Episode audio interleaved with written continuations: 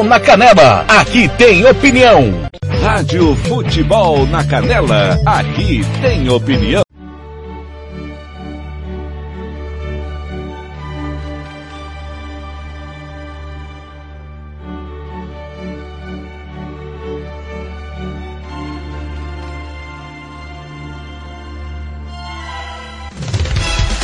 Está entrando no ar Planeta Bola. Tudo sobre o futebol internacional, europeu, asiático, sul-americano, de todos os continentes. Você ouve aqui na Rádio Futebol na Canela, com os melhores especialistas no assunto. Gian Nascimento, Tiago Caetano, Tiago Alcântara e Tiago Lopes de Faria. Agora na Rádio Futebol da Canela, Planeta Bola.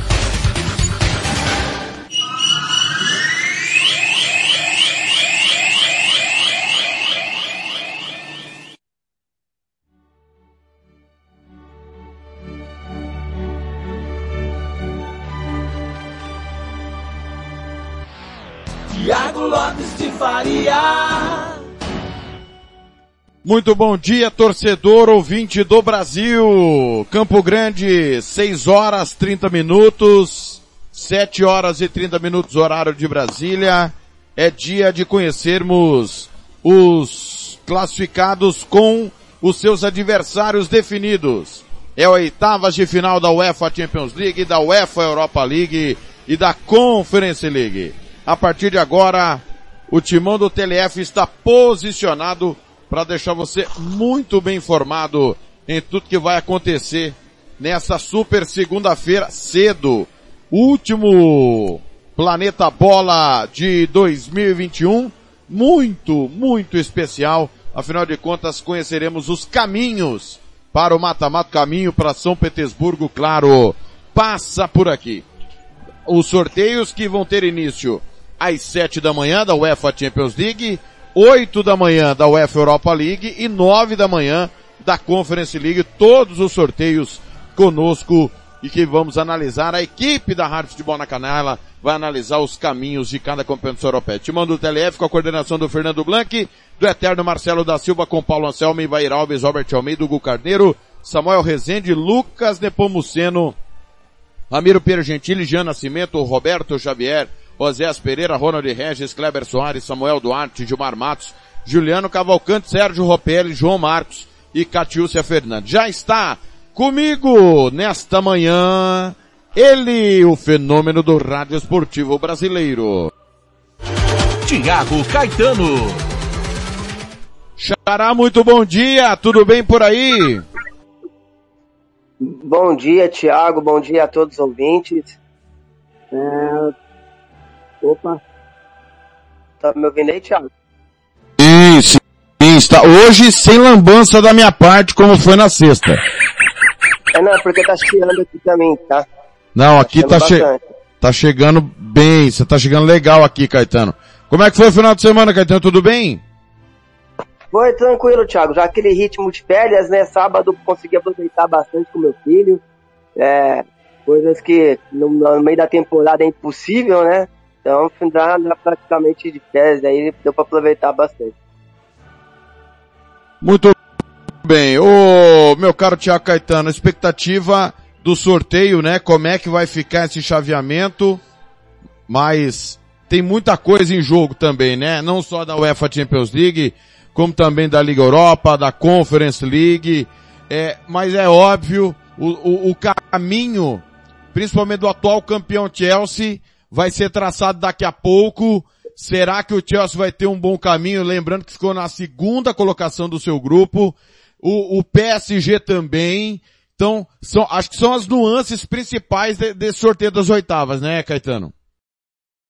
É, por mais que os jogadores falam que quem quer ser campeão não pode escolher adversário, é lógico se você tiver um adversário um pouco mais acessível, né, sem tanto peso, vamos dizer assim, não de tradição, mas hoje, né, historicamente, é, é facilita, né, Thiago? Ninguém quer, vamos, vamos pensar que ninguém do PSG quer pegar Liverpool, Bayern de Munique já de cara. Então, para eles seria interessante um Lille, um Ajax, né, que terminaram na primeira colocação em seus grupos. Isso é inegável. também, por outro lado, o, o, o City, Manchester United, Liverpool, Bayern de Munique também não quer pegar Chelsea, até os ingleses não podem pegar, né? Mas não quer pegar a própria Juventus, não quer pegar Chelsea, não quer pegar PSG. Então é interessante sim nesse momento, se puder ter um adversário um pouco mais acessível, lógico que vai ajudar bastante, né, Thiago? Tudo bem, já tá comigo também o repórter que vê tudo em todos os lugares, ele, Tiago Alcântara. Fala, Xará! Bem-vindo, tudo bem? Bom dia a todos. É a expectativa hoje é de que um, tenha um grande jogo.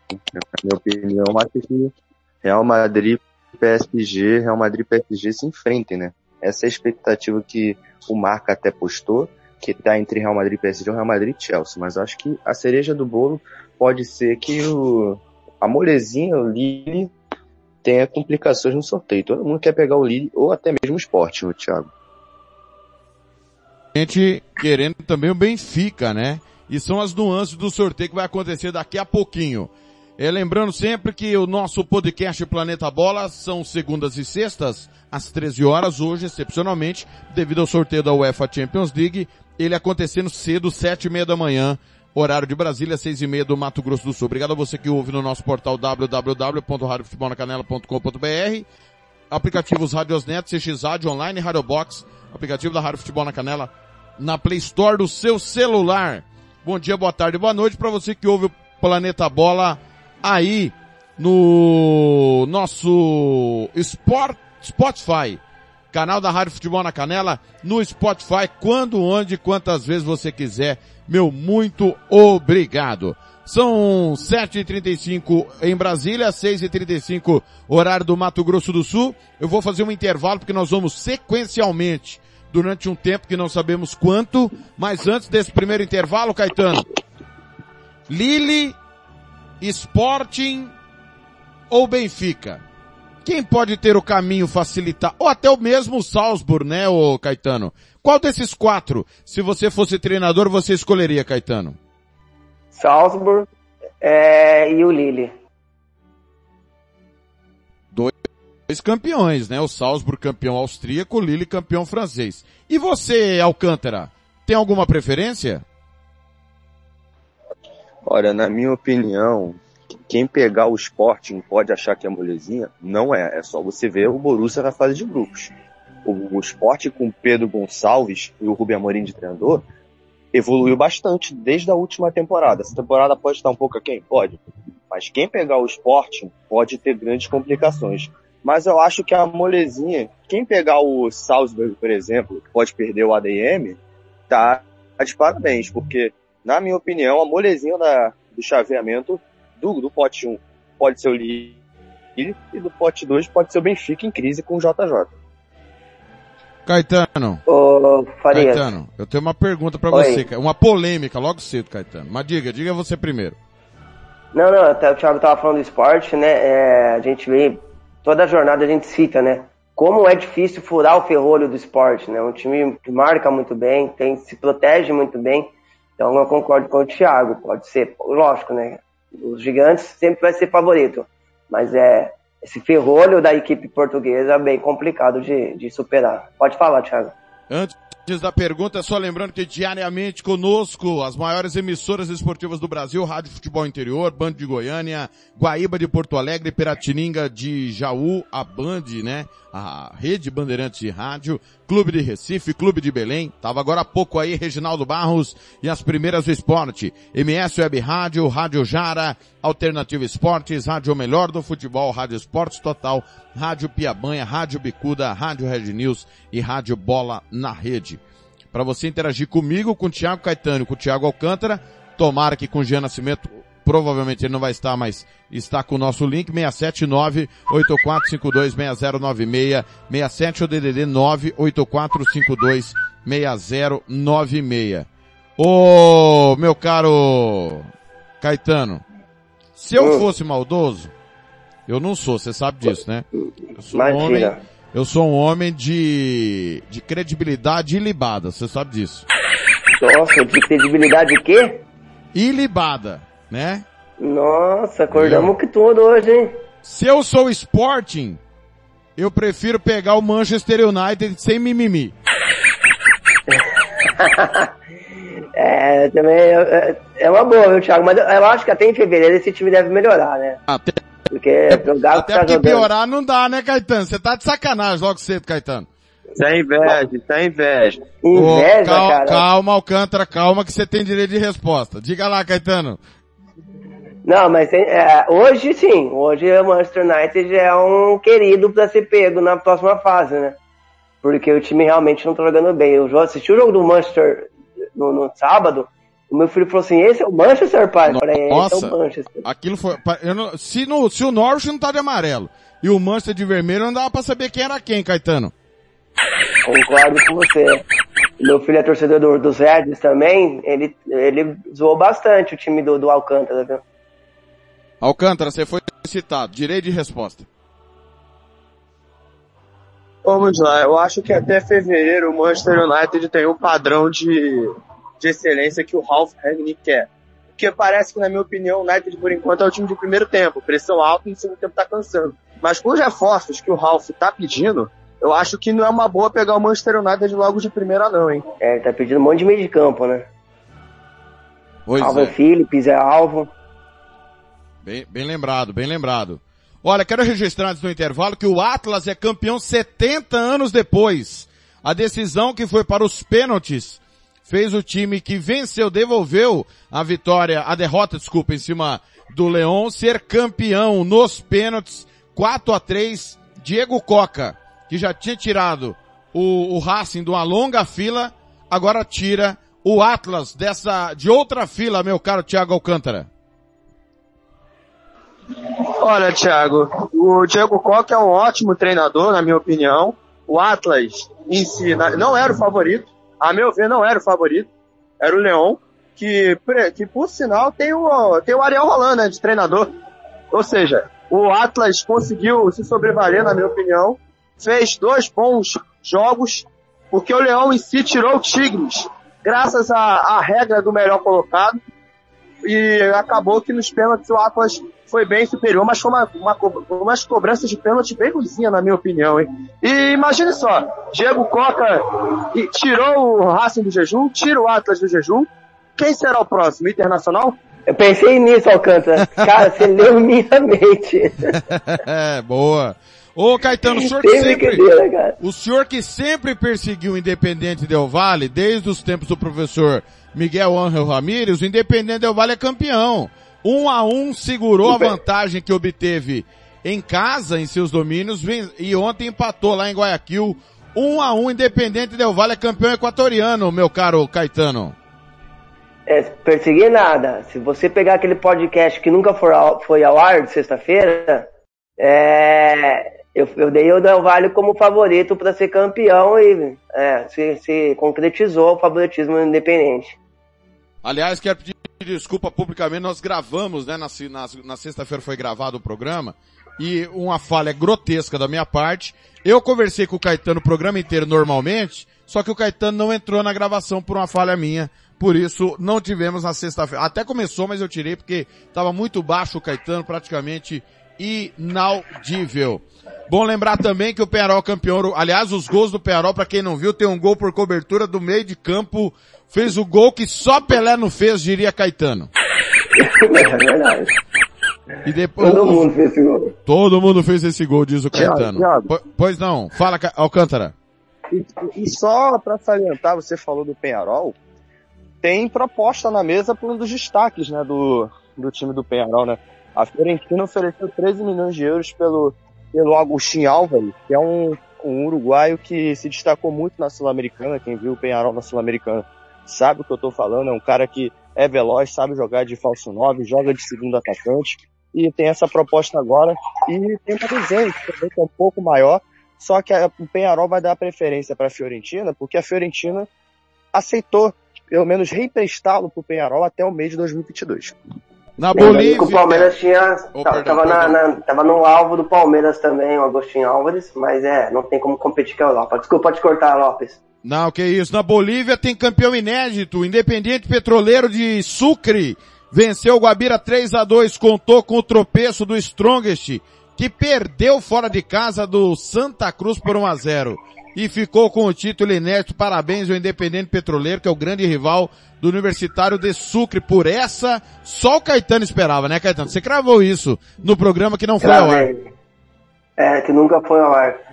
Gravei também, Thiago. É, eu tô numa fase, Thiago, que falar pra você, tô, Eu, é, eu tô, tô acertando na minha vida. O resto, humilde, humilde igual Romário. Alcântara, o Saprissa é campeão costarriquenho. Depois de vencer o primeiro jogo por 2 a 1 em casa, segurou a Liga Deportiva Alajuelense 0 a 0 e conquista o torneio Apertura, Caetano, ô Alcântara.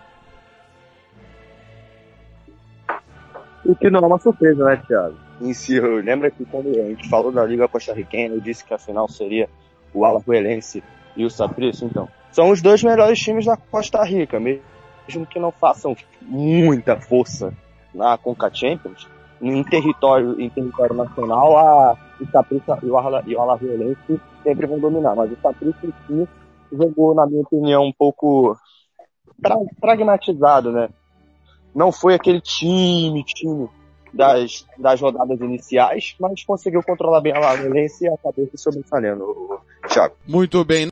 Na Colômbia, Thiago Caetano, o Deportivo Cali de Dudamel, que o senhor falou que não sabia nada de futebol. Já está com uma rodada de antecedência na final do campeonato. Bateu o Atlético Júnior 2 a 0 e está na final aguardando Tolima Milionários ou América de Cali. Se o América de Cali vencer hoje o Deportes Tolima, é, o jogo foi interrompido ontem, o América de Cali é, assume a liderança. Impressionante o grupo B como está, mas de qualquer maneira é bom a gente ressaltar o trabalho do Dudamel que foi enxotado do Atlético Mineiro, né? Não deram tempo pro cara trabalhar, né, Caetano? não, então, ah, nem, nenhum, né? Acho que ele ficou dois meses, se eu não me engano. Tudo bem que teve aquela eliminação pro Afogados da Engazeira, né? Nos pênaltis da Copa do Brasil, mas pô, é preciso dar um pouquinho de paciência, depois veio o São Paulo, né? É, depois em São Paulo para gastar dinheiro. É, e o senhor tinha gravado que na Colômbia o Atlético Nacional ia chegar na final, né? O senhor, mais uma vez, equivocado. É verdade, bem lembrado. Bem, os meus acertos você não lembra, né, Caetano? Estou aqui pra isso. O Olímpia vai pegar o Real Espanha na final do Campeonato Hondurenho. O Real Espanha bateu o Motagua 2 a 0 Alcântara. E o maior clássico do país não vai acontecer na final do Apertura. Uma pena, né? Uma pena, porque em si o Olímpia não tem tantos concorrentes assim no campeonato hondurenho, né? Mas acaba que o Olímpia em si vai acabar sendo campeão. Pode cravar com duas vitórias ali de 2 a 0 Nossa! Eu ousado. Oh, e você que cravou, é, cravou com delay, né, Caetano? O Bodo Glint é bicampeão norueguês. Bateu ontem fora de casa o João Dalen 3 a 0 É, é, a gente faz Acerto quatro, com quatro delay. semanas que a Já gente. deu essa? Acerto com delay? Não, mas é, é, a gente fa- faz quatro semanas que a gente tá dando o Bodo como campeão e ele nunca consagra, né? E ontem não teve, não, final de semana não teve como e foi campeão, mas depois de muito susto, né, Thiago? Até porque o campeonato acabava ontem, né, Caetano? Não tinha como adiar, né? É, não tinha, não tinha, não tinha como fugir mais, mas o, o time tá adiando rodada atrás de rodada, tropeçando, não conseguindo se desgarrar. E ontem o Bodo conseguiu, sim, campeonato. Ô, Alcântara, agora sim, é verdade que eu vou pro intervalo. Tá mais antes do intervalo? É... Você sabe que al- a- a- algum componente da nossa equipe recuperou o Facebook, né, Alcântara? Ai, que tudo! Alguém pegou a condicional, né? Alguém pegou a condicional aí, né? Tava, de, tava na gaiola, pegou Ah. a condicional. Certo. Vamos, vamos ver se não dá mole, hein, Caetano? É. Não. Ô, ô, não vai, não vai bancar uma de Andréas Pereira e facilitar, hein, Caetano? não, não, tô tranquilo, tô sossegado. Tá sossegado. Beleza, tá sossegado, Caetano. Intervalo. Na volta vai começar o sorteio da UEFA Champions League e aí nós vamos contar tudo pra você, tá certo? Passamos a régua aí nos campeões da América do Sul, campeão na Europa. Falamos aí rapidamente de alguns jogos importantes. Vamos lá, intervalo, a gente volta já com o sorteio das oitavas de final da UEFA Champions League. Você está ouvindo Planeta Bola!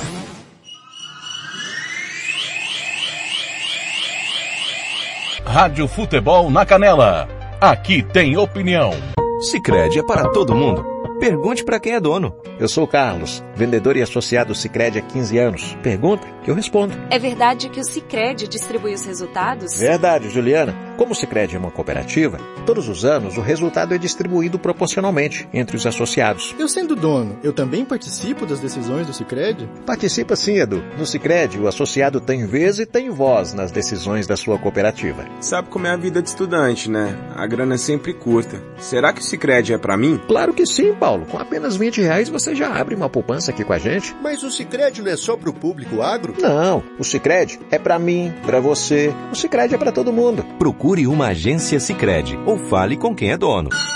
Rádio Futebol na Canela. Aqui tem opinião. Você quer confraternizar com seus amigos no maior e melhor complexo esportivo da capital? Então vá até o Santo Gol.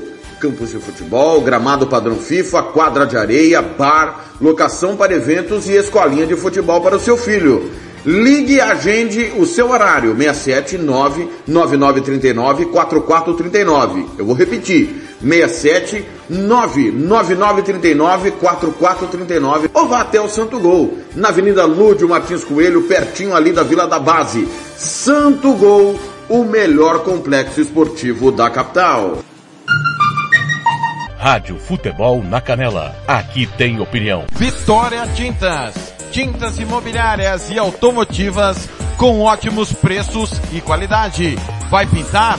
Vai na Vitória Tintas. São duas lojas em Campo Grande para melhor atender. Na rua 13 de maio, 1543. E na Avenida Coronel Tunino, 514. Anote o nosso telefone, 3324 0050 e 3351 7272. Eu disse Vitória Tintas. Pinta, mas pinta mesmo. Rádio Futebol na Canela. Aqui tem opinião. Quer fazer uniforme para o seu time de futebol? Vai jogar a campeonato amador? É uma festa comemorativa, você quer fazer a sua camisa? Vá até a Versátil Camiseteria.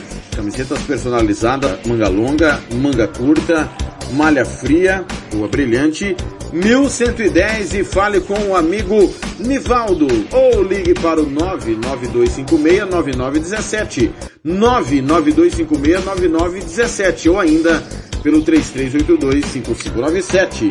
Versátil Camiseteria. Rádio Futebol na Canela. Aqui tem opinião. Estúdio Yara Costa.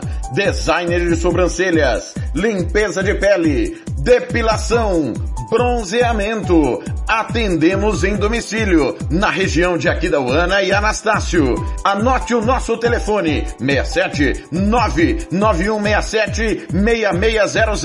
Eu vou repetir, 67 99167 6600. Estúdio Yara Costa, em Aquidauana. Rádio Futebol na Canela. Aqui tem opinião. SS Cesta Básica, a melhor cesta básica de Campo Grande e região. Temos cestas a partir de setenta reais, é isso mesmo. E entregamos em toda Campo Grande, terrenos e do Brasil sem taxa de entrega. Aceitamos cartões de débito e crédito. Parcelamos em até três vezes do cartão de crédito. Fazemos também na promissória. SS Cesta Básica, 9170 2050. Whats 99170 2050. Cesta Básica de verdade é aqui. SS Cesta Básica. Rádio Futebol na Canela. Aqui tem opinião, aqui tem emoção. RPR Cursos Preparatórios para Concursos. Públicos Militares, Enem. Aulas particulares de redação em português. Aula de conversação em português para estrangeiros. 99280-3499 ou 99980-0648. RPR Cursos Preparatórios, na Rua Brasília 1095, Jardim Mar, a meia quadra da Júlio de Castilho. RPR Cursos Preparatórios.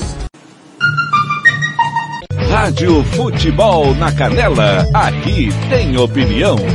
Lava Jato e Borracharia 007. Lavagem completa, meia sola, polimento na mão. Lavamos carros e motos. Serviços em geral de borracharia. Rua Giovanni Toscano de Brito, 1705, em frente à Casa de Muro de Vidro, do bairro Lagoa Comprida. Telefone 991187746. Eu vou repetir, 991187746. Fale com Fabrício, Michele ou Fabiano. Eu disse Lava Jato e Borracharia 007. A melhor de Aquidauana e Anastácio. Rádio Futebol na Canela. Aqui tem opinião. Vai fazer campanha eleitoral? É candidato? Contrato pessoal da Romex. As grandes campanhas passam por lá. Ligue 3321 2617. Eu disse Romex. Grandes campanhas eleitorais passam por lá. Rádio Futebol na Canela. Aqui tem opinião. Você que curte rock e quer contratar a melhor banda do Mato Grosso do Sul, fale com a Ivana. Festa de aniversário, casamento, 15 anos, formatura, despedida. Você curte rock? Então o melhor som é do Ivana. Anote aí o telefone para contratar o show. 992921177. Eu repito, 992921177. A Ivana, a melhor banda de rock do Mato Grosso do Sul. Rádio Futebol na Canela. Aqui tem opinião. Costa Rica agora tem o melhor restaurante e churrascaria de toda a região. Estou falando do Casarão, Churrascaria Grill. Aqui você encontra os melhores cortes de carne.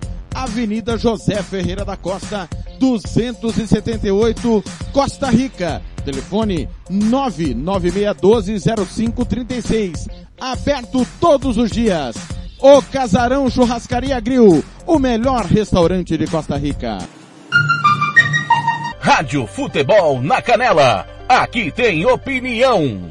Bronze Sat, atualização de receptores, apontamento para qualquer satélite, instalação de antenas, configuração e suporte a diversas marcas é com a Bronze Sat.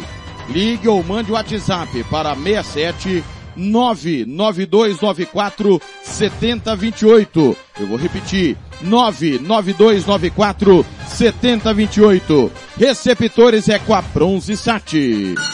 Rádio Futebol na Canela. Aqui tem opinião. Aqui tem emoção. Anastácio tem barbearia velho barreiros cortes masculinos, barba, cristalização, luzes, progressiva e platinado. Venha nos visitar. Aberto de segunda a sábado das 8 às 7 da noite. Temos ambiente com mesa de sinuca e transmissão de jogos quando estamos aberto. Rua Cogo 1415 em frente à escola Carlos Drummond, no bairro Vila Maior. Barbearia Velho Barreiras em Anastácio. Rádio Futebol na Canela. Aqui tem opinião.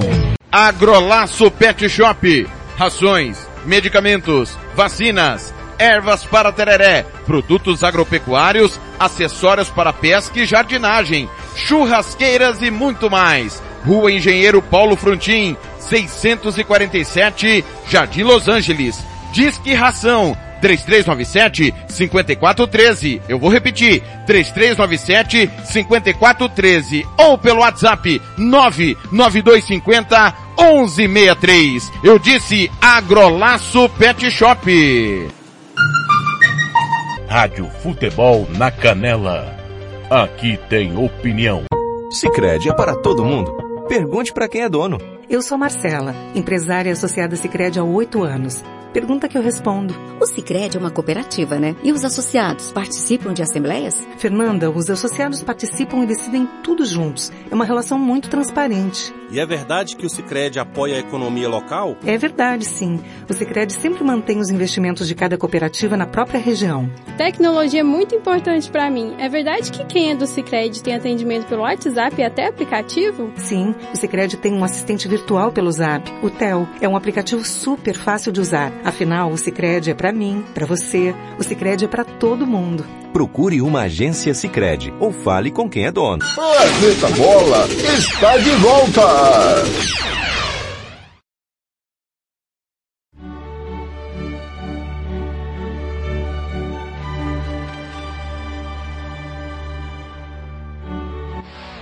Tiago Lopes de Faria.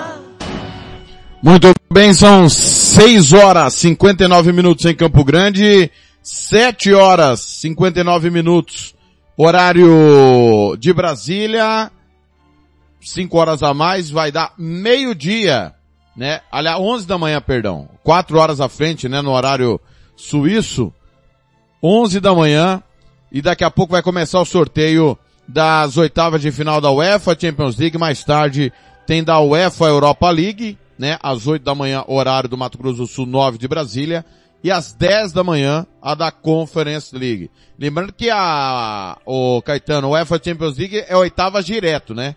Já a Liga Europa e a Conference League tem a fase 16 avos, né, que pega, ah, no caso da Liga Europa, os terceiros colocados da fase de grupos da UEFA Champions League e os segundos colocados da Liga Europa. É isso, Caetano?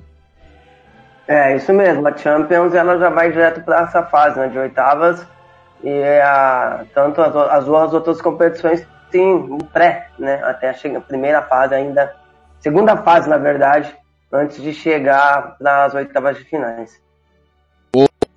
O Alcântara que já está conosco agora numa posição privilegiada, ele estava em trânsito, como diria o outro. O Alcântara, Conferência Liga, mesma coisa, né? O líder de cada grupo já está nas oitavas da Conference os segundos colocados de cada grupo vão pegar os terceiros colocados da Liga Europa. Correto, Alcântara? Correto, correto, Thiago, correto. O, o, e eu vou, já vou passar aqui a lista aqui do mata-mata da preliminar da Conferência League, só para o ouvinte ficar ciente. São, é, são, é, tem o nosso querido Maccabi Tel Aviv, o Partizan, o Bodo, tem também o Renders, o Slavia Praha, o PAOK, o Vitesse e tem um, eu acho que o Carbaz, né? Eu não sei identificar muito bem esse escudo aqui, gente, perdão. E tem os terceiros colocados da UEFA Europa League, né? Que tem o PSV, o Leicester, o Fenerbah, o, o Marseille, o Mist Thailand, o Celtic, o Rapid Viena e o Sparta também, o Thiago, o Thiago Muito bem. Tá, a cerimônia para o início da UEFA Champions League já está sendo iniciado, a orelhuda ao centro, né?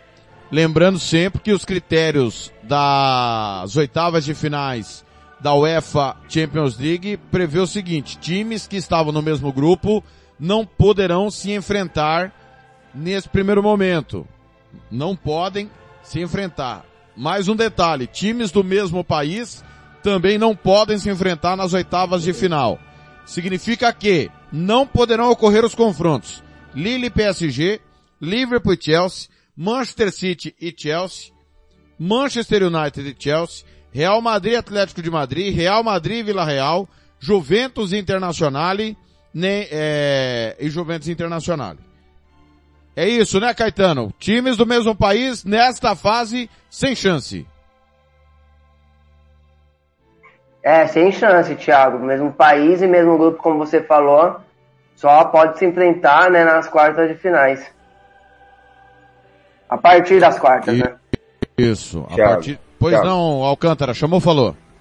E segundo o, o um cara muito conceituado né, em probabilidades esportivas, o Mr. Chip, ele montou uma tabela com as probabilidades de cada time no sorteio da UEFA Champions League. Segundo ele, o confronto que mais tem chances de acontecer é Real Madrid e Chelsea.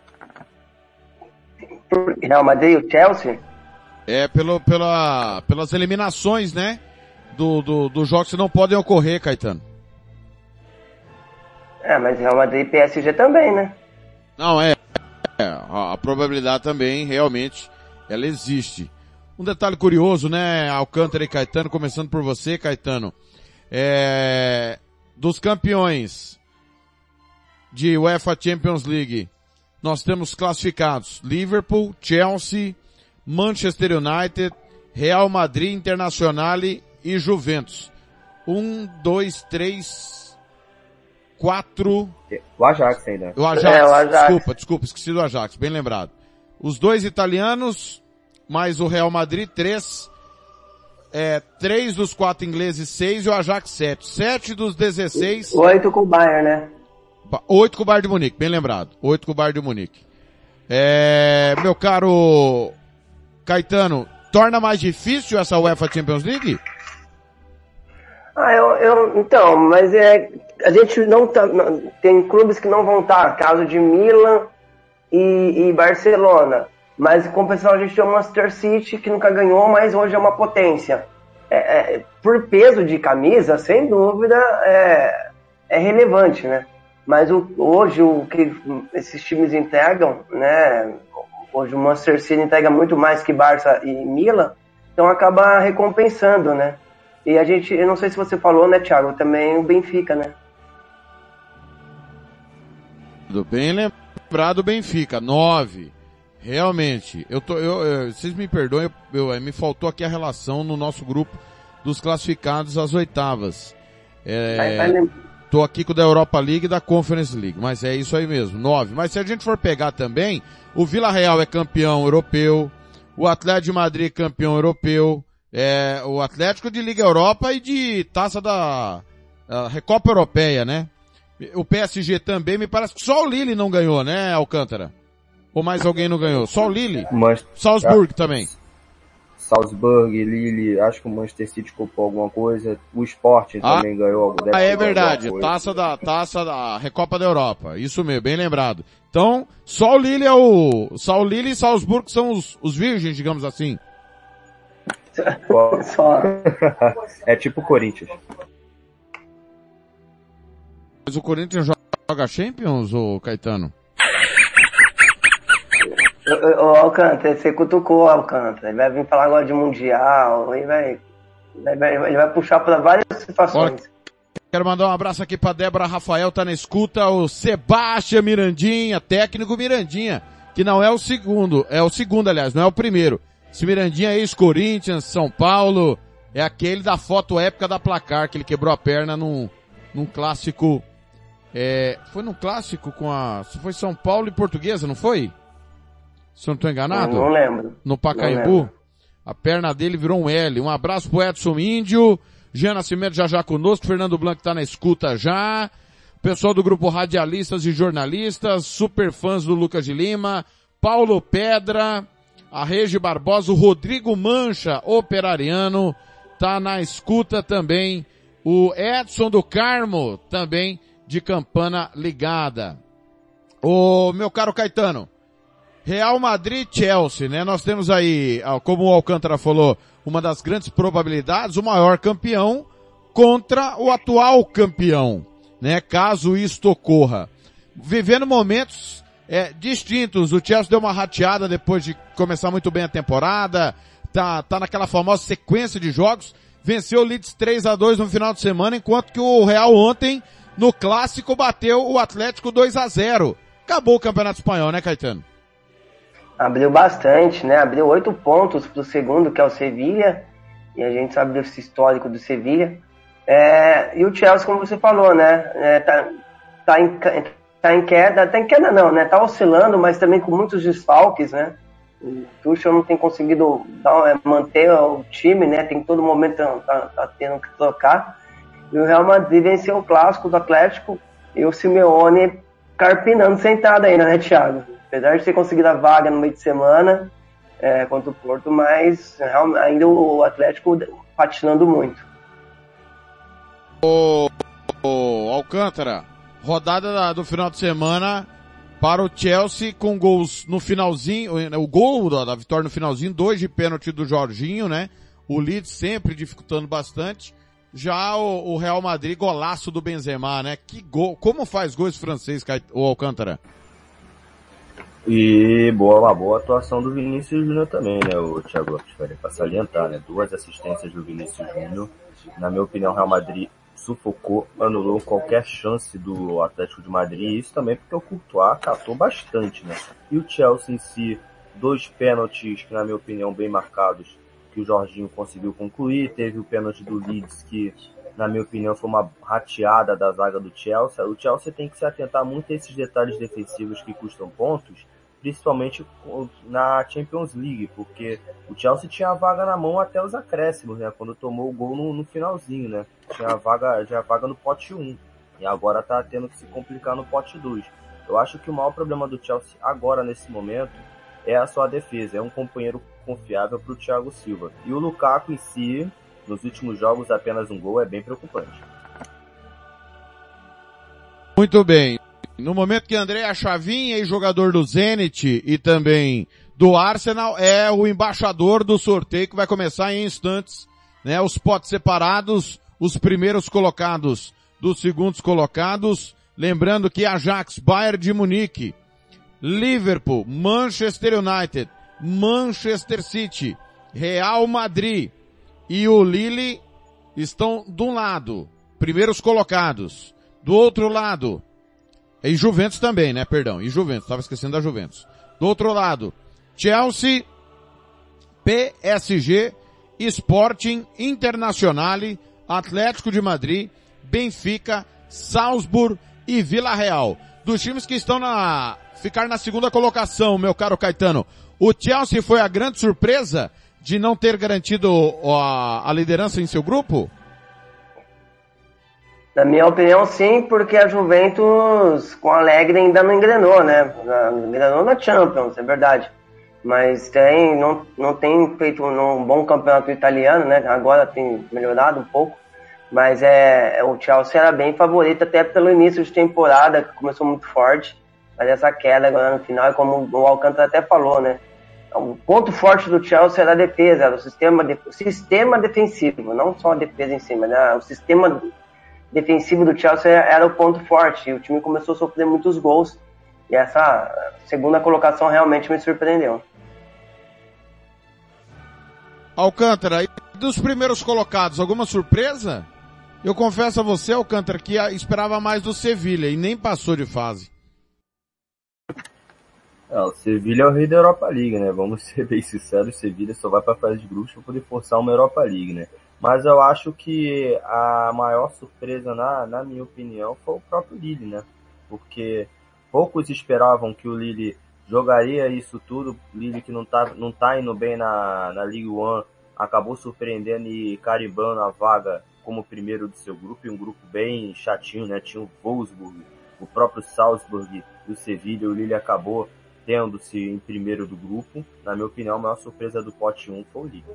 Ô, Alcântara, o Thiago Lopes Farias falou que o Lille é a primeira força da França, porque foi campeão, atual campeão francês e terminou em primeiro na sua chave. O PSG é o segundo. Ah, tá bom. É, bom, primeiro que o maior da França é o Racing Club Lens, certo? Que tomou a virada épica sexta-feira do Nantes 3 a 2 não, mas o, o, é, aqui em São Paulo tem muito disso. Primeira, segunda, terceira, quarta força. Né? Todo ano começa em janeiro a, a imprensa paulista aqui faz essa, esse ranking, né? Uma besteira que não, não, não, quer dizer nada. Mas eles fazem, ah, hoje, esse ano São Paulo vai ser a segunda, terceira força. E o senhor falou que o Lille hoje, hoje é a primeira força da França. Já já vai começar o sorteio, tá ali o famoso chefão da UEFA explicando como que funciona o sorteio, né? Times do mesmo país não vão poder se enfrentar, do mesmo grupo também não, e os potes separados e a famosa orelhuda tá por ali. Lembrando que o Chelsea, atual campeão, na final diante do Manchester City, a final local. No ano anterior, deu Bayern de Munique em cima do PSG, naquele qualifying que aconteceu em Portugal. Aliás, as últimas duas finais em Portugal. Desta vez vai para a Rússia e ficou para o ano que vem na Turquia, né, Caetano? Que foi, foi cancelado duas vezes da Turquia, né? É, duas vezes por causa da pandemia, né, Thiago? É, era para ter sido um retrasado, depois desse ano também. E vamos, espero que enfim, o ano que vem seja na Turquia, porque é um país muito apaixonado por futebol, né, Thiago? A gente vê os relatos dos jogadores brasileiros e o pessoal turco é bem fanático mesmo, então seria bem interessante estar na final lá. Abraçando o Paulo Henrique, o Ronald Regis, nosso companheiro, Kleber Soares também, Altino César, Renato Giassante, Márcio Amoa. E começa o sorteio. Ou é só uma exemplificação? Não, começou. Benfica. O Benfica é o primeiro. Benfica é o primeiro time a ser sorteado. Vai jogar a primeira em casa. Vamos aguardar, ver quem vai ser o adversário do Benfica. Começa o sorteio da UEFA Champions League. Benfica vai jogar primeiro em casa e decide fora de casa porque foi segundo do seu grupo. Atenção! Arshavin retira o primeiro time. Não há, não há restrição ao Benfica. Pode pegar qualquer adversário e vai encarar o Real Madrid. Final de Champions que já aconteceu, Caetano. Pro Real, pro Real né, na verdade, eu acho uma boa, viu? Lógico que até fevereiro muita coisa pode mudar, sempre vamos lembrar disso, mas pro Real uma boa. Vamos pro segundo confronto agora. Vila Real.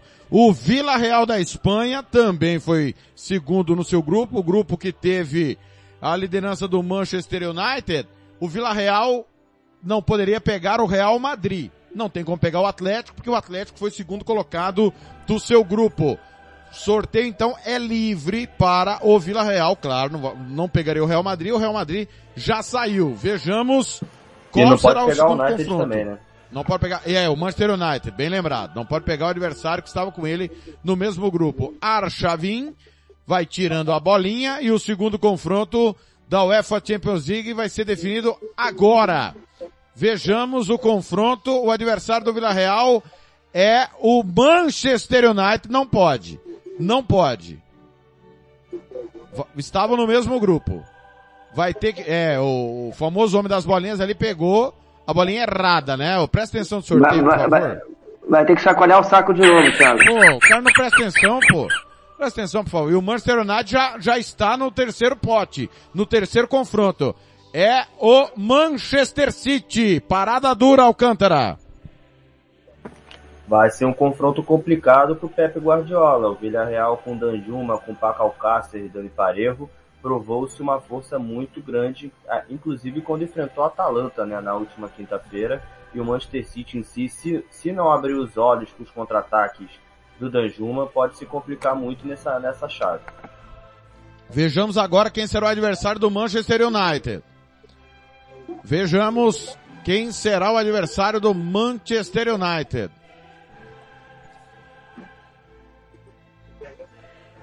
Vamos aguardar. Muito bem. Saiu. Atlético de Madrid. Atlético de Madrid.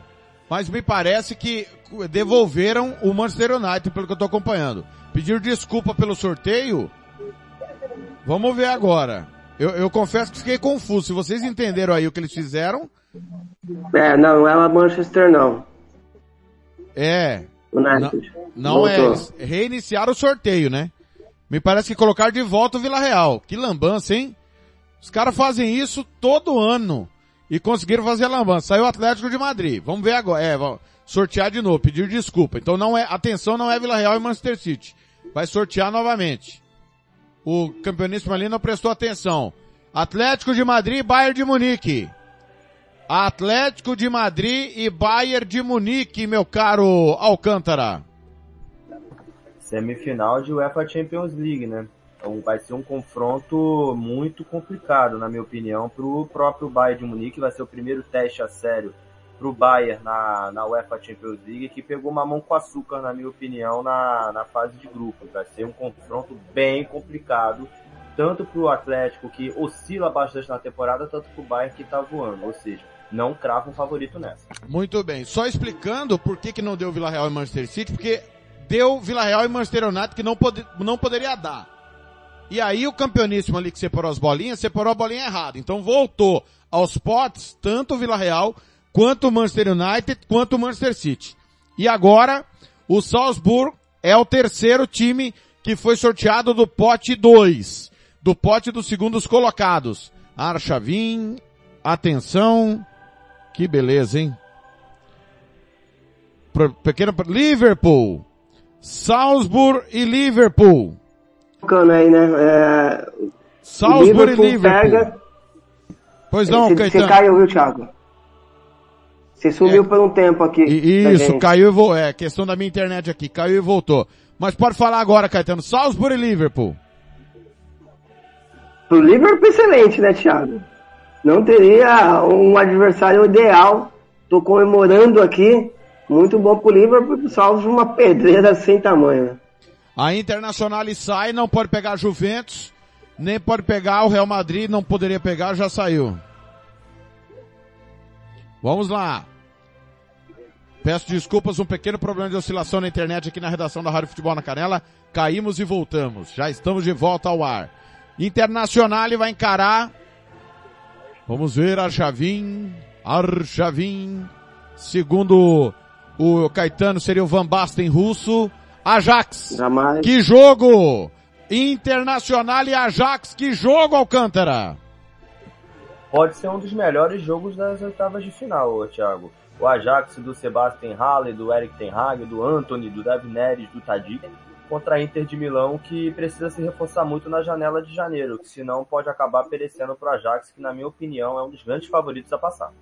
O Sporting agora é o sorteado para o quinto confronto. O Sporting, segundo colocado do grupo C. Vamos ver quem vai encarar. Não pode, não poderia pegar o Benfica, né? Porque são segundos colocados e são do mesmo país. E não pode pegar também o Ajax, que acabou de sair para enfrentar a Internazionale. Vejamos o quinto confronto. Archavin, ele com ela, ela com ele. Vamos lá para mais um confronto. É o a Juventus. Confronto equilibrado, Caetano. É, confronto equilibrado. A Juventus, para mim, favorita, mas vai ser pauleira, pauleira, jogo duro. Muito bem, sexto confronto, antepenúltimo. Dos oito, seis de oito. Sai agora o Chelsea, o atual campeão europeu. O Chelsea é o sorteado. Não poderá, não poderia pegar a Juventus, nem Manchester City, nem Manchester United. Vamos ver se agora o campeoníssimo ali não erra, né? Não, não vai pegar o PSG também, que é segundo colocado de grupo. Vamos aguardar quem vai sobrar para o atual campeão europeu. É o Lille. Chelsea, Lille, vida mansa para o atual campeão, o Alcântara. É, o Chelsea em si pegou a molezinha, né, do pote 1, que é o Lille, e sobra o confronto que todo mundo esperava, né, Thiago? PSG. Vamos aguardar quem o PSG vai pegar. Segundo colocado, não pode pegar o Manchester City. Tem o Manchester United que pode ser seu adversário. E é Manchester United. PSG e Manchester United, ô oh, Caetano. Que confronto, né? Messi contra o Cristiano Ronaldo, é, Neymar contra Bruno Fernandes, aí a gente já tem vários embates, né? E, e, são dois times, Thiago, que não jogam o futebol que a gente espera, né? É, dois grandes elencos, né? Dois grandes elencos, acho que de elenco talvez sejam os dois melhores, mas que ainda está devendo muito, né? Então, a, a, agora a expectativa fica como esses times vão chegar em fevereiro. Eu espero a evolução das duas partes, porque esse confronto aqui vai ser pesadíssimo. Agora, para analisar os confrontos, lembrando só que Vila Real e Manchester City valeu sim, tá? Valeu sim, apesar da lambança. Repetindo, Benfica e Real Madrid, Atlético de Madrid e Bayern de Munique, Salzburg e Liverpool, Internacional e Ajax, Sporting e Juventus, Chelsea Lille, PSG e Manchester United, Vila Real e Manchester City. Lembrando que para as quartas de final não há mais restrição nenhuma, sorteio livre, totalmente livre e não tem caminho. Ainda não há caminho para São Petersburgo. Não há É, só a partir, acredito que do, do, do, sorteio das quartas de final que vai se desenhar os confrontos das semifinais para a grande final em maio de 2022. Ô, ô Alcântara, vamos começar. Benfica e Real Madrid, o líder do Campeonato Espanhol, é contra é o terceiro colocado do Campeonato Português, o Benfica que na primeira fase eliminou o Barcelona, né? Dentro das possibilidades vai enfrentar o Real Madrid que teve só uma derrota pro Sheriff, aquela derrota inesperada. É muito favorito o Real Madrid, Alcântara? Por tudo que está envolvendo o Benfica no campeonato português, na Champions League, passou na Bacia das Almas graças ao Bayern de Munique que derrotou Barcelona. E com a grande, com a grande fase do ataque do Real Madrid, com Vini Júnior e Benzema, eu acredito eu que o Real Madrid seja o grande favorito desse confronto e, e ainda tem mais, né? Porque o conjunto do Real Madrid em si é aquele conjunto que dá a mínima chance. O Ancelotti na sua volta, poucos jogos você vai ver o Real Madrid dando deslizes enormes para o seu adversário. Já o Benfica em si tem uma zaga frágil, na minha opinião, sem o Veríssimo. O Benfica fica bem exposto com Vertonghen e Otamendi. E na minha opinião, tem que depender muito do JJ ficar. Se o JJ não ficar, não vai ter tempo de você arranjar um treinador, vai ter que implementar outra filosofia. Mas na minha opinião, o Real Madrid favorito para esse confronto. É, a declaração da direção do, do, do, Benfica, o Caetano, é que o JJ fica, o JJ já disse que não vai pedir demissão também. Agora, se o Flamengo quiser investir, a hora é agora, né? Porque convenhamos, Caetano, o Caetano, só uma zebra, né? Pra o Benfica tirar o Real Madrid. É, concordo. Eu acho que o Real Madrid é bem favorito. É lógico, a gente está falando de daqui dois meses, né? É, muita coisa pode acontecer, mas o Real, por tudo que envolve, eu concordo com o Alcântara quando ele fala que o Real Madrid não, não vacila, né? O Carlos Ancelotti aquele treinador que zera risco, né? Ele, o time dele não corre risco, assim, não é um time que vai jogar exposto, atacando lá em cima o Benfica. E tá, dá o contra-ataque pro Benfica, né? Então, é um time que marca muito bem, se protege muito bem. E eu acho que o Real é bem favorito nesse confronto. Muito bem, vamos pro segundo confronto que foi sorteado, Vila Real e Manchester City.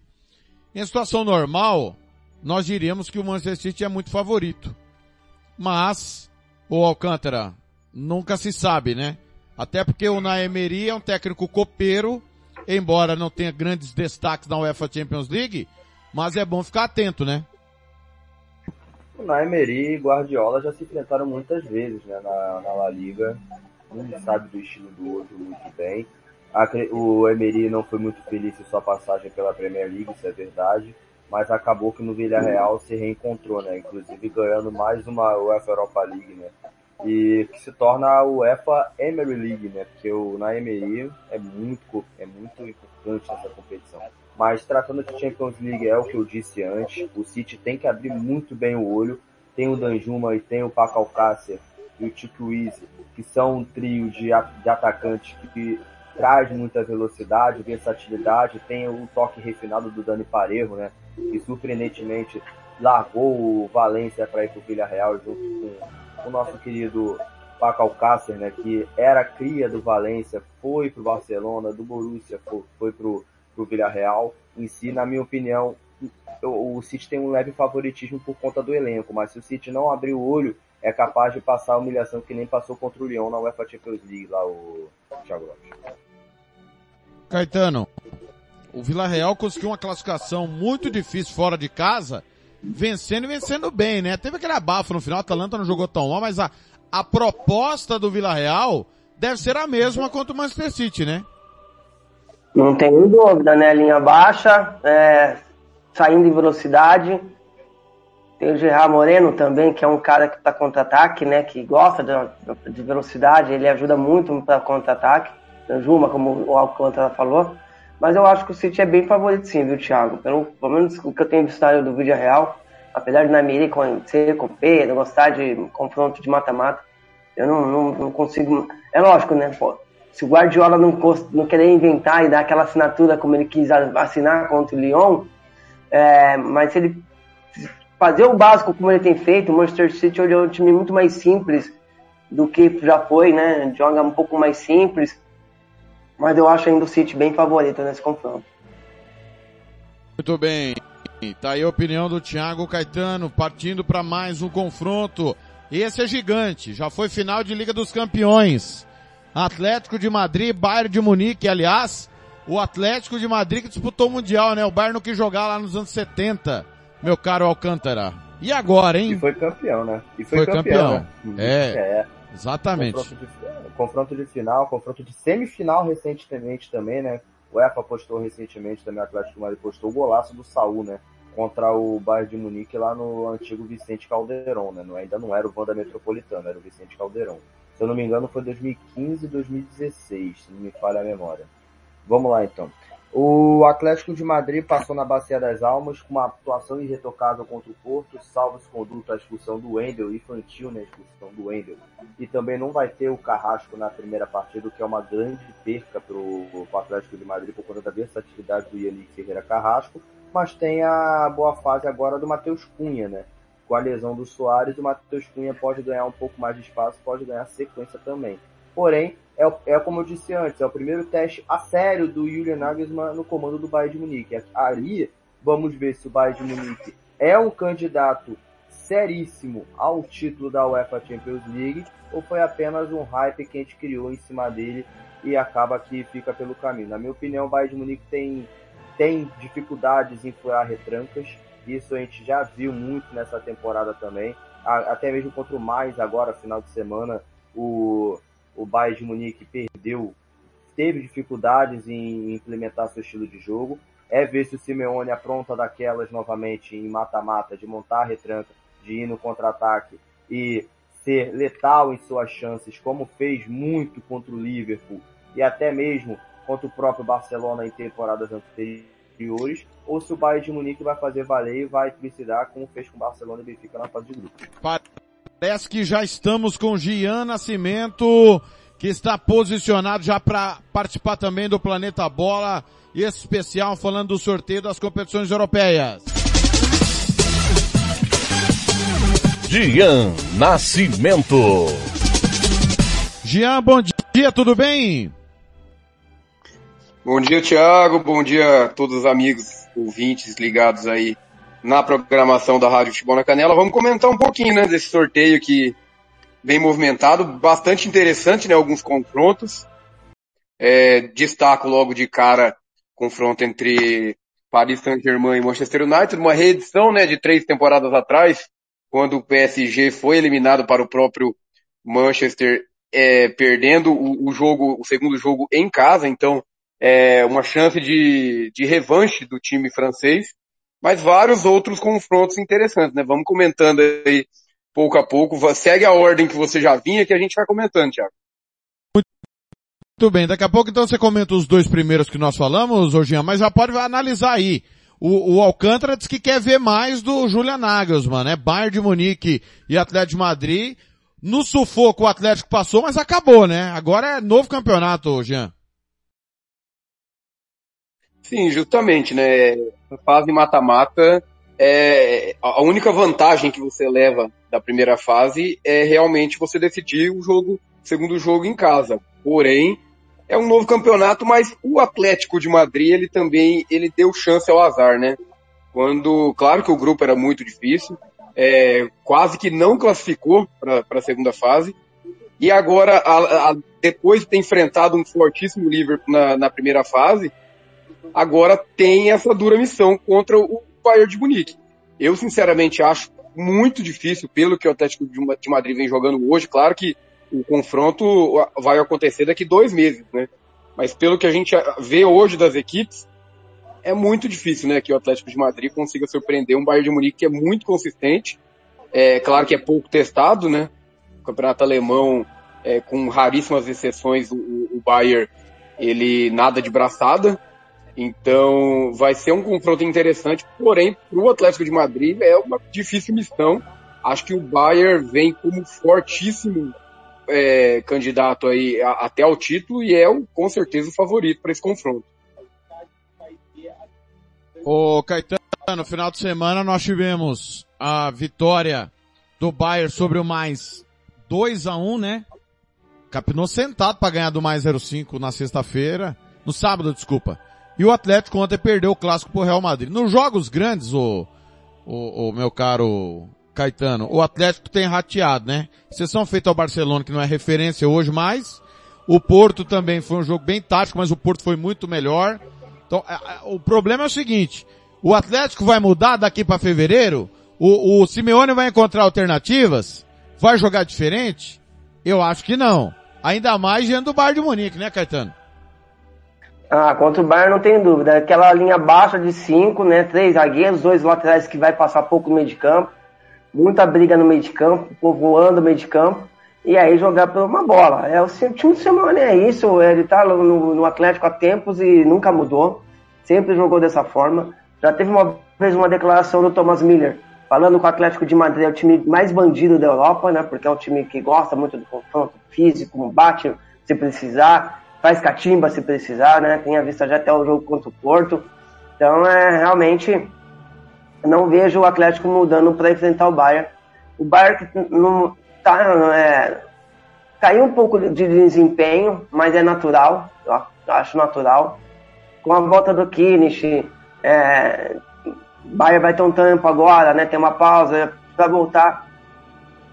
Eu acho que quando o Bayern retomar, eu acho que, é, penso eu, né, que vai voltar muito forte. Então, assim, é um jogo complicado pela dificuldade que o Atlético vai trazer, questão defensiva, né? Vai ser difícil entrar. Mas, em geral, eu vejo o Bayern favorito nesse confronto. Muito bem. Ô, Jean, só pra gente não se perder, né? E pra você também palpitar, Benfica e Real Madrid, Jean. Deu ruim pro JJ? Pois é, né? É, é aquele ônus de você classificar em segundo, né?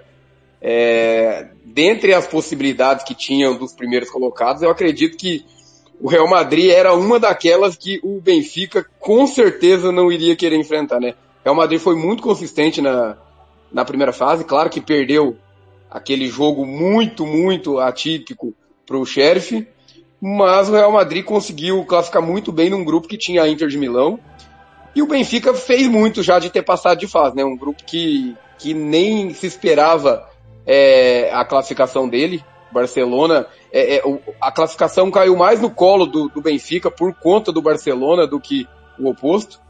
Mas agora, é, é assim, é, é, dificulta muito a situação, né, para o Benfica tentar surpreender o Real Madrid nessas oitavas, assim, é, é, um papel muito difícil, até porque o Benfica não vem sendo muito consistente, né? O Benfica é, chegou até para essa última rodada da, da fase de grupos é, com uma, uma pequena crise interna ali, uma possibilidade até de demissão do Jorge Jesus, depois de ter perdido para o Sporting no Campeonato Português. Então, tem que ver como que vai estar o ambiente do Benfica até lá, porque são dois meses, em dois meses eu não consigo garantir que o Jorge Jesus não caia, é, porque o Campeonato Português é muito determinante, o Benfica oscila muito lá, claro que está na briga pelo título ainda, mas é, os três grandes estão ali na, na disputa, e já para o Real Madrid é, tem sido uma, uma, temporada de afirmação, né? Os, os garotos é, Rodrigo, Jovic, é, Vinícius Jesus vem ganhando mais oportunidade, vem se destacando e a tendência é que até lá o Real Madrid esteja numa crescente. E eu não consigo afirmar o mesmo do Benfica. Então, é, o Real Madrid se deu bem, né? Se deu bem, tendo em vista as possibilidades de segundo colocado pro, pro Real Madrid, foi, foi uma boa ter caído contra o Benfica, né? Você se livrar, por exemplo, de um Paris Saint-Germain para pegar um Benfica, eu tenho certeza que nenhum dos torcedores merengue iria reclamar se você oferecesse antes do sorteio um Benfica nas oitavas. Ô Jean, aproveite e comente Vila Real e Manchester City, o atual campeão da Liga Europa, com o atual vice-campeão da Champions. Pois é, é, é um, vai ser um confronto bem interessante, né? Porque são times que jogam de formas bem ofensivas o, o Vila Real é, conseguiu escapar da, da Europa League, né? É, assim, o Emery, eu não tenho certeza se ele, se, se esse, essa era a vontade dele, né? Porque ele é o Mister Europa League. Porém, já com essa vaga nas oitavas, é, enfrentar o Manchester City, ó, óbvio que, que não, não é dos melhores adversários, mas assim, para o futebol, acho que é um confronto bem interessante, porque são equipes ofensivas, então assim, é, acredito que equipes que jogam com uma postura mais semelhante, por exemplo, ao Atlético de Madrid, não se dariam bem contra um, um Manchester City que, que tem um jogo muito agressivo, né? De ter a bola, de estar tá sempre em cima. Já o oposto, equipes que se lançam ao ataque também, dá um confronto mais divertido. A gente lembra que antes do Atlético do, do Manchester City chegar nas finais, ele sempre era eliminado, eliminado em confrontos que, que os adversários se lançavam à frente. Mesmo o Tottenham, que não tinha essa característica, quando eliminou o Manchester City do Guardiola, é, sempre foi com uma postura bem ofensiva, com, em jogos de muitos gols. Então, assim, acho que o Vila Real pode oferecer uma, uma resistência legal aí nesse confronto. E não acredito, assim, que é, é um confronto que tem favas contadas, já que o Manchester City pode dar por garantida a classificação. Acho que, que pode ser bem interessante o confronto. E claro que o Manchester City é o favorito, não, não teria nem por que não ser, né? É, sendo que é uma das principais equipes do mundo, mas o Vila Real uma equipe bem bacana, que inclusive na temporada passada foi, foi campeão da Europa League, é, vencendo o Manchester United na, na final, então acho que deve ser bem interessante esse confronto também. É só lembrando que ganhou do United nos pênaltis, é, perdeu a Supercopa do Chelsea e agora vai enfrentar o Manchester City, o time do Unai Emery. Aliás, se o, se o Vila Real fosse para a Liga Europa, estaria em casa, né, Alcântara? A final vai ser em Sevilha, dia 18 de maio, a grande decisão da Liga Europa. Aliás, já aproveita e analisa, meu caro Alcântara. Próximo confronto, Salisbury Liverpool. Cheirinho de quartas de finais, hein, Alcântara?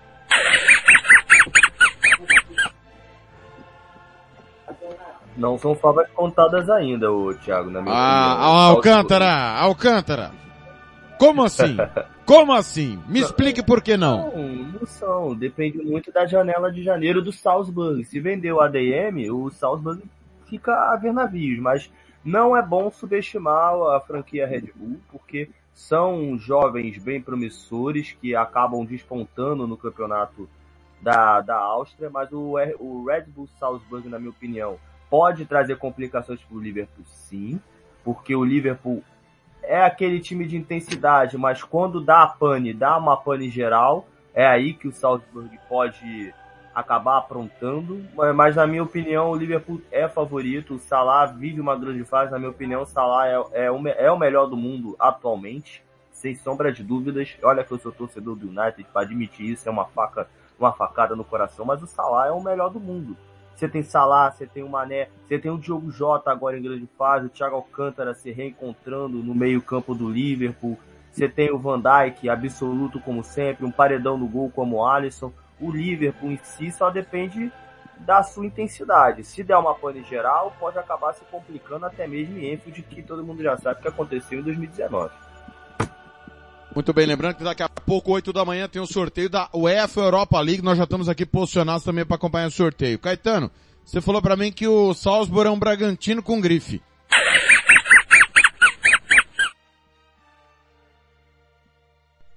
Caetano? Caetano caiu? Ele se emocionou, cara. Se emocionou. Micro, microfone tá fechado, Caetano, do seu? Acho que o microfone do, do Caetano tá fechado. Quando ele abre, Jean Nascimento. É Salisbury Liverpool. Olha, Thiago, eu queria ter esse otimismo do, do Thiago, do, do seu xará aí, hein? Porque acho, acho que o Salzburg já fez muito estar onde está, pegou um grupo muito difícil na primeira fase, que ele não era o favorito, tinha o Sevilha lá no grupo como uma das principais equipes e, e, e todos apontavam como um dos postulantes a ficar com uma das duas vagas. O Salzburg foi muito bem, venceu três partidas né, nessa, nessa primeira fase. Agora enfrentar um Liverpool e que na primeira fase pegou o chama, caiu no chamado grupo da morte e saiu com 100% de aproveitamento. Imaginar que o Liverpool possa cair para o Salzburg, claro que é muito difícil. É futebol, a gente sabe que sempre tem essa possibilidade, mas é, é muito difícil. Eu acredito que independente da janela do, do Salzburg, acho que o, poderio deles é muito aquém do Liverpool, muito aquém. O Liverpool é uma das principais equipes do mundo, tem um dos ataques mais imponentes do futebol mundial hoje. E, e você imaginar o Salzburg segurando em duas partidas o Liverpool, acho assim utópico, acho bem difícil mesmo. Liverpool se deu muito bem nesse sorteio, coloca um pezinho já nas quartas, só precisa jogar, né? Porque ninguém se classifica antes de jogar. É, o Liverpool já sofreu em sorteios anteriores aí, nas oitavas, mas acho muito difícil que consiga ser surpreendido dessa vez. Ô Caetano, você falou que era o Oi. Bragantino com grife, Caetano, o time do Salzburg. É, mas não deixa de ser mesmo. É time que busca jovens para lapidar e vender para o mercado, né? É, talvez ir pro Leipzig, depois fazer essa ponte, mas não passa disso. É, eu tava ouvindo o Thiago Alcântara falar que não é para não é subestimar o, o Salzburg, mas é, não tem como. O Liverpool é bem favorito. É, só se quer lá perder peças, né? Por lesão, por algum, algum motivo. A gente sabe que o Liverpool daqui a pouco tem maratona de, de Premier, né? Então é sempre perigoso. Mas eu vejo o Liverpool muito, muito favorito. E é aquele confronto que o, o Chelsea e o Liverpool, para mim, foram os times que se deram melhor nesse sorteio. Muito bem, Planeta Bola Especial, hoje um pouco mais longo devido aos sorteios, né, da Liga dos Campeões, Liga Europa e também da Conference League. É, antes de eu seguir aqui para os últimos quatro jogos, o Gia Nascimento, é, Fiorentina não está em nenhum sorteio hoje? Aguarde, me aguarde. Eu, eu, quero que você me faça essa mesma pergunta daqui a um ano. Daqui a um ano nós mudaremos as ah. cabeças. Vai mudar o quê? Ah. Chegou quem lá? Comprado a Fiorentina, Rogério? Não, não, não precisou. É, foi comprado três anos atrás pelo Rocco Comisso e após duas temporadas aí meio oscilante, competições europeias praticamente garantido já em dezembro, e, e agora é só aproveitar, curtir os louros dessa, dessa nova fase da Fiorentina, vindo aí com possi possivelmente uma vaga na Europa League, mas se Napoli e Atalanta vacilar, pode caber uma Champions ano que vem. E estaremos no próximo sorteio aí, comentando quem que vai, vai lamentar de ter pego a Fiorentina nas oitavas. Ô Caetano, é, deixa eu ver se eu entendi. Mesmo, né? Não, não, deixa é, eu ver se eu entendi. Caetano e Alcântara. Eu preciso de ajuda. Nós vamos ficar três horas no ar. Serão três sorteios diferentes. E nós vamos falar da Fiorentina só agora, é isso? É, é, é, é a relevância da Fiorentina, né? Aí, ano que vem a gente vai fazer a mesma pergunta, cadê a Fiorentina? Lugar nenhum. Não, a, a, aí você se engana. É que na verdade foi escolhido fazer o sorteio errado. Semana que vem tem sorteio da Copa Itália. Por que, que não vamos fazer também? já foi, já foi. Ô, tá de Caetano, estaremos de férias, pra caramba, só por conta disso. Tô, não, ele não falou estaremos isso, né, de férias, já. Só por conta não, disso. Eu, eu entendo, eu entendo. É o recesso da rádio. Só por isso. Muito bem. O torcedor, é, torcedor é tonto mesmo, né, cara? Torcedor, é. Eu tô esperando a Roma melhorar faz 20 anos. Ah. Todo ano eu falo, não, não. o ano que vem. Aí complica vem, também, né? Esperar que a Roma não rome é complicado. O Caetano, o Alcântara, perdão. Cara, que jogo, hein? Muito legal. Acho que é o mais legal de assistir. Internacional e Ajax. Para mim, dos confrontos das oitavas, o mais legal, que deve ter dinâmica e totalmente improvável, para mim, na minha opinião, é esse Internacional e Ajax, Alcântara. É, é como eu também disse, né, na, na hora do sorteio, que ó, vai ser o melhor jogo, né, a ser visto, não por nomes. Se não por nomes, todo mundo vai falar, ah, não, United de PSG, não. Esse é o melhor jogo das oitavas de final. Recomendo muito que assistam, que escutem, principalmente aqui. Ajax é um time colossal, é um time que sempre encanta por, por ter jogadores em suas fileiras que cabem em qualquer time europeu, assim, world class, né, praticamente, né? O Tadic, tem o Anthony que vem evoluindo temporada por temporada. Teve um achado, né, uma barganha, vamos dizer assim, que é o Sebastian Haller, que não foi bem no West Ham, na minha opinião. Chegou no Ajax, desandou a fazer gols. Inclusive, na história, né, é um dos maiores artilheiros em uma única edição na fase de grupos, se eu não me engano, se alguém puder puxar essa estatística, junto com Cristiano Ronaldo e Lewandowski, é, foi, foi isso que aconteceu. e acaba que a Inter de Milão tem muito a se ajustar, porque não me convenceu muito a trajetória da Inter na fase de grupos. Esperava-se que a Inter sobrasse um pouco mais junto com o Real Madrid, não foi o que aconteceu. Se tratando do último jogo também, a Inter facilmente foi dominada pelo Real Madrid. Teve até gol do Asensio para você ver como é que a Inter foi dominada. E eu acho que o Simone Inzaghi se formou um ótimo sistema defensivo, ainda um pouco melhor do que o do Antônio Conte, mas eu acho que a Inter peca muito no sistema ofensivo. Não acho que o Dzeko é um upgrade em relação ao Lukaku. Pode me julgar, mas eu acho que o Lukaku, você perdeu o Lukaku, a Inter sentiu um pouco mais do seu sistema ofensivo. O Lautaro em si não dá conta sozinho. E você vai enfrentar um Ajax com garotos novos, mesclando a experiência. E na minha opinião, o Ajax passa de fase. O Simone Zag que merecia um elenco melhor, Ney tem esse elenco melhor. Para mim o Salanoglu tá jogando muito, mas também o Ajax é bom a gente lembrar, o Ajax que chegou, né? É, a semifinal há três temporadas. Grande confronto nas oitavas, o Jean. Justamente, justamente. Eu acho que esse é o confronto mais indefinido, né? Porque se muitos pegarem pelo nome, né? É, você não, a princípio não acreditaria tanto no, no Ajax, principalmente depois daquela semifinal, né? Quando houve um princípio de desmanche ali, saiu é, Delite, saiu o Frank de Jong. Então, assim, a, a, equipe teve uma leve desmontada, mas alguns dos principais jogadores ali se mantiveram na equipe. Tadic, o próprio David Neres, teve o reforço do Anthony, que desde então se consolidou no time. E, e, assim, o Ajax chega numa, numa fase assim que ele se coloca em pé de igualdade com a Inter.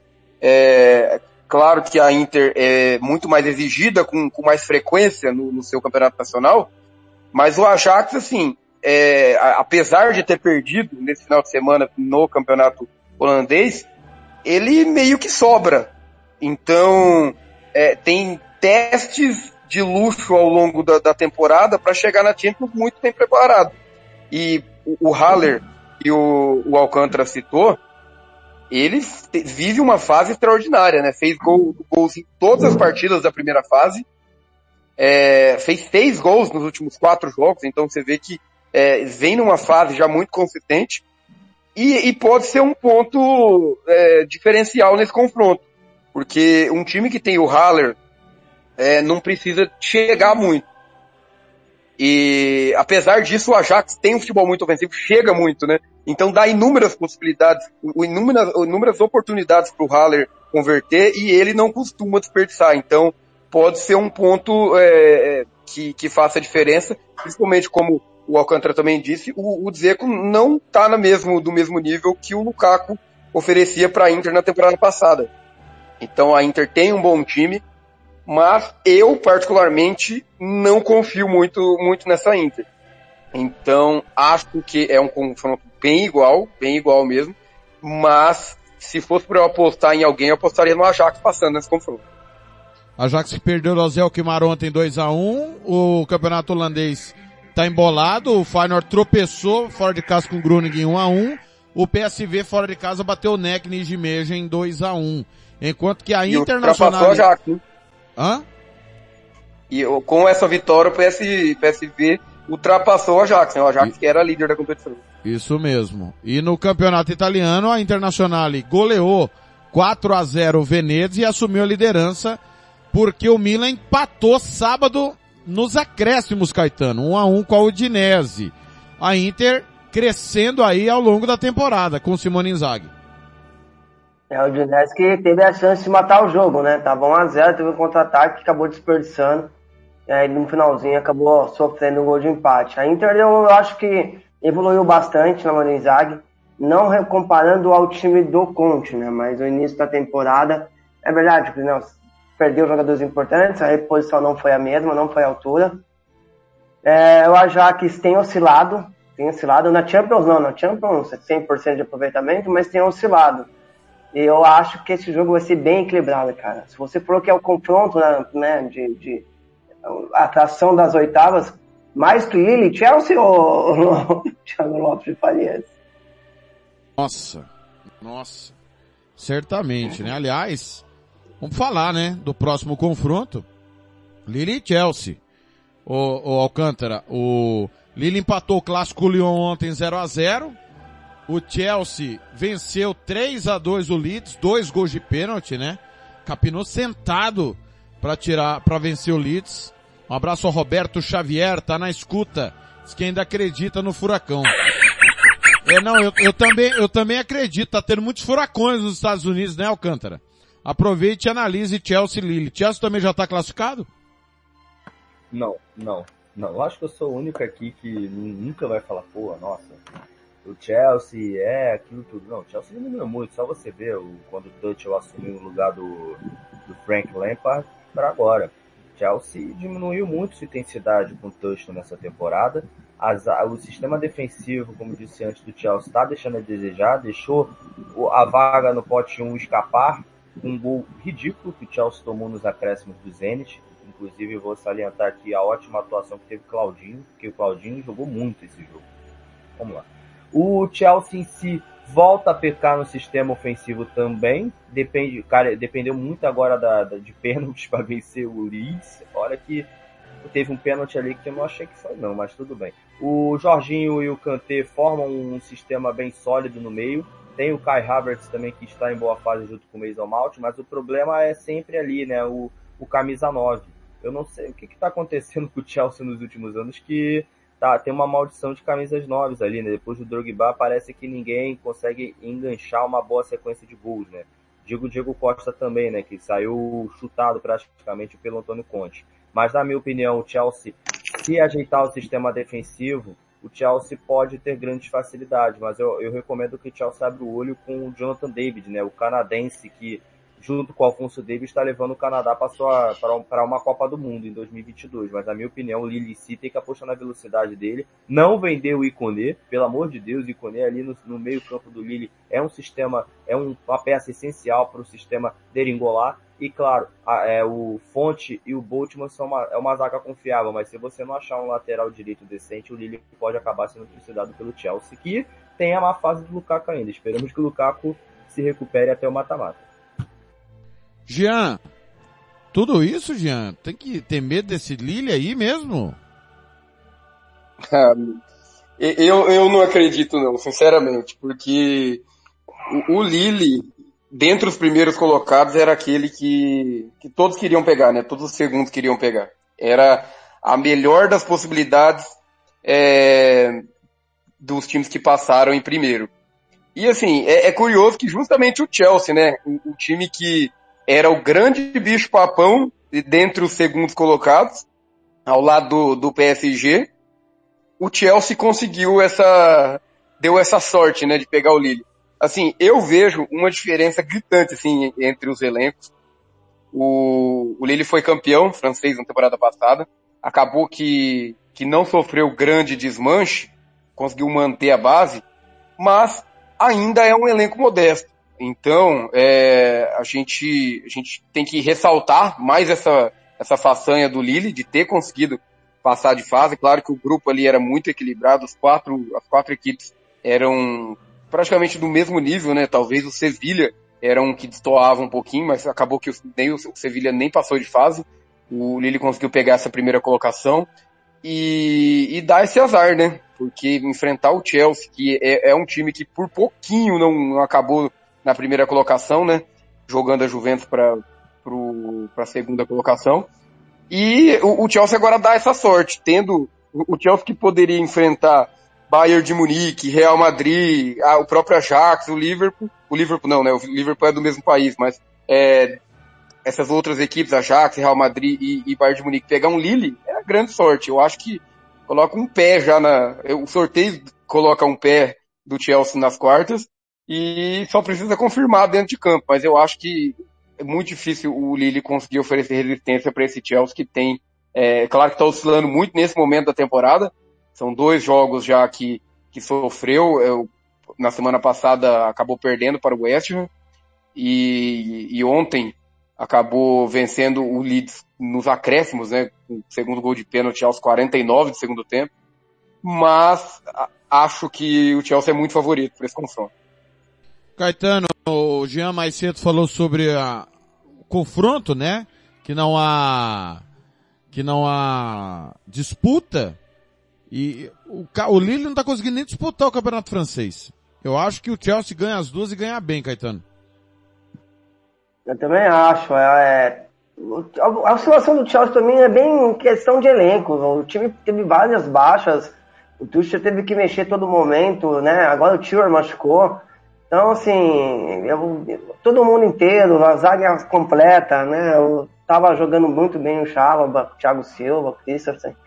Eu acho que James na direita, quando tiver todo mundo completo, o Lukaku tava, tava é, ficou um bom tempo fora também, então vai. E o campeonato inglês a gente sabe como funciona a Premier League, você tem que estar 100% fisicamente. Acho que até fevereiro, todo mundo recuperado, eu não, não vejo o Lille incomodar, não, não, consigo imaginar o Lille incomodando os Blues, não. Vejo o Chelsea bem favorito. Muito bem, penúltimo confronto das oitavas de final, o Sporting, vice-líder do Campeonato Português, no saldo de gols, né? É, que venceu nesse final de semana 2 a 0 ah, o, o Boa Vista num derby regional entre eles lá, Lisboa contra a cidade do Porto, tem 38 pontos, está invicto no Campeonato Português, 12 vitórias e 2 empates. Pega a Juventus, que foi líder do seu grupo, a velha senhora que no final de semana empatou com Venezia. Uma, eu, eu acho que eu falei errado, a Inter fez 4 a 0 foi no Cagliari. Eu acho que eu falei Venezia, eu falei errado. É, foi 4 a 0 ontem no Cagliari. A Juventus empatou fora de casa 1 a 1 com Venezia. É, o time do técnico Maximiliano Alegre é sexto colocado, está 12 pontos atrás da Internacional. Jean, começa você falando aí dessa Juventus que é, não está bem na, no campeonato italiano, mas está bem na Liga dos Campeões, liderou seu grupo, mas o Caetano bem avisou, né? Tem uma carne de pescoço. Pois é, e antes de mais nada, a Juventus tem que lidar com trauma pessoal, né? Tem duas temporadas que é, tem sorteios acessíveis e cai nas oitavas. Então, a princípio, é uma equipe acessível? Sim, o Sporting não coloca tanto medo. Porém, eu não teria facilidade em apostar é, na Juventus com, com muita certeza. Porque, primeiro que a Juventus está totalmente irregular no, no, campeonato italiano. É assim, uma, uma equipe que, que não consegue convencer de forma alguma é, perde muitos pontos, tanto que não está nem próximo da zona de classificação para a próxima Champions. É, vem oscilando bastante, é, inclusive está é, ali na, na briga para se manter no grupo que vai para a Europa League. Então, assim, a Juventus vem oscilando muito. O Sporting é um time que vem em reconstrução já algumas temporadas. É, foi premiado nessa temporada com a vaga na, na Champions depois de, de uma década, né? Quando foi classificou pela última vez, que foi a única vez que nesse formato que o Sport havia conseguido classificação, acabou enfrentando o Bayern de Munique e tomou uma surra no, no placar agregado, né? É, se, não, se eu não me engano, foi 12 a 1 na, naquela ocasião. E agora o Sporting tem uma nova oportunidade de chegar às oitavas. E contra a Juventus, eu acredito que, que tenha até uma, uma, uma possibilidade considerável de classificação. Então, acredito sim que, que pode, pode ser um confronto equilibrado aí, não, não por, por mérito ou da, mérito do esporte, mas sim por demérito da Juventus, que pelo elenco que tem deveria estar jogando muito mais do que está jogando atualmente. Alcântara, é muito equilíbrio realmente? Olha, eu vou seguir o relator, eu sei que ninguém concorda comigo, mas isso é muito bom. Eu amo isso, na verdade. Vamos lá, então. Concordo com o Jean porque a Juventus oscila muito, oscilou muito durante essa metade de, de, de ano europeu, né? Na minha opinião, oscilou bastante. O elenco que tem, você trouxe o, o Manuel Locatelli, que se destacou na Eurocopa. Você trouxe o Moise Kim por empréstimo. Aí você renova o empréstimo do Morata. Aí você mantém uma, uma Kenny, uma, Kenny por mais tempo, você compra ele em definitivo. Mas aí você perdeu o Cristiano Ronaldo. E aí? A questão é, essa reconstrução com Alegre pode demorar mais do que o previsto para o André Agnelli? Sim. O esporte em si pode oferecer riscos reais? Sim. porque na minha opinião, é o que eu falei também né, no início, quando vocês me perguntaram, eu falei que quem pegasse o esporte teria problemas, quando eu estava em trânsito. Quem pegasse o esporte teria problemas, porque o esporte em si era um dos, era um dos piores times a se pegar nessas oitavas de finais. Porque o esporte em si com Pedro Gonçalves é um, é um.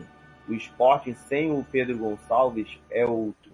A questão é, o Sporting vai conseguir manter o mesmo elenco em janeiro? É uma questão que a gente pode ver. A Juventus em si vai se achar a tempo de ter uma boa colocação para a próxima UEFA Champions League, que eu, que eu acho que não pega, e vai conseguir passar dessas oitavas de finais com louvor? Não. Mas, se tratando do jogo de ontem, eu acho que tem um equilíbrio sim, mas a Juventus deve passar no estilo alegre de ser aquele estilo que a gente viu na, na transmissão de Juventus e Chelsea que a gente fez, Thiago. Caetano, 0x0, 0x0, vamos pro pênalti, mais ou menos isso ou não? Por aí. A Juventus vai pegar um time que se defende muito bem. A Juve tem dificuldade em criar, em propor jogo, em furar ferrolho. Né? Toda vez que a Juventus pega um time que, nessa temporada que se propõe a jogar fechadinho, encontra muita dificuldade. Então é um time que precisa reagir, não é, é um time para reagir, não um time para propor jogo nesse momento da temporada. E quando vai ter que enfrentar esse esporte, que se fecha tão bem, que marca tão bem, é, que tem uma bola direta muito perigosa, né? É um time que joga fechado, gosta da bola longa e fazendo inversões para sair em velocidade. Então a Juventus, é, eu acho que pode, deve passar, né? Por por ser mais ter, ter mais condições, mais recursos, né? Recursos que eu falo de elenco, mas vai, vai ser difícil, vai ser complicado, porque esse esporte é um time muito, muito competitivo. Pra gente fechar, lembrando que já está iniciando o, o, protocolo ali do sorteio da UEFA Europa League, nós estamos atentos, está na apresentação dos clubes, né? A Liga Europa, que é a famosa Copa da UEFA, antiga Copa da UEFA, e a Conference League daqui a pouco sorteio, que é a antiga Recopa Europeia, Recopa da UEFA. O Alcântara, Manchester United e PSG, CR7 contra Messi mais uma vez, né? É, mas, é, a, se eu interromper os senhores para comentar desse jogo, é por conta do sorteio da UEFA. Giorgio Marchetti, é, secretário-geral da UEFA, já está se posicionando ali. É, vocês preferem que a gente comece a falar da, da Liga Europa e deixar United e PSG quando acabar o sorteio? O que, que vocês preferem? De acordo. Pode ser, Jean? Pode ser, Pode ser tranquilo. Caetano? Tranquilo. Fechou então. Então ficou um jogo que é, é o mais atrativo, o Messi contra Cristiano Ronaldo. Falando da Liga Europa, é, já estão classificados para as oitavas de finais. Lyon, Olimp, é, Monaco, Spartak Moscou, Eintracht Frankfurt, Galatasaray, Estrela Vermelha, Bayer Leverkusen e West Ham. Todos esses, claro, campeões dos seus grupos da UEFA Europa League. Nós temos o Rangers, Real Sociedad, Napoli, Olympiacos, Lazio, Braga, Betis e Dinamo de Zagreb, segundos colocados dos seus grupos na UEFA Europa League. Vieram da Champions. Leipzig, Porto, Dortmund, Sheriff, Barcelona, Atalanta, Sevilha e Zenit. Lembrando que não poderemos ter Atalanta e Nápoles, por exemplo, Porto e Braga, Sevilha e Betis, Barcelona e Betis, uh, Barcelona e Real Sociedad, Sevilha e Real Sociedad. Tem várias restrições, né, Alcântara? Corretamente, né? Não podemos ter aí também a. Olha, esse jogo, na minha opinião, se, se cair esse jogo, para mim vai ser o melhor da. Melhorzinho da, dessa, dessa fase de 16 anos. Na minha opinião, se cair Barcelona e Nápoles, é um jogão. E quem pegar o RB Leipzig tem uma complicação muito grande, porque o Leipzig não tem restrições, né? Pode pegar qualquer um do, do pote 1 da UEFA Europa League. Na minha opinião, dois adversários que quem ficou em segundo da UEFA Europa League tem que evitar. Se chamam Sevilha e Atalanta. Muito bem, Caetano, os italianos são favoritos, Atalanta, Napoli e, e Lazio nesses confrontos, Jean? Caetano ou Jean? Eu falei é, errado. Então, Jean, Jean. Jean mesmo, Jean. Pensei uma coisa, eu... falei outra. Você, Jean? Então, os italianos, eu acredito que chegam com boas possibilidades, mas numa competição onde chega na fase mata-mata e tem o Sevilha, eu nunca conseguiria colocar um italiano como favorito.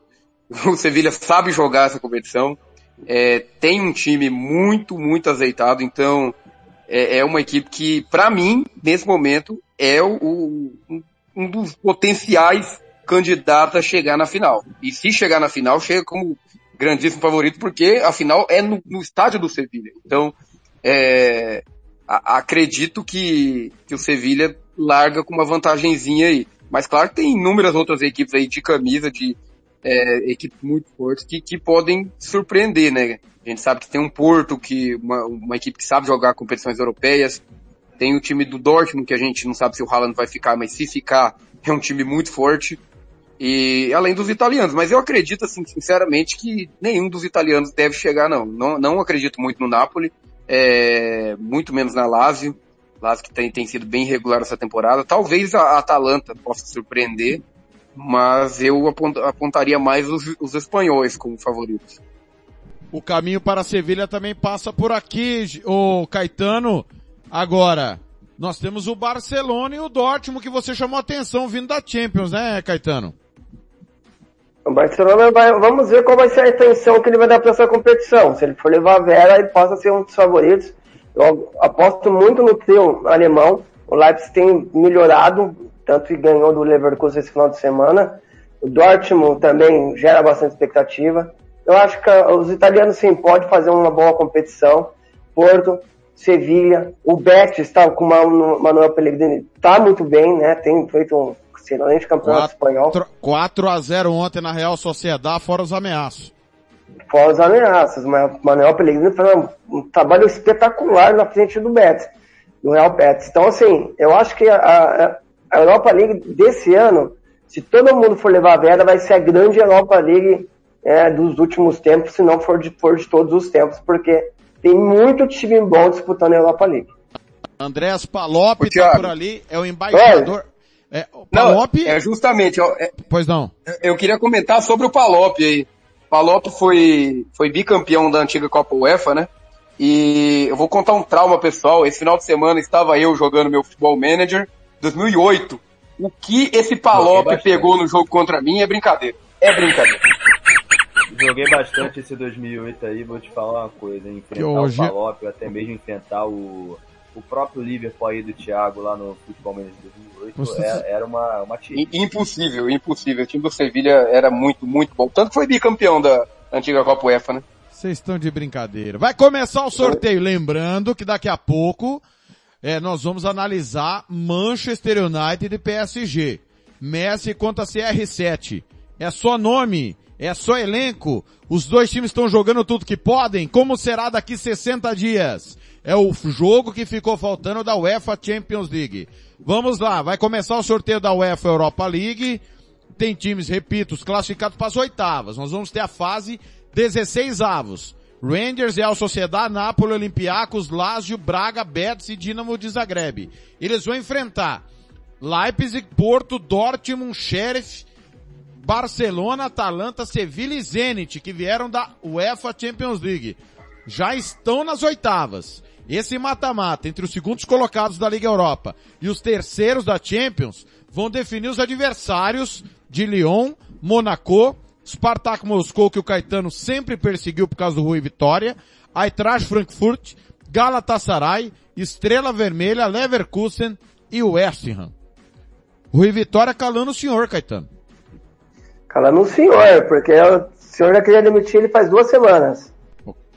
Cara tomou um monte no campeonato, tomou sete do Zenit no campeonato russo. Aliás, falando em Zenit, um a um clássico ontem, Dinamo, clássico não, né, desculpa, mas é a briga pelo título, Dinamo Moscou e Zenit, né? Que campanha, que reconstrução do Dinamo de Moscou, assistiu o jogo, foi bem legal, Claudinho perdeu um pênalti. Claudinho vive um bom momento, né, Alcântara?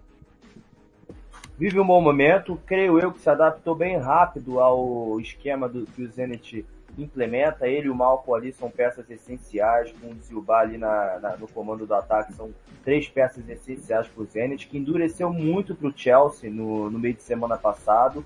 Na minha opinião, o Zenit é um adversário a se considerar. Não digo que é um dos favoritos, mas pode atingir umas quartas de finais facilmente, dependendo do, do sorteio de hoje. Mas é, é o que eu falo, Claudinho em si é um, é um jogador a ser, a ser levado mais a sério. Eu não, ve, não vejo no Zenit na, nas próximas duas temporadas, não. Porque o que esse garoto joga não é brincadeira, não. Jean, vai começar o sorteio. Vamos lá pro primeiro. Quem vem? Primeiro time que vai vir. Terceiro colocado da UEFA Champions League. Atenção, vai decidir fora de casa. Vai decidir na casa dos segundos colocados. É o Sevilha. Sevilha é o primeiro time, não pode pegar Betis nem Real Sociedad. É a restrição do Sevilha. Sevilha que vai receber a grande final dia 18 de maio, claro, com cobertura da Rádio Futebol na Canela. Vamos aguardar. Alô, Robert Almeida. Valeu, um abraço. Neia Nantes também na escuta. Atenção. o Robert está questionando o sorteio da UEFA. Como assim? Não tem, não tem, tem a regra, Robert Almeida. Para ninguém se enfrentar. Os grandes não se enfrentam, pelo menos no mesmo país, nesta fase. Vamos lá, primeiro confronto. Sevilha vai enfrentar o Dinamo de Zagreb, Jean Nascimento. Ah, se deu bem, né? Se deu bem. O, o Dinamo de Zagreb, eu acredito que era um, uma das equipes que todos estavam querendo enfrentar ali. E o Sevilha, que é o bicho-papão da competição, se deu bem aí, consegue um confronto bem acessível. Muito bem, vamos pro segundo. Time que vem da Champions, Atalanta. Não pode pegar a Lazio. A Atalanta não pode pegar a Lazio. Nem o Napoli. Vamos ver quem vai estar no caminho do time do Giampiero Gasperini. Segundo sorteio da fase 16 avos de final. Vamos lá. Vamos ver se agora ele não erra, né? Colocando os times que não podem. Ele cometeu essa gafe. O secretário da, da UEFA, na, no, o secretário da UEFA não. O, o, o secretário-geral do sorteio pegou o Manchester United que não poderia pegar o Vila Real. Cometeu essa gafe no sorteio anterior. Palop, Olympiacos, Atalanta e Olympiacos, Caetano. Bom jogo, né? Bom jogo, Atalanta, mas vejo a Atalanta como favorita. É, o Olympiacos tem um bom time, mas a Atalanta, na minha opinião, melhor treinada, com mais recursos. A Atalanta é favorito, mas um bom confronto, um bom confronto interessante. Muito bem, vamos pro terceiro sorteio. Leipzig, sorteio livre agora. Leipzig da Alemanha. Não tem nenhuma restrição, porque não tem nenhum alemão nesta fase 16 avos da Liga Europa. O Eintracht Frankfurt já está nas oitavas de final e o Dortmund vem da Champions também. Eles não podem se pegar entre eles. O Leipzig sorteio livre para o RB Leipzig. Vamos lá. O adversário, segundo o sorteio do Andrés Palop, ex-goleirão do Sevilha. Vamos lá, Palop, não deixe cair o papel, Palop. É o a Real Sociedade Alcântara. Bom jogo, bom confronto. o Leipzig contratou recentemente o Domenico Tedesco para ser seu treinador. O, é, o Real Sociedade com o Yazabal, mas que, que sofre muito com seu sistema defensivo. Na minha opinião, o Leipzig é favorito a passar nessa, nessa chave aí. Muito bem, vamos pro próximo. É o Barcelona. Barcelona. Barcelona, o gigante Barcelona. Não pode pegar o Betis que ainda quem sobrou dos espanhóis. Vamos ver quem será o adversário do Barça, que vem da UEFA Champions League eliminado, caiu diante de Bayern de Munique e Benfica. E agora, o adversário do Barça na fase 16 avos diz o seguinte. Vamos lá, Palop. No momento que chove aqui na redação, hein? Napoli! Barcelona e Napoli, Jean!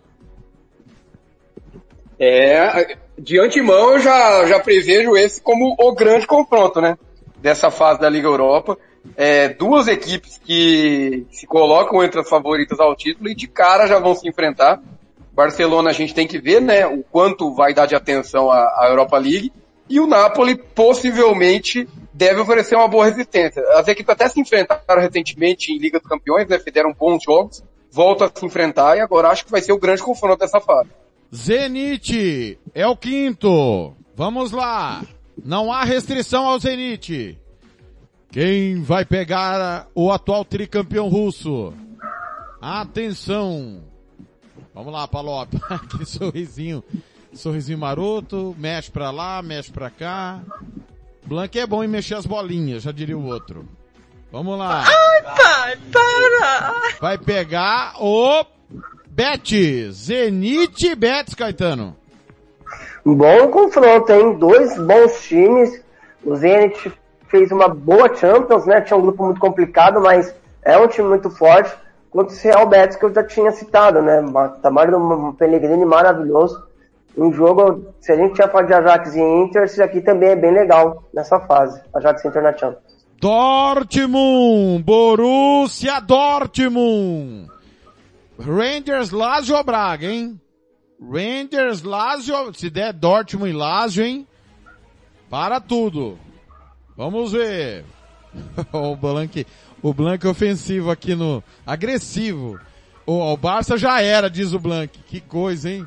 Pessimismo do Blank é motivador. Atenção! O Dortmund pega o Rangers! Ô oh, Alcântara, que confronto, hein? É, confrontaço de Giovanni Van Bronckhorst em si, é, novo no Rangers, contra o Borussia Dortmund, que entre aspas em crise, sabendo se o Haaland fica ou não, na minha opinião, o Borussia Dortmund favorito. Agora o Sheriff, o time que todo mundo aprendeu a gostar. O Sheriff Tiraspol pode pegar, pode pegar, não vai pegar o Braga, né? Não pode pegar a Lazio. Por que não pode pegar a Lazio? Por, por confronto? Vai pegar o Braga então. Vamos só confirmar. É, o Sheriff pega o Braga, isso mesmo. Pega o Braga. Confronto acessível, Jean. Justamente, acessível para as duas partes, né? Equipes é, mais alternativas, né? A gente gosta de ver esses times se enfrentando porque eles chegam mais longe na competição. Agora o Sheriff mostrou um bom futebol na fase de grupos da, da Champions. O Braga também é uma equipe que, que sempre chega nessas competições europeias, então acho que vai ser um confronto bem legal de se assistir também. É, e a restrição, Caetano, era porque o Porto não poderia pegar o Braga. Porto e Lázio é o último confronto bem interessante. Bem interessante também, entra naqueles bons jogos, né? É uma verdade que a Lazio é, não, não, empolga, né? Quando você acha que a Lazio vai, ela, ela te decepciona. No meu caso, não, né? No meu caso, me dá bastante alegria. Mas um bom jogo, mas eu vejo o Porto com leve favoritismo. Muito bem. Nós estamos devendo, então vou repetir aqui. Já já os nossos comentaristas vão analisar. Sevilha e Dinamo Zagreb, Atalanta e Olympiacos, Leipzig e Real Sociedad, Barcelona e Nápoles, Zenit Betis, Dortmund e Rangers, Sheriff Braga, Porto e Lazio. São os confrontos da fase 16 avos de final da Liga Europa. É, vocês têm informações, já vai sortear o, o, o caminho para as oitavas, meninos? Eu não, acredito não, que vá sim. Eu, eu não sei, não tenho essa informação. É, Jean vai? Porque como não. já tinha pelo menos a UEFA tinha pré-definido, né, já os potes, então acredito que, que vai fazer tudo hoje sim, porque tem que definir já o caminho para as equipes que passarem primeiro, né, na fase de grupo da Europa League.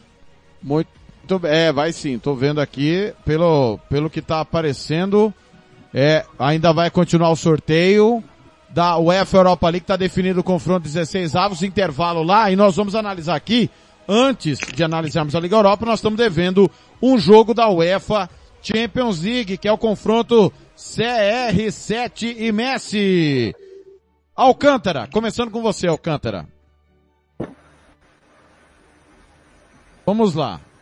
O último confronto, Alcântara. Lembrando que o Manchester United é quinto colocado do campeonato inglês, venceu o Norwich por 1x0 no final de semana. Tá a 11 pontos do Manchester City. Agora o United comandado pelo Ralf Rangnick Já o PSG lidera muito bem, obrigado, o Campeonato Francês venceu o clássico contra o Monaco ontem. 2 a 0 sem fazer muita força, né? Os gols ali rapidamente, 45 pontos lidera, o Olympique de Marseille, vice-líder 32, são 13 pontos. O vice-líder alterna, o líder não altera. É, estão jogando tudo que podem. É, é, um confronto que vai chamar mais atenção pela, pelo Messi contra o Cristiano Ronaldo, ou você acredita que algo pode mudar daqui até fevereiro? Acredito eu, Thiago, que é mais Messi contra Cristiano Ronaldo. Dois, dois times que se reforçaram bem nessa janela, né? Quem imaginava que o Messi iria adentrar nos plantéis do, do Paris Saint-Germain e que Cristiano Ronaldo iria sair da Juventus e diretamente Manchester United em si. Acredito eu que esse confronto vai gerar mais na temática do Messi contra Cristiano Ronaldo do que pela, pelo futebol que os dois estão jogando, que é nulo, nenhum mas acredito eu que os egos em si vai, esse, vai determinar alguma coisa, porque o PSG em si tem um vestiário meio conturbado, na minha opinião, é um vestiário difícil de se lidar, Pochettino bem pressionado, e acredito eu, já cravando aqui, se o PSG for eliminado, o Pochettino é demitido. É a, é a semântica que vai acontecer na minha opinião, os dois podem jogar muito mais. Eu não vou falar agora que o United está jogando mal, porque são os primeiros jogos do Ralf Rangnick. Eu não posso falar, pô, não, ele tá errado. A única coisa que o United ainda tem que melhorar é a intensidade do time. O time parece que é intenso no primeiro tempo e no segundo tempo acaba morrendo. A gente viu isso contra o Norwich, por exemplo.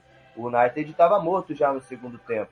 E, e se complicou. Se não fosse aquele pênalti do Cristiano Ronaldo, o, o United se complicaria contra o Norwich, que é um dos piores da Premier League, na minha opinião. Então, acho que é um jogo mais por nome do que por futebol. É a minha opinião. E na minha opinião, o Manchester United passa de fase. O Jean Nascimento, você falou que o Dortmund, não, o Dortmund não, o, o Bayern não tem adversário na Alemanha, realmente, mas a, a liga é muito mais difícil que a liga francesa, né? O, o PSG, de fato, ele esse ano tá nadando de braçada, mas o campeonato francês é muito fraco. Enquanto na Inglaterra o United venceu ontem, mas não convence.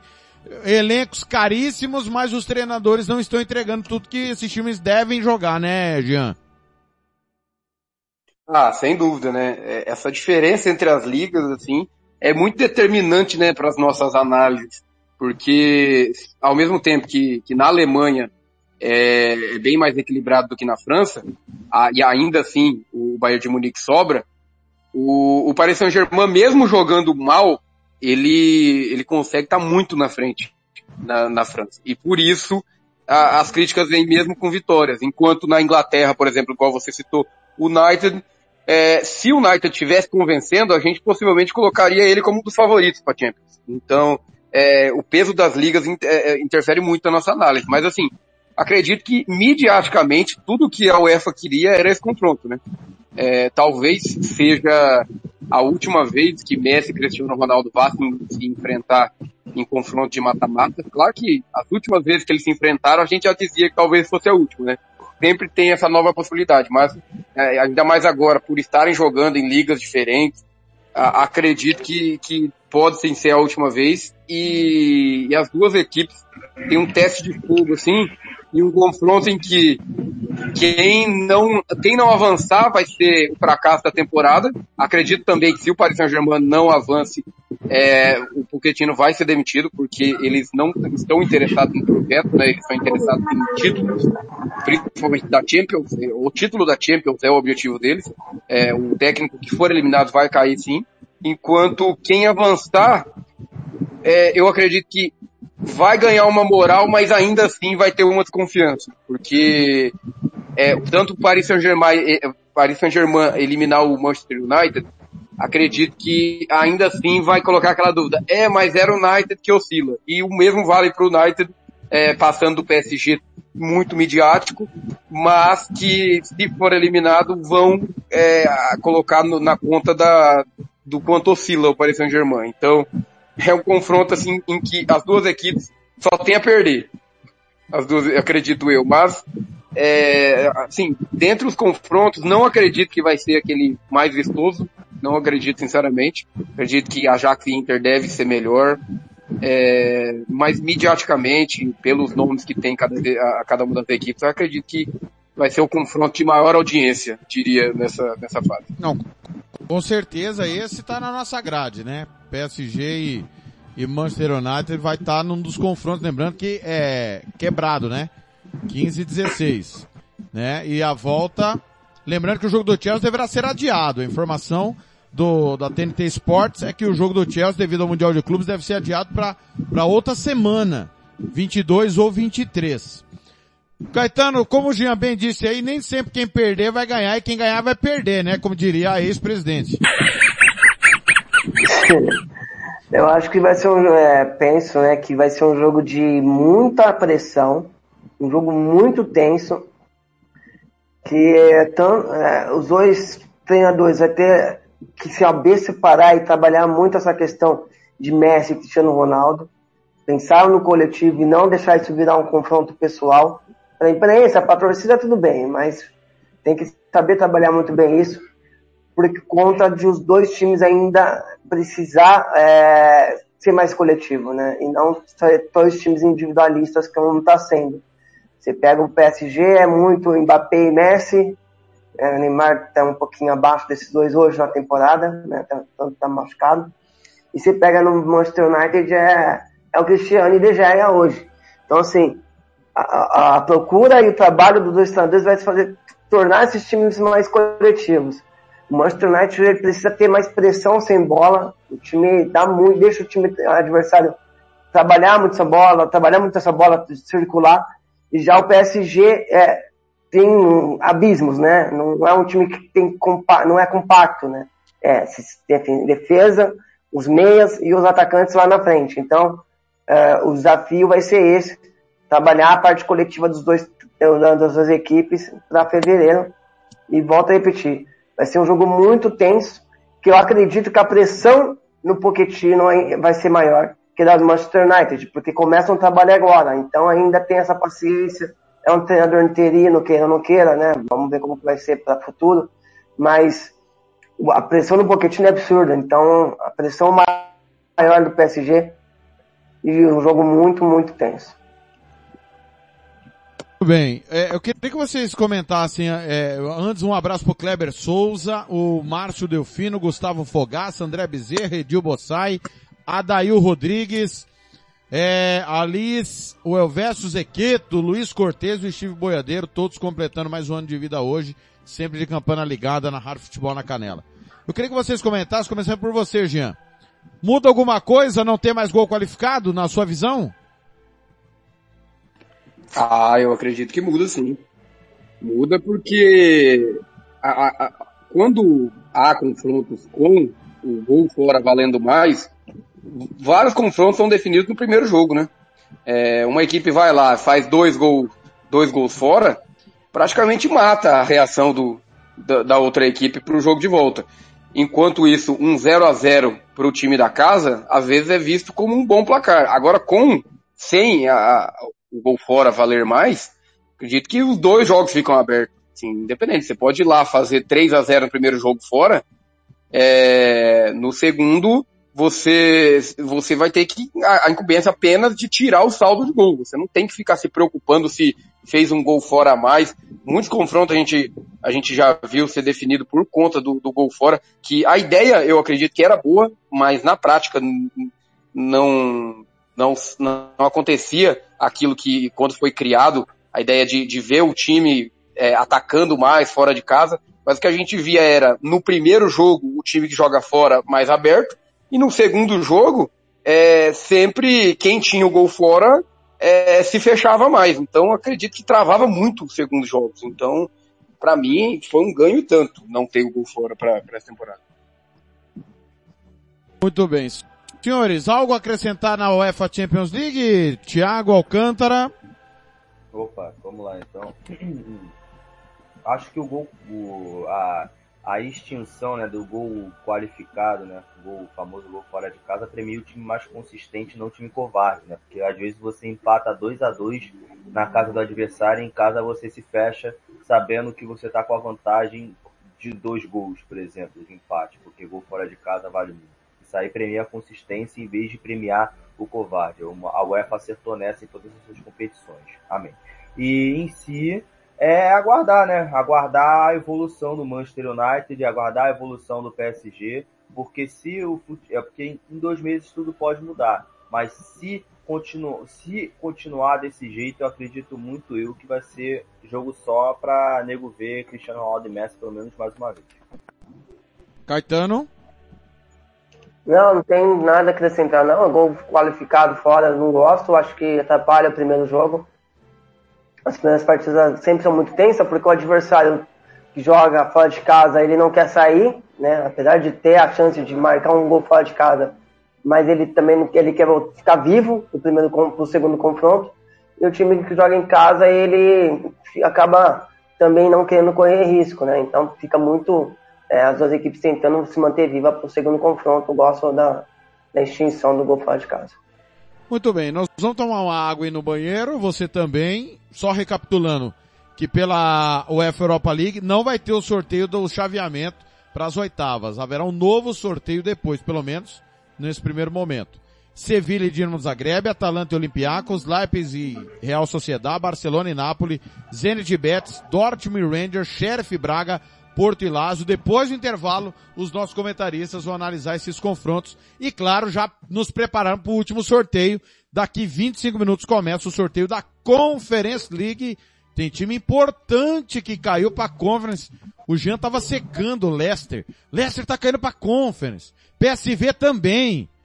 Você tava torcendo, Jean, para os dois caírem para a Conference? É isso ou, ou impressão minha? Ah, eu tava porque eu gosto muito da Conference, Thiago. Então, eu quero bons confrontos. E eu acho que todo Thiago. mundo dava como favas contadas, né? Roma e Tottenham na, na Conference. Ah, vai ser a final entre eles. Mas com o número de equipes fortes que caíram é, vinda da, da Europa League, ah, eu acho que vai ficar muito equilibrado essa fase final. E o próprio Tottenham ainda não tem a certeza, não tem a garantia de que vai disputar é, esse mata-mata. Então, acho que vai ser bem bacana. Eu gosto bastante. Crise Thiago. no sorteio, né, Alcântara? É isso?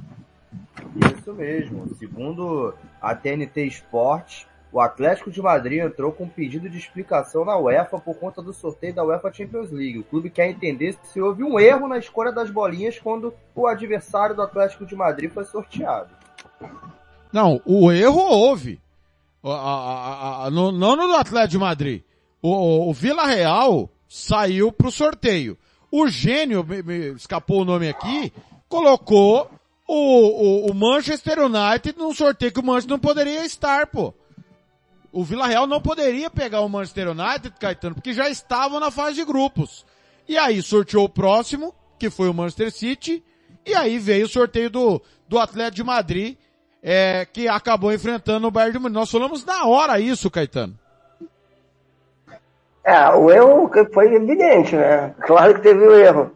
É, mas eu acho que foi corrigido, cara. Eu acho que o Atlético de Madrid ele é um tá com medo de pegar o Bayern de Munique nesse momento. É, porque agora, se, se, o Atlético de Madrid realmente questionar e a UEFA ter que explicar e ter que fazer um novo sorteio, vai mudar tudo de novo, né? E aí pode, o outro vai reclamar ali na frente por conta da, de novo de ter que fazer o sorteio. É lógico que ninguém quer pegar o Bayern de Munique. Mas o, o, aí o Chelsea no, no outro confronto pega o Bayern. Você acha que o Chelsea não vai reclamar? Então acho que o Atlético Madrid ele se preocupar mais em jogar mais bola do que ficar chorando por causa de sorteio. Ô, Jean, será que o Tavares está dando curso intensivo para os caras da UEFA? Ah, é uma possibilidade que a gente tem que considerar, né? Porque quando a gente vê erro amador desse tipo, a gente sempre é, pode imaginar que o, o Tavares faria pior. Rápido intervalo, galera. Já já a gente volta com os nossos comentaristas palpitando o confronto da fase 1 16 avos da Europa League e na sequência já vamos ter o sorteio da Conference League nesse Planeta Bola especial, último do ano. Rádio Futebol na Canela, o caminho para São Petersburgo, para Sevilha e para Tirana passam por aqui. Rádio Futebol na Canela, aqui tem opinião. Agrolaço Pet Shop. Rádio Futebol. Sicredi é para todo mundo. Pergunte para quem é dono. Eu sou o Carlos, vendedor e associado Sicredi há 15 anos. Pergunta eu respondo. É verdade que o Cicred distribui os resultados? Verdade, Juliana. Como o Cicred é uma cooperativa, todos os anos o resultado é distribuído proporcionalmente entre os associados. Eu sendo dono, eu também participo das decisões do Cicred? Participa sim, Edu. No Cicred, o associado tem vez e tem voz nas decisões da sua cooperativa. Sabe como é a vida de estudante, né? A grana é sempre curta. Será que o Cicred é para mim? Claro que sim, Paulo. Com apenas 20 reais você já abre uma poupança aqui com a gente. Mas o Cicred não é só pro público agro? Não, o Cicred é para mim, para você. O Cicred é para todo mundo. Procure uma agência Cicred ou fale com quem é dono. Rádio Futebol na Canela. Aqui tem opinião. Você quer confraternizar com seus amigos no maior e melhor complexo esportivo da capital? Então vá até o Santo Gol. Campos de futebol, gramado padrão FIFA, quadra de areia, bar, locação para eventos e escolinha de futebol para o seu filho. Ligue e agende o seu horário, 679-9939-4439. Eu vou repetir, 679-9939-4439 ou vá até o Santo Gol, na Avenida Lúdio Martins Coelho, pertinho ali da Vila da Base. Santo Gol, o melhor complexo esportivo da capital.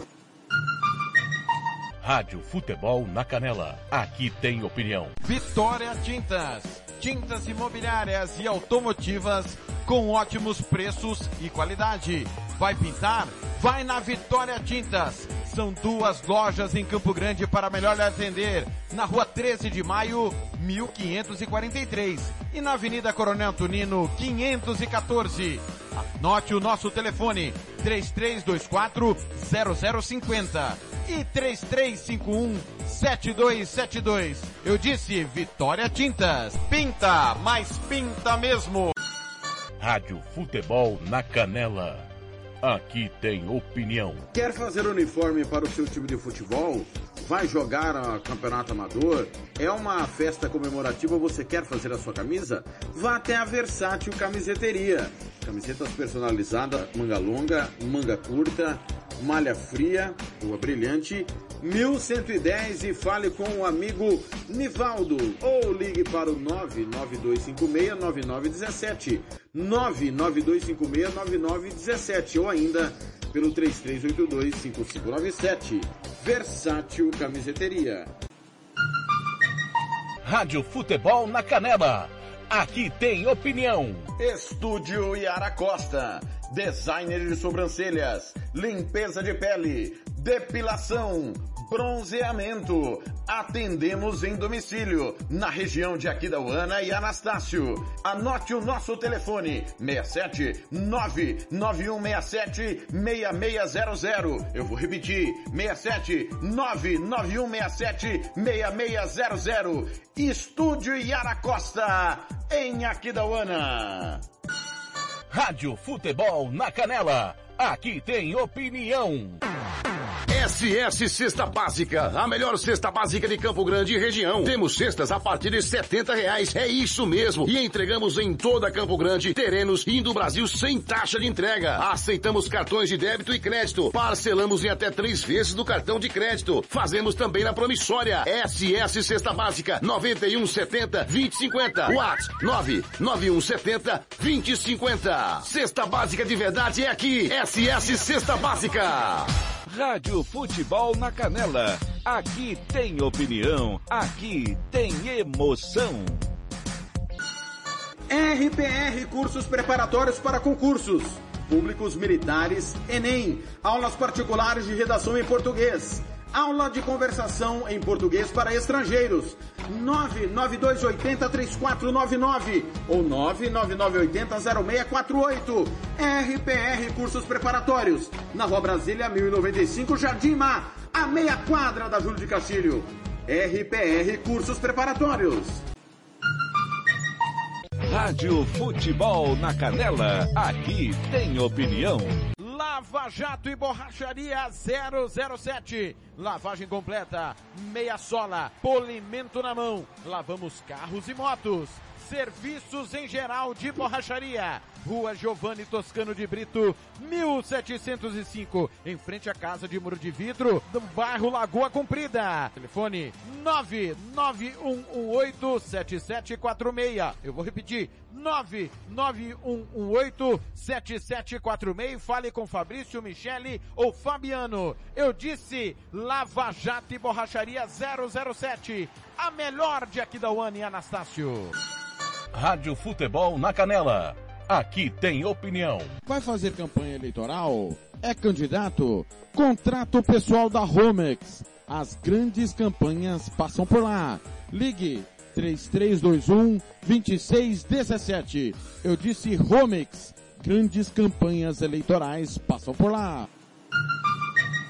Rádio Futebol na Canela. Aqui tem opinião. Você que curte rock e quer contratar a melhor banda do Mato Grosso do Sul, fale com a Ivana. Festa de aniversário, casamento, 15 anos, formatura, despedida. Você curte rock? Então o melhor som é do Ivana. Anote aí o telefone para contratar o show. 992921177. Eu repito, 992921177.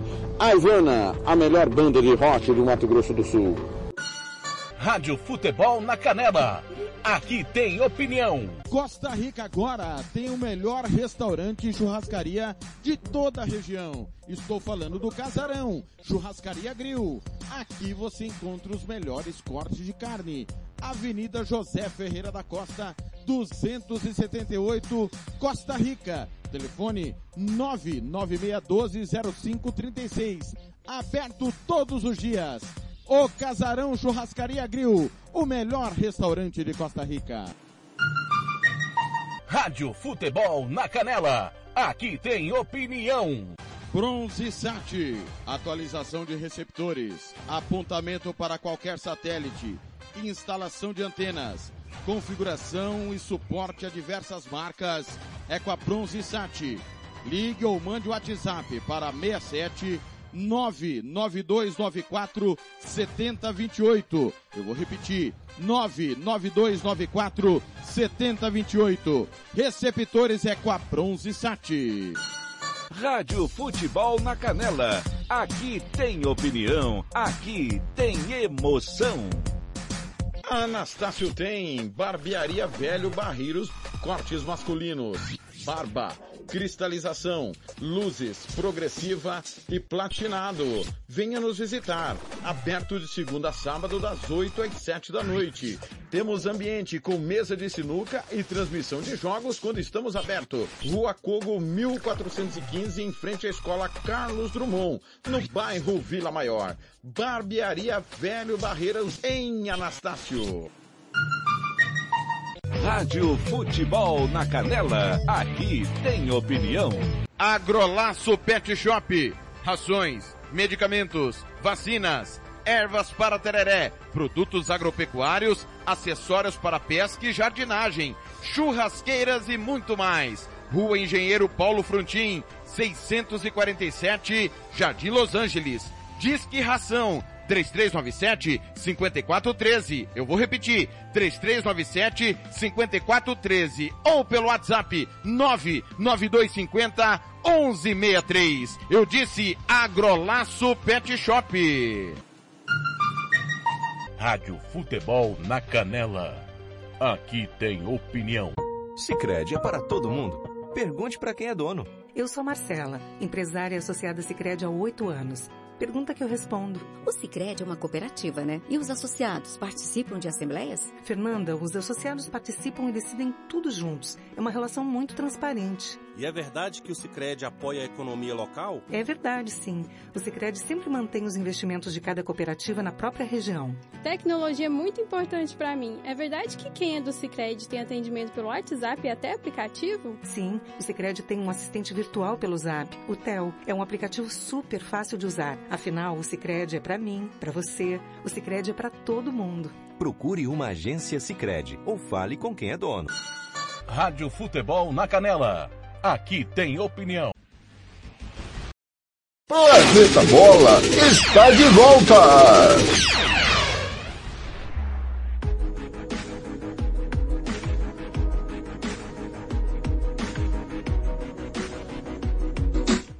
Muito bem, estamos de volta, 8 horas 47 minutos, horário de Campo Grande, 9 e 47 horário de Brasília. Cara, é, teve uma reviravolta durante o intervalo. Tiago Alcântara, informe, por favor.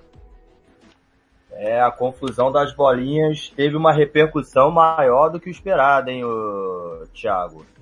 Porque a UEFA acabou de informar que teremos um novo sorteio da UEFA Champions League às 11 horas da manhã, horário de Brasília, 10 horas da manhã, horário de MS. Por quê? A bolinha do Manchester United foi incluída no sorteio do Villarreal e saiu, foi repetido. Eles não podiam se enfrentar por estar no mesmo grupo. E a seguir, saiu o City como adversário do Villarreal. Só que a bolinha do Manchester United não foi incluída no, no, no pote quando o do Atlético foi sorteado e a do Liverpool estava incluída. Então, por isso, teremos outro sorteio por conta desse esdrúxulo da UEFA. Que loucura, Gian Nascimento! Pois é, né? São situações que a gente acha que só acontece na América do Sul, né? E a própria UEFA cometendo erros primários, assim, então assim, é, é ridículo, né? É ridículo. É, imagina é, o número de profissionais que estão trabalhando na cobertura dessa, desse sorteio. É, já, já houve análise, a gente fez, inúmeros outros veículos estão fazendo, discutindo, é, vendo as possibilidades para não valer nada. Então, assim, ridículo, ridículo. Não, não tem muito o que falar, não. Só lamentar mesmo, porque isso é uma coisa que se acontece aqui na América do Sul, a gente ia ficar falando, ah, mas na Europa não acontece, que isso é um absurdo, mas a gente vê que a própria UEFA, que é referência, fazendo um, assim, é, a, a, gente não consegue nenhum adjetivo, é, a gente não, nem pode, na verdade, falar um adjetivo que qualifica essa situação de tão lamentável que é. Felizmente, vamos aguardar, né? Vamos aguardar para a gente comentar novamente cada um dos, dos confrontos que, que virão pela frente aí. Cara, é brincadeira, Caetano. É mole ou que mais, cara? A gente ficou aqui mais de uma hora debatendo, né? Falamos na hora isso, né? Que o Manchester United já deveria ter, ter tido seu adversário sorteado na sequência, e esse adversário deveria ser o Atlético de Madrid. E ficamos até confusos na hora, né, Caetano? É, acabou até pulando, né? Porque a gente depois no final ali nós estava esperando o outro sorteio e já estava no último, né? Que era o jogo do United contra o PSG. Obrigado, EFAS, quebrou minha perna. É, com, ridículo, patético esse sorteio. E aí o Atlético reclamou, agora a pergunta que fica, né? É, vai ter cochicho, porque é, que volta a repetir, o Chelsea que pegou o Lille Muda o confronto. O Chelsea vai lá me pega um, um, um, um de Monique, me pega um Real Madrid. Você acha que o pessoal do Chelsea vai ficar contente? Né? O Liverpool pega um PSG, vai ficar contente? Então, é ridículo, não tem nem o que falar. E, Thiago, infelizmente eu não vou conseguir continuar na transmissão. A gente compreende demais, ô Caetano. Que isso. Fica sossegado. Realmente, não, não tem o que fazer. Não sei se os companheiros vão poder estar também. Se não puderem, fica aqui, a, no, a nós lamentamos. Pois não, Thiago, pois não. não. Então, eu tô tranquilo, eu sigo aqui na, na, na, cobertura. O que eu quero apenas destacar é que assim, a gente já sabe é, o quanto o torcedor médio desconfia de sorteios. E aí a UEFA dá uma dessa agora, só dá pano pra manga, né? Que, como que você vai agora defender a lisura de um sorteio em que a própria UEFA admite que faltou uma bolinha para um do, do, do, uma das equipes ali? É, então, assim, vai falar o quê? Então ele estava tentando manipular, talvez, o sorteio? Agora, assim, dá pano pra manga. E a gente que é, defende tanto a lisura de um sorteio, quando acontece uma situação dessa, a gente fica assim, sem ter o que falar também, né? É complicada essa situação, hein? Até em cima dessa fala do, do Jean aí, por isso que eu acho que é legal o sorteio, já dá tudo um glamour, né? Já dá tudo uma expectativa.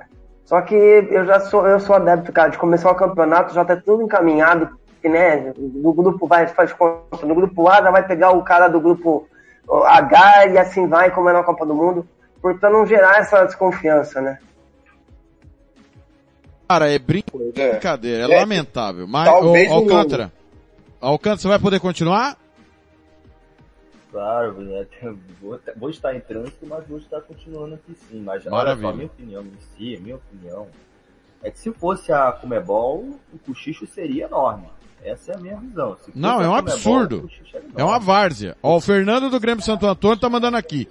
É, presidente do Grêmio Santo Antônio. É uma várzea mesmo. A palavra é essa, né, Alcântara?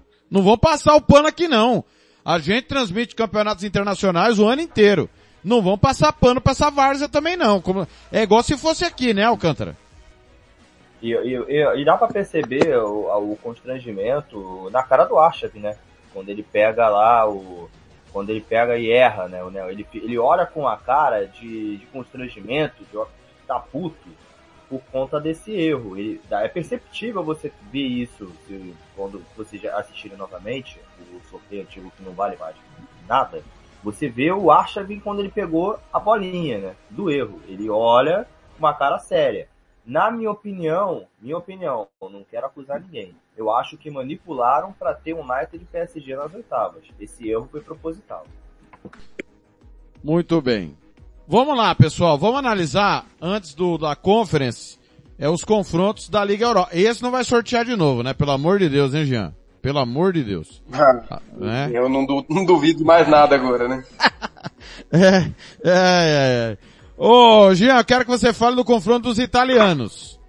É, nós teremos Atalanta e Olympiacos, Barcelona e Napoli, Porto e Lazio. Algum italiano se deu bem aí, ô, ô Jean Nascimento? Tá, vamos lá. Eu acredito que Atalanta se deu bem, teve um confronto bastante acessível. O, o Olympiacos é, é um país já de um, de um país mais periférico, né? Disputa uma liga, uma liga mais fraca. Então a gente sempre tende a achar que, que a, a equipe vem um nível atrás das equipes que disputam as maiores ligas. Claro que o Olympiacos, o foco dele 100% vai estar nesse confronto.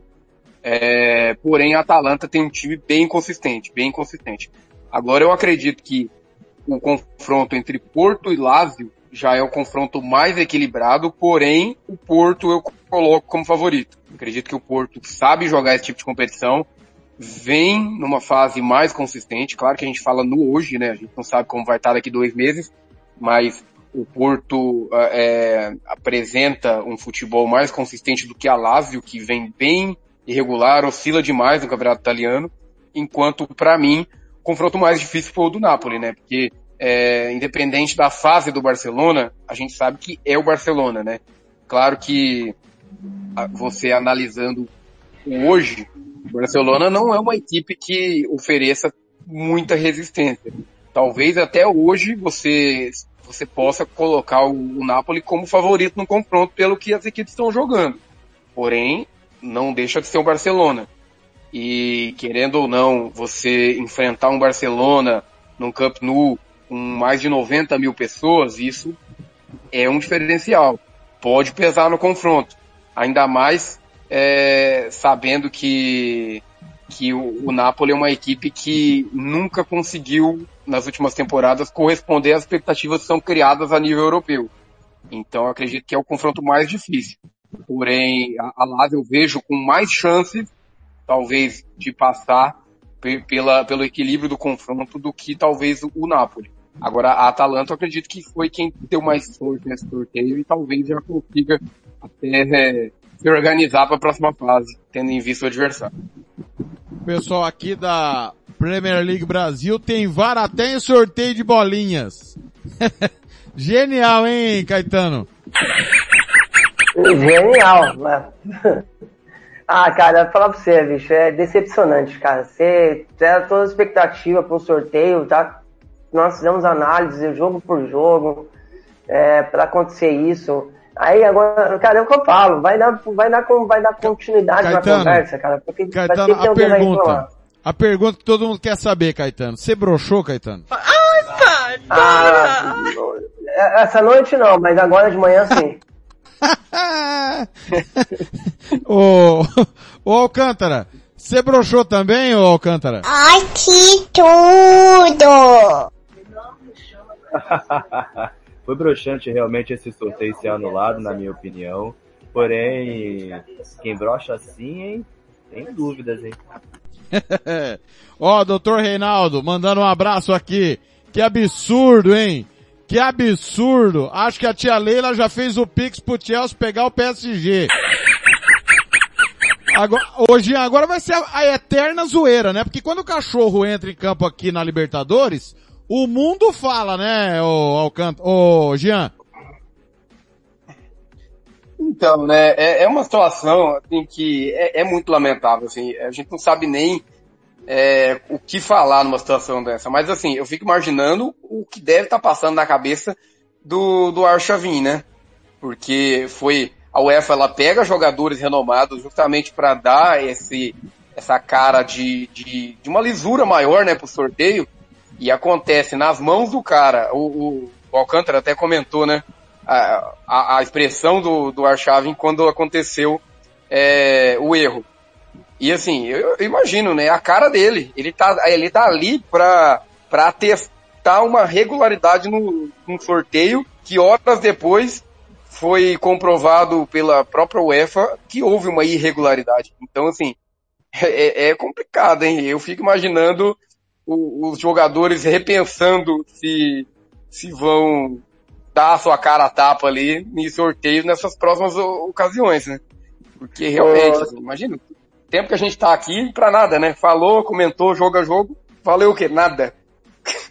Ô Thiago, a pergunta que fica é que se o Atlético de Madrid não tivesse manifestado, então ficaria normal, né? Continuaria. Sim. E depois a UEFA, a UEFA ela reconhece que ela errou, ela reconheceu. Mas se o Atlético não tivesse reclamado, ela não teria reconhecido o erro dela. Pois, na hora, deveria, o que que deveria ter ocorrido? Vila Real e Manchester City, e eu achei, até falei que de, ia dar Atlético de Madrid e Manchester United. Foi a minha primeira reação, porque, naturalmente, quando há um erro desse, o, o, o Alcântara, você já mantém ali o time que foi sorteado, e o próximo que sair, já que era segundo colocado, era só encarar o United. Não era mais fácil, Alcântara? Hum, muito mais fácil, na minha opinião. É, eu concordo com você, Thiago. Era só manter o United ali e sorteava um dos segundos colocados ali para poder cair. Já, já tava a bolinha exposta do Manchester United e o erro também fica. Você coloca o Liverpool no posto Atlético de Madrid, você não coloca o Manchester United de tiro do Liverpool. É uma confusão que a gente vai explicar e agora eu quero saber a passividade dos jogadores. Eu quero saber qual jogador de qualquer um. Quero saber se Cristiano Ronaldo, Messi, Neymar vai dar pro cara tapa lá agora, se mudar o sorteio. Se vai lá, vai, vai criticar o Apple, vai ficar calado, ou não vai ter, ou vai ter a mesma coragem que o Atlético de Madrid tem para poder contestar esse sorteio. Caetano, sua vez agora de analisar, quero que você analise os espanhóis. O Jean analisou os italianos. Analise, por favor, Sevilha e Dinamo de Zagreb, Leipzig e Real Sociedad, é... Barcelona e Nápoles. É o Barcelona e Nápoles, o Jean já analisou, desculpa. Zenit Betis. Zenit Betis, tá. é, Sevilha e Zagreb, Leipzig e Real Sociedad. Esse jogo do Real Betis e do, do Zenit eu acho bem equilibrado. Eu acho o Zenit mais, com mais, cas, mais casca, né? Mas é, o, o Real Betis realmente deve trazer muito trabalho para o Zenit. Vejo o Zenit levemente favorito. Leipzig, Real Sociedade, Real Sociedade deu teto, né? Deu limite. Começou muito bem, chegou a liderar o Campeonato Espanhol, mas já, já não consegue mais manter esse nível. No Leipzig vem, depois da mudança no comando técnico, melhorou bastante, né? Tem evoluído. Então, vejo o Leipzig como favorito também. E o jogo do Sevilha, o Sevilha é bem favorito contra o Dinamo, é, também faz um bom campeonato espanhol, vice-colocado, conhece da competição, tem um trabalho consolidado com o Julio Lopetegui, então assim, eu acho que o Sevilha também é um grande favorito nessa fase. Então, para fechar, né, Sevilha, Leipzig e Zenit, para mim, é os três desses, desses três confrontos. O Alcântara, os confrontos alternativos da, da Dortmund Rangers, né? Grande confronto, o Dortmund que é apontado por muitos como o grande favorito aí, um dos grandes favoritos da Liga Europa, e o Sheriff que pega o Braga, né? O Sheriff, grande surpresa, pega o Sporting de Braga do Carlos Carvalhal no pique para você opinar, porque já estamos prontos para a Conference League. Pode repetir só o confronto do Dortmund, que deu uma cortada. É Dortmund e Rangers. É um confronto interessante. Dortmund que em si tem que se provar, né? Depois da eliminação surpreendente em seu grupo, todo mundo esperava que o Borussia Dortmund avançasse junto com o Ajax, não foi o que aconteceu. Fica o, a, o enigma do Haaland, né? Que Mino Raiola já saiu para procurar um novo clube para o Haaland, não se sabe se é em janeiro ou no meio da temporada, acredito eu que seja no meio da temporada, mais para não prejudicar o Borussia, mais para poder não prejudicar a adaptação do Haaland no novo time. E o Rangers em si em adaptação a seu novo técnico, né? Giovanni Van Bronckhorst, que teve uma boa passagem no Feyenoord e estava na China, é um nome a se observar para os próximos anos aí em clubes maiores, né? É um bom desafio para o holandês. Tem o, o, Rangers em si, é a mesma base do Steven Gerrard, né, que foi para o Aston Villa. É um confronto interessante. O Borussia Dortmund em si é favorito, mas o Rangers pode aprontar com o Kent, né, que é um inglês que é muito veloz, inclusive na, tanto na, na, vida real e tanto também no quem joga FIFA sabe muito bem o que eu tô falando. E o, o Braga, né? É Braga em quem mesmo? Desculpa, não, não entendi muito bem. É Braga. Sheriff. Sheriff. Ah, meu Sheriff, né, cara? Não, é sério, agora o Braga em si tem definição do treinador, o Carlos Carvalhal em si pode assumir o Flamengo ou não, depende em si dessa negociação. Acredito eu que o Braga tem uma equipe bem consistente, mas o Sheriff é, em si surpreendeu na UEFA Champions League, derrotando nada mais, nada menos que o, que o maior campeão, né, que é o, o Real Madrid. Deu, derrotou o Shakhtar, deu um calor na Inter de Milão. Muitos achavam até que o Sheriff poderia, tinha chances de se classificar na fase de grupo, mas na minha opinião, o Braga tem tudo para poder se classificar e o Sheriff ficar pelo caminho. Muito bem. É, Conference League. É, eu, eu, eu, confesso a vocês, se vocês puderem me explicar, Gian, ou Caetano, ou Alcântara, por que que Vitesse e Tottenham não está definido ainda? Mesmo que o Tottenham vença? É, por mim já estava definido por conta do, do, saldo, né? Não, do saldo não, do confronto, né? É, o confronto entre eles. Empatou em pontos, empatou em, em saldo de gols, né? Número de gols marcados também, mas o, o, o Vitesse fez dois gols em Londres, que seria, de acordo com a Liga dos Campeões, seria critério para para desempate, né? No caso de Atlético de Madrid e Porto e não, era Atlético de Madrid e Barcelona e Benfica, desculpa. No caso de Barcelona e Benfica. Era critério. Eu confesso que não entendi ainda porque que o Vitesse não avançou. E tem o embrólio do, da, da, questão do Covid, né, Alcântara? Do, do Tottenham é, o... ser punido. É, o surto, o surto de Covid, né, do Tottenham, o Tottenham em si tem um risco, né? Acho que a UEFA deixou meio definido para saber o que, que, vai acontecer. Se pune o Tottenham com 3 a 0 e dá a vitória para o Rennes por WO, entre aspas, ou se deixa o jogo correr. Porque o regulamento é o seguinte, né? Primeiro, primeira regra, confronto direto, da Vitesse. Segunda regra, diferença de gols. Terceira, gols marcados durante a fase de grupos. Ô, Thiago. Então, oi. oi, pois não. Eu, eu só não tenho certeza se no confronto direto tá considerando esses gols fora, né? Eu acho que eles consideraram igualdade no confronto e por isso seria definido no saldo, né? Porque foi 3 a 2 e 1 a 0 ou 3 a 3 no placar agregado. É, deve ser isso mesmo, Jean. É, isso mesmo. É, é, o, é o gol qualificado fora de casa não, não tá contando, por isso que ainda tá em aberto. Só tem que ver o saldo dos dois times, né? Isso. Muito bem. Ah, é verdade. Tem o saldo de gols, correto. Então, é isso aí mesmo. Perdão, perfeito, perfeito, Jean. Muito bem. Só recapitulando. Os classificados. Lask da Áustria, Ghent da Bélgica, Roma, Azelkmar, Feyenoord da Holanda, os dois, Copenhague da Dinamarca, o Rennes da França e o Basel da Suíça. Estão classificados como campeões de cada grupo. Mata-mata preliminar vai ter Maccabi Tel Aviv, Partizan, Bodo Glint, Renders da Dinamarca, o Boda da Noruega, Slavia Praga, PAOK, Vitesse ou Tottenham e o Karabag do Azerbaijão. Esses são os segundos colocados. Os que vieram da UEFA Europa League, Sparta Praga, PSV, Leicester, Fenerbahçe, Olympique de Marseille, Midland da Dinamarca, atual campeão dinamarquês, o Celtic e o Rapid de Viena.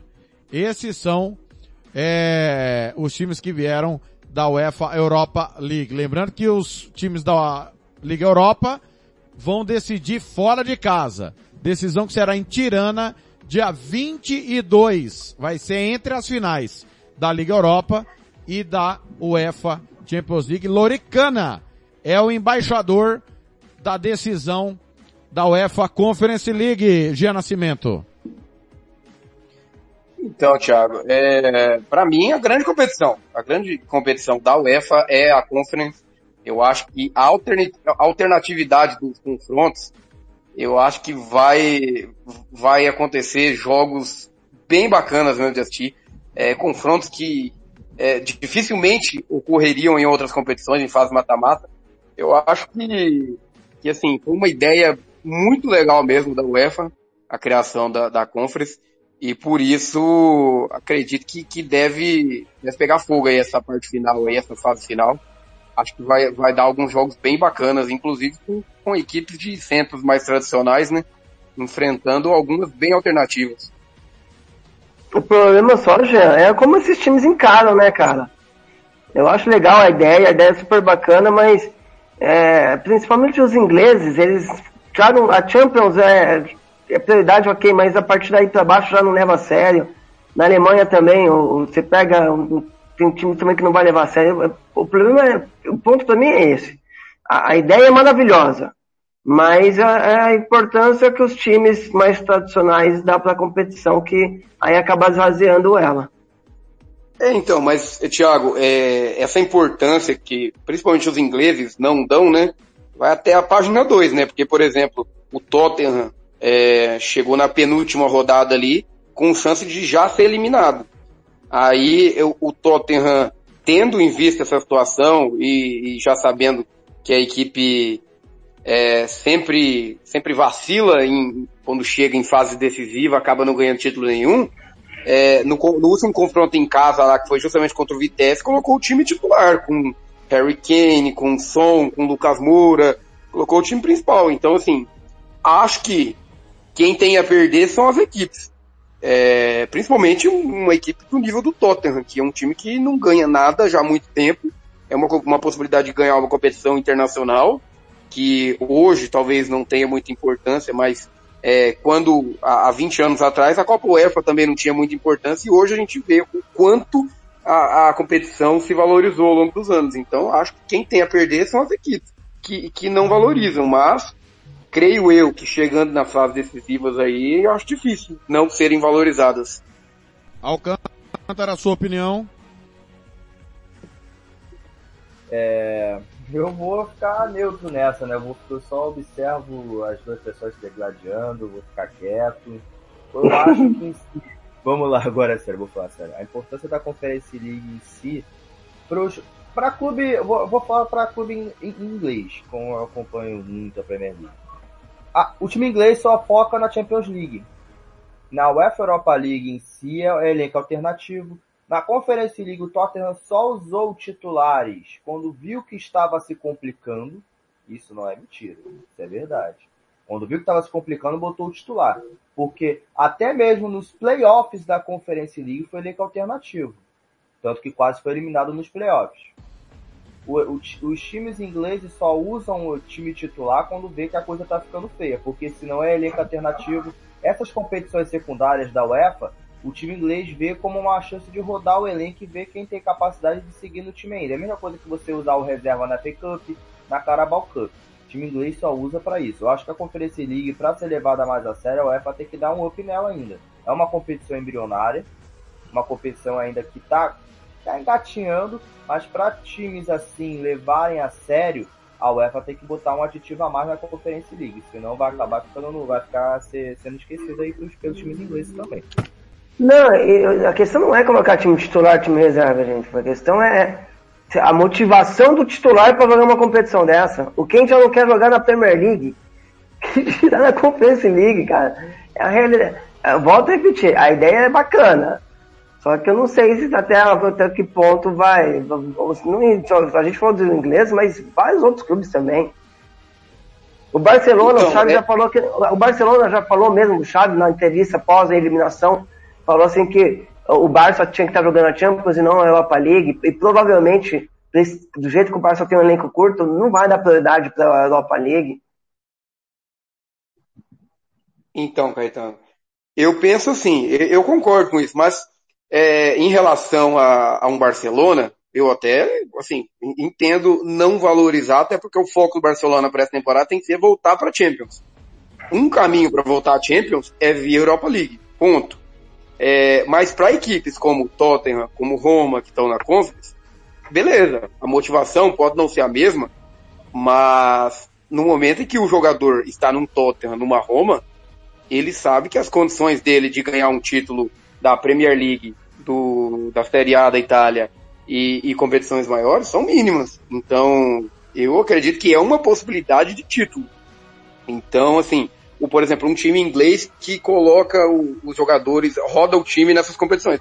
Acho totalmente adequado, até porque o que um Tottenham investe monta um, um, time B melhor do que muitos times que ele enfrenta na Copa. Então acho que esse é o propósito mesmo. E, e mesmo com o time B, o Tottenham deveria fazer mais do que realmente fez. Até porque, o, por exemplo, o pé enfrenta um Vitesse. Vai começar. É, sim. Já já o Jean, seguir, já já o Jean conclui. Vai começar o sorteio. O Olympique de Marseille é o primeiro. Marseille, time do técnico Jorge Sampaoli. Marseille é o primeiro a ser sorteado. Sorteio livre para o Olympique de Marseille, que vai decidir fora de casa. É, chama Mark, o representante dos clubes da UEFA, tá? É o, é o sobrenome dele é bem complicado, eu não consegui pegar, mas é o cara que errou no sorteio da Liga dos Campeões e por isso daqui a pouquinho, 10 da manhã, vai sortear de novo. Vai sortear de novo. Atenção. Conference League, primeiro confronto. Olympique de Marseille Vai encarar quem? Vai encarar quem? Vai encarar quem? Vejamos. É o Carabag. Se deu bem, Jean Nascimento. Pois é, né? O Marcel, que é de uma, de uma liga mais forte, né? Enfrenta o Karabakh do Azerbaijão, uma equipe que, que começa a chegar nas competições europeias, né? Chegou bem na Champions da temporada passada, se eu não me engano, agora enfrenta o Marcelo, então acho que o Marcelo deu bem. PSV é o segundo sorteado. PSV Eindhoven, atual líder da Eredivisie. Não pode pegar o Tottenham, nem o Vitesse. Já tá travado ali porque não sabe quem vai passar. Ou seja, Tottenham e Vitesse não poderá ser adversário do PSV. Vamos lá, exceção feita a estes. Vamos aguardar agora para o segundo confronto da fase 1 16 avos da Conference League. Vamos lá, atenção Brasil. PSV gigante, já foi campeão europeu, campeão de Champions. Maccabi Tel Aviv, Caetano. Bom e interessante confronto. Bacana, interessante confronto. PSV favorito, mas tem jogo. Já aqui tem jogo.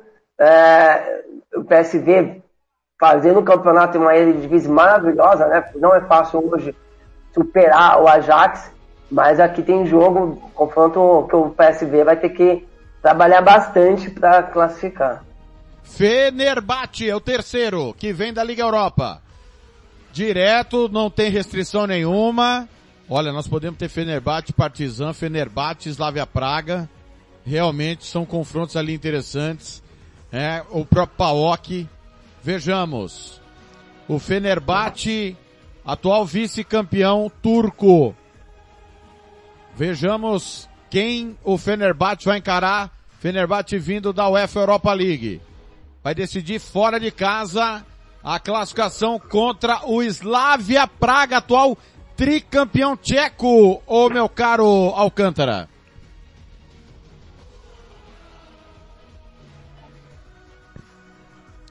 Alcântara. Tá fechado o microfone do Alcântara. Alô, alô, Alcântara. Já, já o Alcântara. Analisando esse confronto. Midland da Dinamarca. É o próximo. Midland da Dinamarca. Vejamos quem que o campeão... Ó, vocês estão me ouvindo? Jean e... Eu tô. Ah, é, tá funcionando sim, o Alcântara. Alcântara que não, não chegou aqui. É, não tá escutando a gente, o Alcântara. Que coisa, hein? Acho que o Jean também não. Jean, você tá me ouvindo? É, aconteceu alguma, alguma coisa aqui no nosso Meet. O pessoal vai reiniciar. Midland e Paok. Midland e Paok. Jean, você tá me ouvindo? Alcântara? Alô, alô? Caetano, você me ouve? Eu te escuto. Vamos lá, Midland e Paok, Caetano. Bom confronto também, né? Bom confronto. O Midland é campeão. Quanto esse Paok também, que é, é um bom time, né? Um time que fez, fez uma, uma primeira fase de segundo colocado. Mas eu acho o Paok levemente favorito. Jean, tá me ouvindo? Tô ouvindo, tá oscilando um pouco a internet aqui, mas vamos seguir. Eu só perdi o último confronto, mas depois a gente repassa tudo. Pode ir falando aí. Beleza, agora quem foi sorteado foi o Leicester da Inglaterra. Não pode pegar Vitesse ou Tottenham. É a restrição porque não se sabe ainda quem é o classificado. Vamos lá. Renders da Dinamarca. Leicester e Renders. Deu sorte o Leicester, hein, Jean? É, justamente. O Leicester chega aí como uma das equipes favoritas, né? E enfrenta a, a equipe dinamarquesa, que assim, é, é um time que é um time formador, né? Time que com vários jovens, então acho que o Leicester se deu muito bem, deve passar nesse confronto. Celtic. É mais um. Celtic não pode pegar. É, não, sorteio livre. O Rangers já está nas oitavas, né? Muito bem. É da Liga Europa. Eu tô louco aqui, né? Tô maluco. O Rangers está na Liga Europa ainda. Estou equivocado. Vamos ver. Sorteio livre. Alô, Alcântara voltou. Ele vai analisar esse. Tá me ouvindo já? Atenção. Ranger, oh, Celtic, desculpa. Celtic, nós temos o Renders, é com D de dado, da Dinamarca na Conference. O Celtic pega o bicampeão norueguês Bodo Glint, Alcântara. Jogão, né? O atual bicampeão norueguês que deu uma sapatada na Roma do Thiago Caetano, né? Não queria nem falar esse fato. Contra o Celtic em si, que e nos últimos anos vem rateando em competições europeias e perdeu sua dominância no Campeonato Escocês na última temporada com uma ótima, ótima, uma ótima aquisição né, do, do Steven Gerrard, né, que conseguiu ajeitar o Rangers em si para ser campeão. É um confronto equilibrado, não tem um favorito definido para esse jogo não, Thiago. Travou o sorteio ali. O que, que aconteceu? Sparta Praga, tá na hora do Sparta Praga, já foi sorteado. O que aconteceu com o sor- v- Vamos tentar descobrir. O EFA desaprendeu a fazer sorteio, cara. Que coisa. É, é mu- muito sorteio para um dia só para o UEFA, hein? Parou. Vamos aguardar. Ah. Ah, o computador travou. Que fase, Que cara. fase, velho. O computador da UEFA travou. E eles não conseguiram É. inserir ainda o Sparta Praga. Cara, depois dessa A de hoje, Caetano, deles- o dia que travar aqui a nossa transmissão, eu não vou reclamar mais não, viu, Caetano? Não, normal, segue a vida. Não pagar a internet lá, o, G, o G4 deles não tá funcionando. Ô, ô, já viu essa, Alcântara? O computador travar? Tem- será que vai ter que reiniciar lá, Alcântara? Acho que Hoje tem é- que reiniciar tudo, na minha opinião, porque olha só, hoje tá uma zica enorme. Segunda-feira 13, né, Jean Nascimento? É, Justamente, é 13, só faltou ser sexta, né? Mas eu acho que eles estão usando lá o Linux, né? O Windows deles, acho que venceu, expirou, né? E daí tá meio travado. É, deve ser o Windows 10. Pra travar desse jeito, só pode. Ah, va- vamos continuar ou não vamos, professor? Vamos lá, professor. Precisamos seguir aqui. Time is money, já diria o Super Sam. Ô, Thiago, o pior é a cara de constrangimento, né? da- do- dos atores ali que estão na tela. Partizan. Sparta, Praga e Partizan para tudo, Jean. Jogaço, né, Thiago? Jogaço. Equipes que a gente pode dizer do mesmo nível, né? É, são protagonistas em seus países, assim, então, principalmente pelas torcidas, né? Deve ser um grande jogo. Partizan que vem liderando o campeonato sérvio, tentando impedir o tetra do Estrela Vermelha. E o último é o Rapid Viena, que vai enfrentar ou Tottenham ou Vitesse. Tá definido então é, o confronto da segunda fase, a fase 1 16 avos da Conference League. Que coisa, hein? Nós tivemos aí um problema. V vamos recapitular agora. Olympique de Marseille e Karabakh, PSV, Maccabi Tel Aviv, Fenerbahçe, Slavia Praga, Midland Paok, Leicester Rangers, Celtic, Bodo, Sparta Praga e Partizan, Rapid Viena contra o Tottenham ou Vitesse Alcântara. Então essa questão do Tottenham e Vitesse é caso o Tottenham vença, passe o Vitesse no saldo de gols, é isso? Correto. Passa o Vitesse no saldo de gols. É uma vitória simples. 1 a 0 já faz o Tottenham ser, ser o segundo do grupo. O que já não deixa de ser uma, um vexame pro, pro elenco que o Tottenham tem, né? Muito bem. Ô Caetano, só me fala até que horas eu tenho que. eu posso contar com a sua presença. Vai, vamos tocando aí. Tô conseguindo enrolar aqui. Beleza. Ó, mensagem do Pedro Cruz, lá de Ponta Porã, Jean. É, pra você responder. É o Tavares que tá organizando a Champions? Olha, é uma boa possibilidade. Hein? Geralmente o, o Tavares ele, ele costuma é, causar em regulamentos, né? Agora em sorteios a gente precisa que haja algum sorteio dos Mato Grossenses para ver se, se realmente ele vai conseguir essas proezas que a UEFA está conseguindo. Muito bem. Vamos... É, pergunta. É, pois não. O Caetano, per pergunta. É, quem seria o potente Tavares? é, é uma boa, hein, Thiago? Explique quem é o Tavares, Thiago. Tavares é o vice-presidente da federação, é coordenador de competições da Federação de Futebol, presidente da Confederação, é, é, da Federação do OMS de Tênis de Mesa, ex-presidente, é, ex-presidente da, da Federação de Biribol, é, e deve ter mais alguma coisa, Caetano, que eu esqueci aqui agora. Ô, ô Caetano, o, o mais importante não é quem é, mas sim o que faz. Por exemplo, vou te dar um exemplo bem rápido sobre o que faz. Ontem começou a Série B do Sumato Grossense com o jogo da quarta rodada, só pra você ter uma ideia. Ah, calma aí, o campeonato começou ontem, mas o jogo é da quarta, valendo pela quarta rodada? Isso, é, Isso começa mesmo. já com a quarta rodada.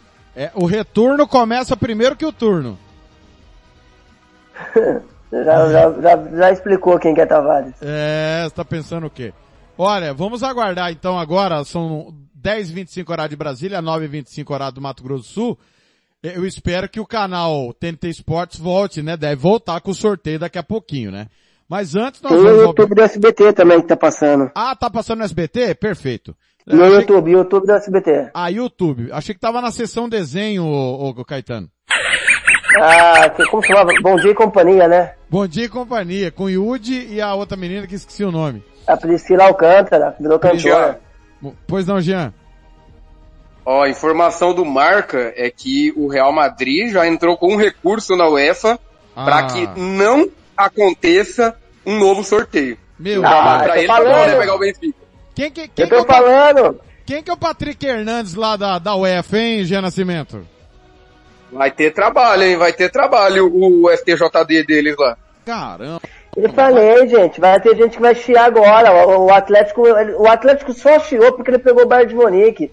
Se o Atlético tivesse pegado o Lille, eu duvido.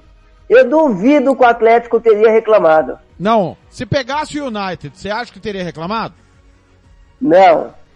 Tá aí, ó. Mas antes da, da gente entrar nessa polêmica, vamos lá. Jogo a jogo, começando com o Caetano. Olympique de Marseille e Karabag. O Olympique de Marseille que deixou, de, deixou demais a desejar, né, Caetano, na UEFA Europa League. Eu esperava mais o Olympique de Marseille. Aí sim entra naquele, aquela questão que, que o Jean trouxe, de ganhar um título, né? Então eu esperava mais o Olympique de Marseille, mas continua sendo favorito. É, eu acho que eu, tem tudo para passar dessa fase. Hoje, se Real Madrid também de besta não tem nada, né? Não, quero pegar o Benfica. Ai, ai. É, di- dizem, dizem lá que o pessoal lá do, do Real Madrid tá perguntando, tá querendo enfrentar o Benfica pra ver se o Jorge Jesus é tudo isso aí mesmo. Ai, meu Deus. Ô, Jean, PSV e Maccabi Tel Aviv, PSV que, eu não posso falar a palavra, né? De, de mole para o, o- a Real Sociedade, né? E agora pega Maccabi Tel Aviv que fez uma boa conference. É, pois é, né? Fez uma boa conference, porém, é, acabou ficando atrás do Lask Linz e, e agora tem esse confronto indigesto, né? O PSV chega como favorito, até por conta da campanha que vem fazendo no holandês. Já o, o Maccabi Tel Aviv não vem numa campanha muito boa lá no campeonato israelita, então a gente sabe que o, o, o PSV deve sim é, é, se classificar, essa é a tendência, o favoritismo, porém é, a gente não pode descartar de antemão, né, o Maccabi. Porém, é, o favoritismo é todo do time holandês. O Alcântara, Fenerbahçe, que dos grandes é o que está melhor classificado no campeonato turco desse ano. Ano passado brigou com o Galatasaray Besiktas. Aliás, o campeonato foi decidido no saldo de gols, né, na Turquia ano passado. Esse ano, muito atrás do líder Trabzonspor. Muito, 12 pontos atrás. Mas, é, é, tem tradição, tem camisa, só que pega o Slavia Praga, que ao lado do Estrela Vermelha joga o melhor futebol do leste europeu, né? Atual tricampeão Slavia, só que o Slavia também caiu da Champions e da Liga Europa, né? E a- o que restou foi a Conference Alcântara. Hum, depois do otimista sou eu, né, gente? Vamos lá. Mas, é, vamos lá, vamos lá então. Vamos lá. É, o prêmio Corneteiro, cara. do- Cornetando âncora. Vamos lá, então. O prêmio de consolação do Slavia Praha em si é a Conference League, né? Porque nas preliminares da UEFA Champions League caiu, na fase de grupos da, da UEFA Europa League caiu e agora resta o prêmio de consolação. O Fenerbahçe em si é o favorito, na minha opinião. Tem um bom time, tem o Mesut Ozil, que não tá, tá meia bomba, né? Mas ainda consegue ser bastante útil. Ô, Mas o Fenerbahçe ô. em si... Não, não, não, não. Ah, não, não, não. Aí não. Não. A, a esperança do Fenerbahçe, quem que é? Repita. Não, não falei que é a esperança. Eu falei Ah. que o Mesut Ozil tá meia bomba, mas ainda é do Fenerbahçe. Isso aí é notório. é Não, não, Ô, não. Thiago Lopes de Faria, você é meia bomba? Não, não. É, muito bem. A esperança do Fenerbahçe, o, quem vai salvar a lavoura é o Ozil, é isso, Alcântara? É, é, um dos que vai salvar é o Mesut Ozil, não sei sobre as dúvidas. O Fenerbahçe investiu pesado para trazer o turco que estava encostado no Arsenal, o salário que ele recebe lá no Fenerbahçe em si, é para ele ajudar o Fenerbahçe pelo menos a passar de fase, a carregar o time. Ele é o, ele é o cabeça pensante do time, ele é o que cria a jogada. Então, na minha opinião, ele tem que carregar o Fenerbahçe. Senão, como é que a jogada vai fluir, gente? E o Ozil não tá... Ah, não... Pra mim, o Ozil já deveria, na minha opinião, tá, gente? O Ozil tem que, tem que se aposentar, cara. Se você não consegue ser o destaque no campeonato turco com a sua bagagem, com o seu futebol, aposenta mesmo. Muito bem. Ah, agora foi mais Thiago- incisivo. Pois não, fala quem chamou. Thiago, o Thiago Lopes de Farias fala, ô Alcântara, que o turco é o campeonato esfirrão, o russo vodcão e o holandês o leitão. É, O holandês poderia ser o maconhão, mas ninguém Pô, pensou rachi- nisso. é, não, então, vulgo rachichão. Rachichão, Rachichão. exatamente. Ô, meu caro Jean Nascimento Midland, campeão dinamarquês e que lidera a atual temporada novamente, caiu também das duas competições, é, tanto da Champions quanto da Liga Europa, vai, vai enfrentar o PAOK, que revelou o professor Abel Ferreira, ídolo de Alcântara para o planeta. Pois é, né, justamente. É, A Abel Ferreira, antes do Palmeiras, estava lá, né? Saiu do Braga para o Paok e se aventurou aqui em terras latinas. Mas é um confronto bem bacana também, né? O Midland é um time que tem uma legião de brasileiros lá. Se eu não me engano, tem quatro brasileiros no elenco. Um time que contrata é, geralmente jovens brasileiros para tentar revender.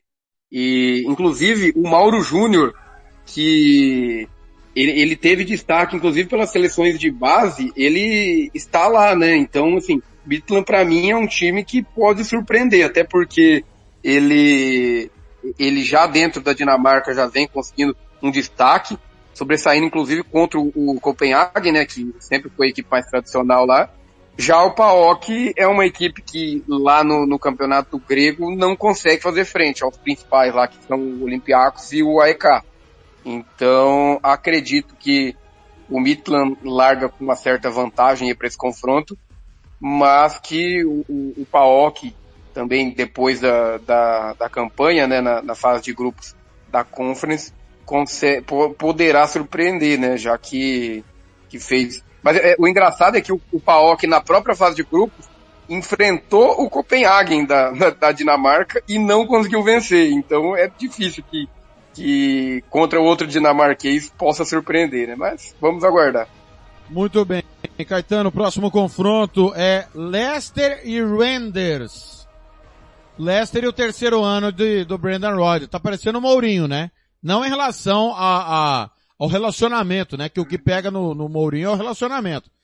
Mas a forma de jogar. Todo o trabalho dele impressionante.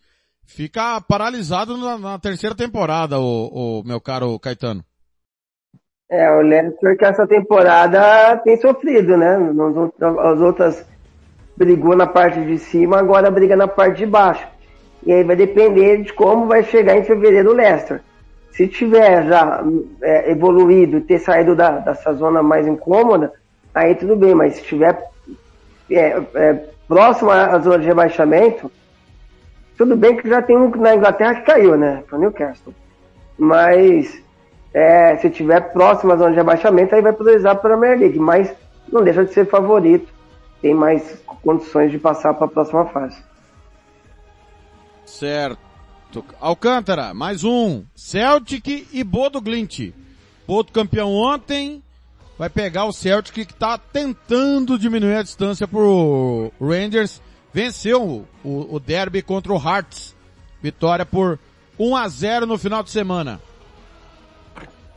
é como eu disse, é um confronto bem equilibrado, né? Eu não quero citar novamente esse time, o Thiago Lopes de Não cite esse time próximo ao Caetano, né? Acho que o Caetano ainda não superou, né? Aquele jogo do Bodo contra a Roma. Vamos lá então, gente. O Celtic em cima é um time... Ele gosta de provocar. Tô morrendo, tô morrendo aqui, cara. O Celtic é um time que tá aos poucos voltando a si na liga, na liga escocesa, o que o último ano foi bem decepcionante, na minha opinião, do, do time do Celtic. Mas tem um nome lá que me agrada muito no time do Celtic, que é o, que é o Hart. o Hart, tem o Kyle Vickers, tem o McGregor, que é um ótimo meio-campo, que ainda me questiona porque ele tá no Celtic ainda, tem o David Turnbull. E do outro lado você tem o Bodo, que surpreendeu, né? Goleou a Roma, conseguiu uma segunda vaga da Conference League e, na minha opinião, é um confronto bem equilibrado. De, de, de morto ninguém tem nada, né? Mas, na minha opinião, o Celtic tem um favoritismo em si. Ô, Thiago. Qual dos três? É, é, o, o, quando eu falo Thiago, assim, é um conjunto. É a soma dos três, assim, é, para me dar a palavra. mas, mas apenas para destacar desse jogo aí, é que o Bodoglint, ele fez ontem, né, a última partida da temporada. O campeonato norueguês acabou, foi campeão é, em cima do Molde. E o, e o time agora só volta a jogar nesse confronto ainda da Europa League. Então é um time que deve chegar é, sem ritmo de jogo. Conference. E. Isso, isso. Justamente, da Conference. E, e deve chegar com um ritmo de jogo ali de amistosos apenas e isso pode pesar favorável ao, ao Celtic, né? Aliás, uh, você, você poderia comentar, inclusive, Jean, já que você citou o Bodo, né, antes da gente ir pro próximo confronto, nós estamos aqui enrolando, porque daqui a pouco vamos definir se vai ter sorteio ou não. O... A gente tá enrolando ou analisando? não, não. Olha, nós estamos... Ô, Thiago, só tem moral, hein, cara? Os caras calma, calma. Nós estamos não, pela... é, demorando um pouco mais na conference pelo seguinte. Daqui a pouco nós vamos definir. O Real entrou com recurso, igual o Atlético, então vamos aguardar. Mas Jean, Soskiaer, desde que saiu do molde, o Bodo ficou hegemônico lá na Noruega. Será que ele voltaria ou você acredita que ele vai continuar na Inglaterra? Tá no mercado, né? Tá no mercado, mas acredito que ele não daria esse passo na carreira dele, não, né? Porque quando ele foi pro Gold, ele foi por empréstimo, né? Ele foi um técnico emprestado. Foi o exemplo do que, que aconteceu com o, o, técnico do, do Mirassol. Como que é o nome dele, o ex-Palmeiras lá, Thiago? Eduardo Batista. Eduardo Batista. Foi pro Remo. Isso, Eduardo Batista. Foi emprestado pro Remo, acabou sendo rebaixado com o Remo.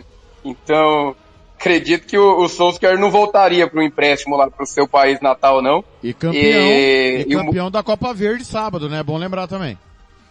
Ah, também, mas foi o, o principal foi o rebaixamento. Né? Acho que ele trocaria, acho que ele trocaria o título da Copa Verde para não ser rebaixado, mas o, o Molde vai ter que se, reestruturar aí, né? Porque o Bodo Glint é uma equipe que, que surge agora no, no, no cenário europeu já na sua primeira grande participação consegue principalmente surpreender a Roma, né, que foi quando a equipe chamou a atenção é, gente, pula isso aí. para a Europa toda. E, e, assim, é uma equipe já mais que centenária e que até então não tinha grande destaque, né? Tanto que que cons conseguiu agora o seu segundo título, né? É, havia sido campeão na temporada passada e foi campeão novamente ontem. Então o Mold está perdendo sua hegemonia lá e o, o Bodo Glint fazendo, fazendo a festa nesses últimos dois anos aí. Muito bem. Seguindo, Alcântara, quem que foi agora? Foi, o, foi o Jean mesmo, né? Sim, que comentou. Já, já perdeu, tá perdidaço o nosso, nosso âncora aí. É, não, foi, foi o Alcântara que comentou Celtic e Bodo. Agora, é, o Jean falou do, do professor Solskjaer, vai falar de Esparta, Praga e Partizan. Aliás, Todos vocês podem palpitar que talvez sejam um dos jogos mais equilibrados desse confronto. O Sparta Praga é, é tradicional na República Tcheca, mas não está nem competindo, né? É, com o Slavia já há um bom tempo. O campeonato lá está bem sem graça. Antes o Sparta era hegemônico, né? O Slavia estava atrás. E o Partizan esse ano está disputando ponto a ponto com o Estrela Vermelha, coisa que também não estava conseguindo. Ô Caetano, começa com você. É, jogo muito equilibrado, muito equilibrado mesmo. Vai ser o jogo que eu vou acompanhar na Conference, sem dúvida alguma. É, eu acho que para esse confronto vai, a gente tem aquele gap né, do tempo, né, de dois meses.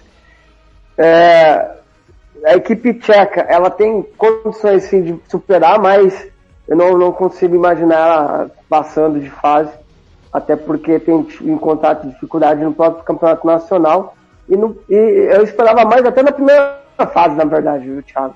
Esperava mais na primeira fase, mas sem dúvida vai ser o jogo que eu vou acompanhar dentro dessa fase da conferência.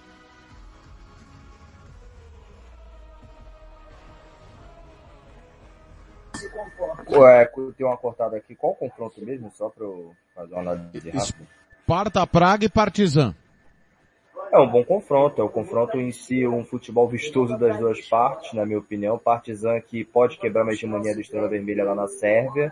E o Sparta Praga em si é um time que é meio agitadinho. Eu gosto do Adam Rilozek, que passou por lá, eu gosto muito dele. Na minha opinião, é, é um jogo a, ser, a se ver, né? É um jogo assim de um nível técnico parecido, que é aquele equilíbrio que todo mundo gosta de ver em mata-mata. Ainda mais uma competição que não, não tem muita visibilidade pelo menos eu acho aqui no país e a gente valorizando, o que eu acho muito bom, a gente valorizar também as competições que não tem muita visibilidade, trazer para o torcedor, para o ouvinte, uma competição nova, é algo que me agrada bastante.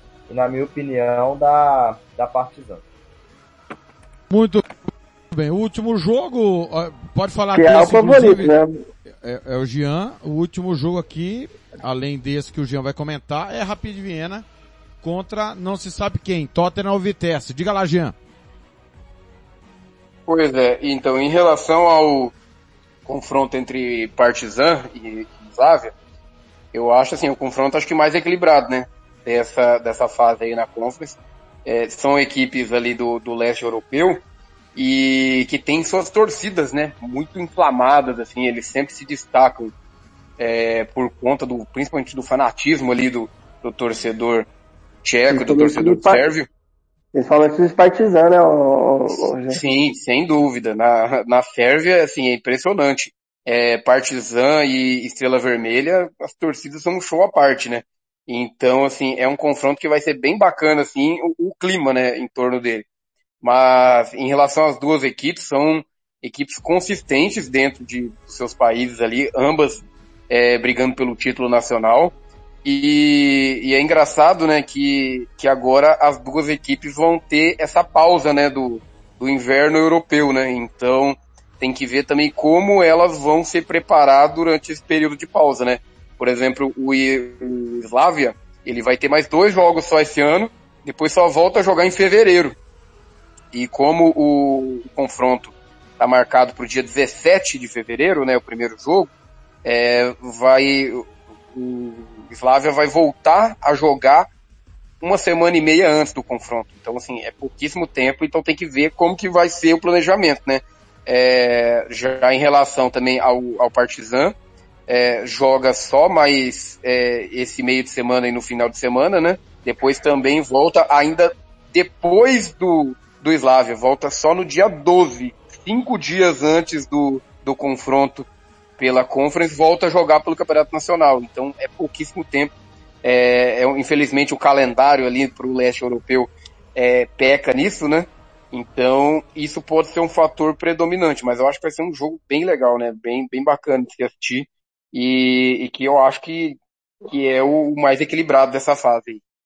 E, e o outro confronto é do Rapid, né? Que você... Isso, Rapid Viena não vem bem no campeonato austríaco, pega ou Tottenham ou Vitesse.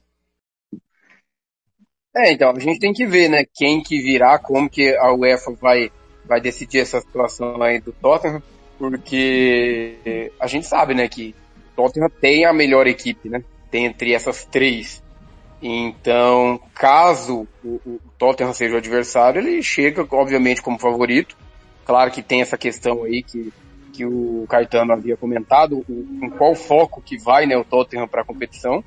É, mas caso vá o Vitesse, aí já a situação é outra, né? Porque o Vitesse já é uma equipe mais modesta do, do futebol holandês, que, que tem a oportunidade aí de, de fazer confrontos é, no futebol europeu, já a nível internacional, e, e um confronto contra o Rapid pode ser uma oportunidade, né, da equipe avançar. Acredito que quem, quem vai enfrentar o Rapid chega como favorito, tanto se for o Vitesse quanto o Tottenham principalmente, né?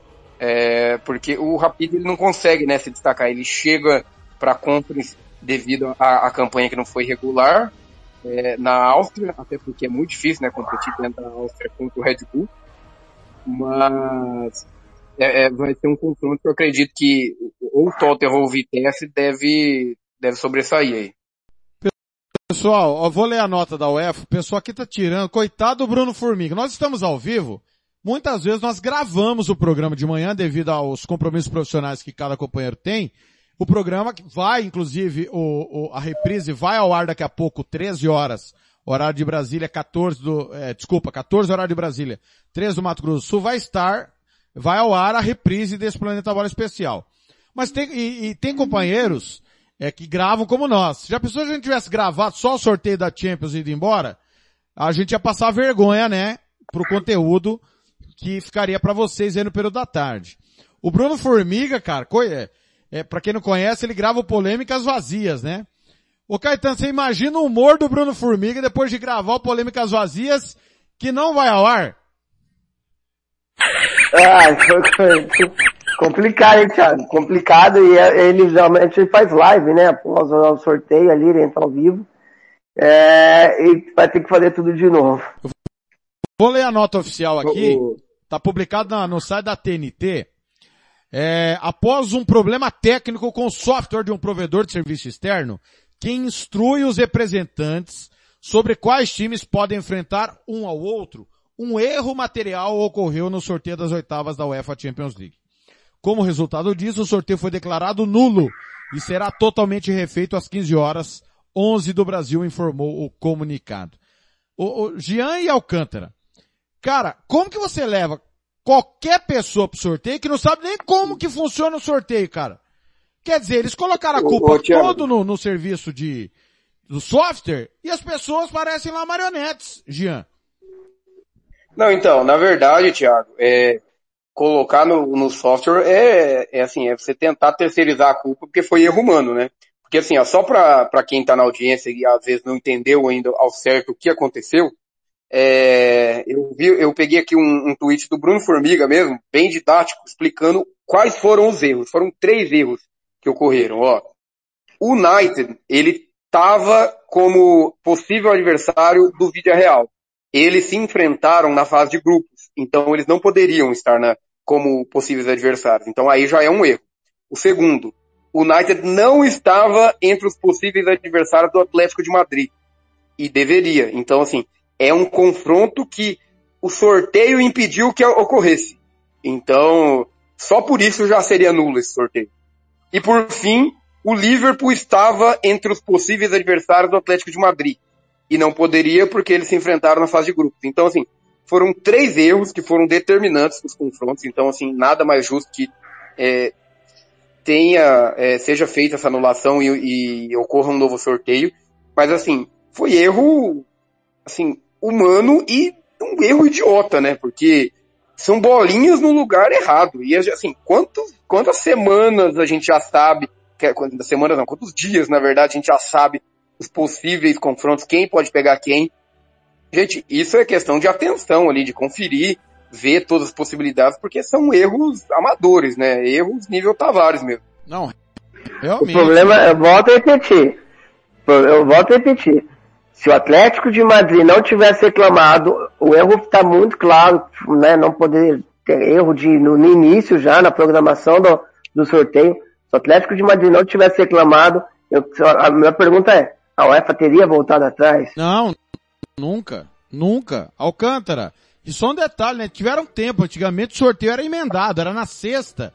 Ah, esses erros até, até seriam aceitáveis. Passou aí quatro dias do término da fase de grupos, cinco porque o jogo do, da Atalanta com o Vila Real foi na quinta, né? Três, desculpa, ao contrário, três. É uma coisa inadmissível, né? É o que eu disse antes aqui. Se fosse a Comebol, tá, o mundo todo cairia matando, mas também agora alguns jornalistas europeus também estão querendo bater em cima do UEFA, porque isso é uma, é uma não vou falar palhaçada, é amadorismo, cara. Isso é um amadorismo. Uma competição tão importante que muitos dizem que é até maior que a Copa do Mundo em si.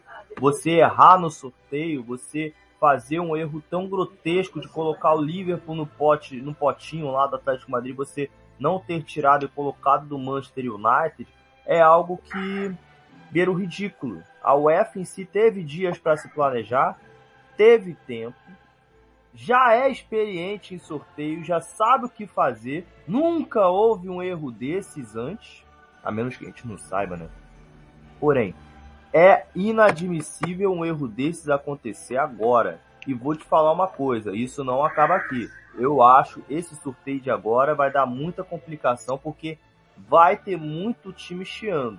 O Real Madrid, por exemplo, pega, vai, pegaria o Benfica, não pega mais. Imagina se o Real Madrid pega um PSG. Olha a complicação que o Florentino Pérez vai arranjar na UEFA. Olha a coisa que a UEFA tá, tá arranjando. Que a manipulação houve, isso é claro, na minha opinião, houve manipulação sim, para ter PSG e Manchester United nas oitavas de final, para poder o mundo parar para ver a Champions League já desde as oitavas de finais. É a minha opinião. O Thiago. Não. Só mudando um pouquinho de assunto, né, voltando para a conference, eu, eu vi uma publicação do, do Léo Bertozzi, né, da ESPN, acho que é interessante destacar. É, muitos falam aqui na América do Sul que um empecilho para fazer uma, uma Libertadores unificada com a América do Norte Central seria a distância, né? E o Marcelo vai enfrentar o Karabag. Entre Marseille e Karabag, no Azerbaijão, dá 4.159 quilômetros. São 43 horas de viagem. Então, a gente, porque o, o, Azerbaijão é quase ali no Oriente Médio, né? E, e a França fica bem no começo aqui da Europa, mais próxima a Portugal. Então a gente vê que, que até dentro da Europa que a gente tem aquele, aquela tradicional, é, aquele tradicional achismo de ah, tudo perto. Nem sempre, né? Fazer uma viagem de Marseille para o Azerbaijão não parece nada fácil também, né? Exatamente. São 9h51 no Mato Grosso do Sul, 10h51 horário de Brasília, em 9 minutos. tá previsto começar o sorteio. Nós vamos pro intervalo, já já a gente volta para esse sorteio que será refeito da UEFA Champions League. É o Planeta Bola especial, o último de 2021. Caetano, você volta com a gente? Volta. Maravilha, a gente volta já já. Você está ouvindo Planeta Bola!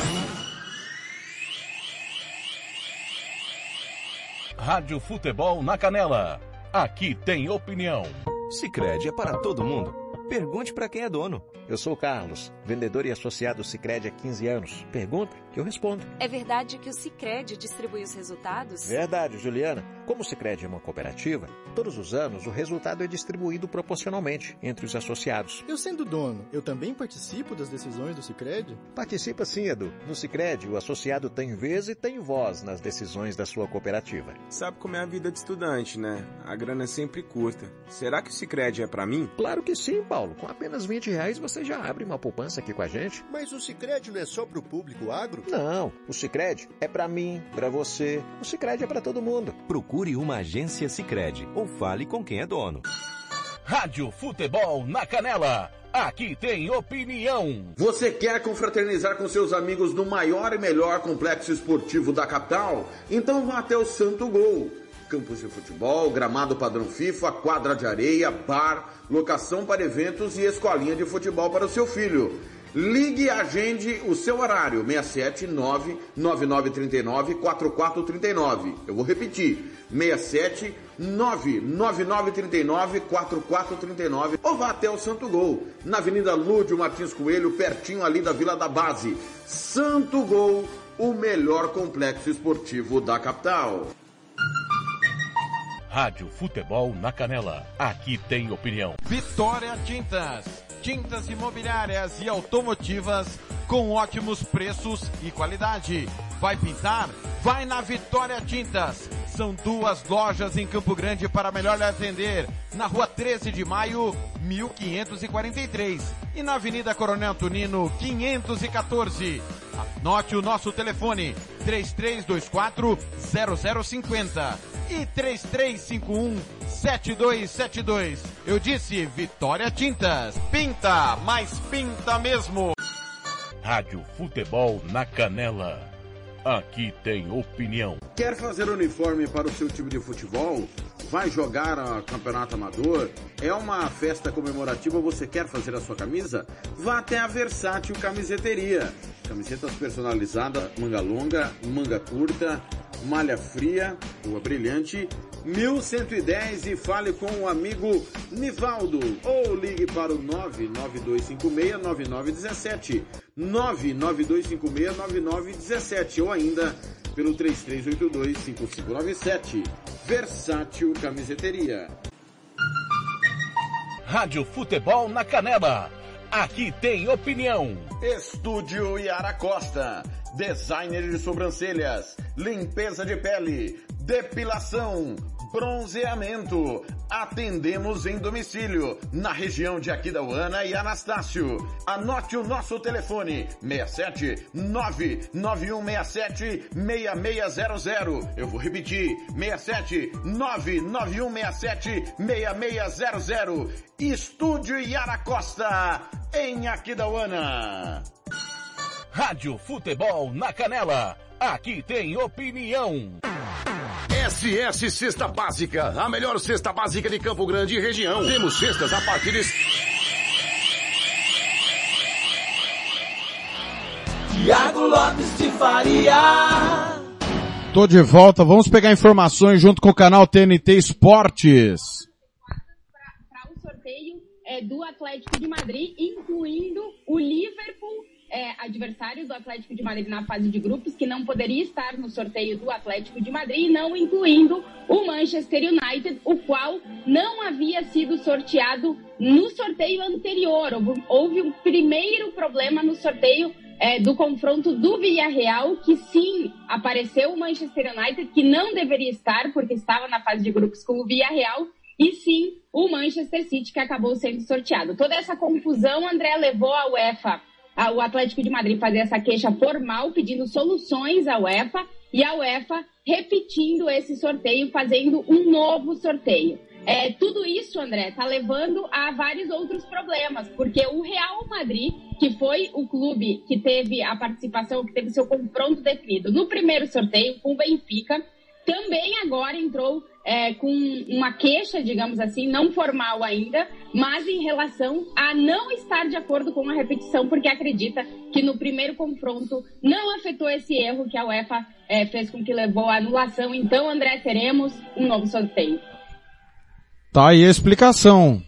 Tudo aquilo que os nossos comentaristas já tinham falado, o Jean Nascimento, também o Tiago Caetano e o Tiago Alcântara, é, de quem está lá e agora a imagem, né, repete no momento que nós falamos, né, diretamente disso, no meu entendimento, não sei o que, o que os companheiros pensam, é, deveria ter, ao errar e sortear o Manchester United, o Manchester United ter ficado já para o próximo confronto, que seria com o Atlético de Madrid. Jean Nascimento. É uma situação complicada, né? Porque a, a gente analisando agora, a gente consegue pensar em algumas saídas para diminuir a bagunça, né? Porque na hora já foi visível, né? Que houve o erro e, e a UEFA demorou demais, né? Esperou o sorteio é, ser concluído. Estava no meio do, já, se eu não me engano, já tinha encerrado o sorteio da Europa League quando eles definiram que iriam fazer um novo sorteio. Então, assim, é, é uma situação bem complicada e que eu acho que já fica como uma mancha, né, nessa edição da, da Champions. Independente do que aconteça nesse novo sorteio, vai ter reclamação. É, se o, o Paris Saint-Germain pegar uma equipe mais fácil, se o Manchester City pegar é, uma outra equipe também, o próprio United, que havia pego o PSG, é, vão começar a teoria da conspiração, né? Por que que o United não pegou o PSG e pegou, sei lá, um, com o Benfica da vida, não sei nem se é possível esse confronto, né? O United passou em primeiro é, ou segundo? É possível sim, possível sim. Então, é, é, assim, teoria da conspiração vão surgir várias agora, e a UEFA, ela pediu, né? Quando deixa acontecer uma, um erro juvenil desse. Você sabe é só ter coisa na hora. Ô Caetano, sabe o que me chama atenção? É o Real Madrid achar que tá tudo certo. Isso me chama muito a atenção, porque como nós ouvimos aí, pro Real, o Real acha que a forma do sorteio não influenciou nos confrontos. Seria rivalidade até no sorteio, ô Caetano? Não, não é rivalidade no sorteio não, é medo de pegar um Chelsea da vida, um PSG da vida. O Real Madrid estava muito confortável com o seu confronto, né? Até na hora a gente analisou que é um dos melhores cenários para a equipe merengue. E agora faz o sorteio novamente eu acho que devia ter corrigido, corrigido ali na hora, já e segue o, cenário do sorteio, segue a vida. Né? E agora vai ter que fazer tudo isso aí de novo e volto a repetir, vou, vou bater nessa tecla. Vão, vai, muito time vai chiar, cara. O PSG, se ele pegar depois ali, vai pegar o Manchester United, vai pegar, se ele pegar um Bayern, ele vai reclamar. É, o Chelsea vai ter, vai ter direito de reclamar caso pegue um Bayern de Munique um Real Madrid, porque tinha um confronto acessível. Ô, Thiago. Fala que a gente já... O... Pode falar, Jean. O questionamento do Real Madrid não é nem, não é nem achar tudo certo, né? Eles acreditam que o sorteio tem que ser refeito a partir do, do confronto ali do Atlético de Madrid, que deu erro. Então, como o deles foi o primeiro, né? eles, acreditam, é, eles acreditam que por ser o primeiro, o deles não teve interferência nenhuma. Por isso que eles não querem que refaça tudo. Até porque pegar o Benfica é bem melhor do que eu as outras possibilidades. No, é, rapidinho, desculpa até cortar, mano. Mas em si, eu acho que eles têm um pouco de razão. Porque o erro não foi no, no, depois do. Não foi antes, o erro foi depois. Foi em Vila Real e Manchester City. Saiu Manchester United. O erro foi a partir daí. É a partir Sim. daí que tem que refazer o sorteio. Eu, mas como que você faz meio, como, mas como você faz meio é, sorteio, gente? Sim, eu não é, entendo, esse é o problema. esse é o problema, mas aí se o Real Madrid não, não adianta criticar muito o Real Madrid, porque o Real Madrid também tem razão. Não, todo mundo tem razão, qualquer, todos os clubes têm razão. Quem não tem é o UEFA. É isso aí. Não, mas ve... Todos os times têm razão. Veja bem, não é meio sorteio, né? Não é meio sorteio. O confronto foi o segundo. Só teve certo Real e, e Benfica. Só, foi o único confronto correto. O, o Vila Real já foi o, seg o segundo sorteio que seria feito, né, Caetano? Isso. Mas assim, se eu sou o Chelsea, eu ia estar tá reclamando também. Eu, por isso que é, é, todos os times têm razão, cara. Porque o Atlético de Madrid. Eu, eu vou torcer pro Atlético de Madrid pegar o Bayern de novo, entendeu? Não, é, até porque se o Real pegar o Benfica de novo, é, é, é muita sorte, hein, Alcântara? Olha, eu, eu não, não, falaria nada não, mas ah, eu acho, eu acho que o Real vai espernear, porque na minha opinião o Real pega o PSG. É a minha opinião. É, mas se pegar o Benfica de novo, o nego vai vai falar, o Real reclamou, vamos dar um fácil. Todo mundo vai achar uma brecha para criticar o Real Madrid se pegar uma molezinha de novo. Mas na hora que pegou, saiu o Manchester United ali, gente, era só mudar o time, vai, tá? tira e coloca de novo. Da colocava o Manchester United em si para enfrentar o Atlético de Madrid, cara, era tão fácil. É, minimiza o erro, errou, ok, mano, corrige ali e segue. Aqui, Fred Caldeira, direto de Manchester, canal TNT Esportes como vantajoso para o time esportivamente falando. Então, como negócio, um Ronaldo contra Messi seria espetacular para o marketing e para o orçamento do Manchester United. Então, assim, a depender de quem você pergunte no clube, pode ser que os fogos não tenham sido soltados por conta desse ressorteio. Mas vamos ver, de repente Messi e Ronaldo seja uma coisa de destino mesmo e a gente possa ter esse prazer é, nessa possível última dança deles. Vamos ver se eles dançam de novo, André. Tá aí, Jean Nascimento. Tem isso também, né? Comercialmente, Manchester e, e PSG para o planeta, né? É, então, é, a gente até dizia, né, na, na, nossa primeira análise, que foi em vão, é, a gente falava que comercialmente para a UEFA é o confronto mais interessante, né? Pode ser o, o último encontro entre Messi e Cristiano Ronaldo, claro que agora pode não ocorrer, né? Mas é o que a UEFA torce, né? Para ela estava perfeito, até o Atlético de Madrid é, atestar essas irregularidades aí que, que fizeram com que o sorteio fosse refeito, né? Mas assim, eu vou, como a UEFA tá uma bagunça, Thiago, eu tô bastante interessado aqui que acabou de começar a Fiorentina e Torino pelo italiano sub-19, então eu tô acompanhando aqui, tá? Nossa senhora. Meu, a, a Fiorentina principal já é dura, sub-19. Pelo, pelo menos, eu, pelo menos eu, eu tenho uma, uma certeza maior de que esse jogo não vai precisar ser refeito depois, então eu vou assistir com mais tranquilidade. Ah, claro, não, futebol, futebol italiano nunca teve não, nenhum não. problema na sua história, né? tem, jogos... tem pouquinho, tem pouquinho. E esses jogos assim, cara, aqui é, tem negócio de aposta, meu amigo, que interfere isso aí. Senhores, nós já estamos há quase quatro horas no ar, desde as seis e meia da manhã, no horário do Mato Grosso do Sul, sete e meia horário de Brasília, preciso confirmar, enquanto o sorteio não recomeça, hoje pelo Campeonato Espanhol tem Cádiz e Granada, tem pelo Campeonato Italiano Roma e Spezia, no Campeonato Português Vizela vai até Arouca pegar o Arouca, Campeonato Russo daqui a pouco tem Sochi e Spartak Moscou, último jogo antes da parada. Atenção, todo mundo posicionado. Pelo Campeonato Turco, Sivaspor e Galatasaray, Gaziantepspor e Fenerbahçe. Campeonato Argentino, Banfield e Arsenal de Sarandi. Foi adiado pela Championship, Sheffield United e Queen's Park Rangers. Espanhol Série B, Mirandês e Real Sociedade, Toulouse e Rodez pelo francês Série B. No polonês tem Varta Poznan e Slarski.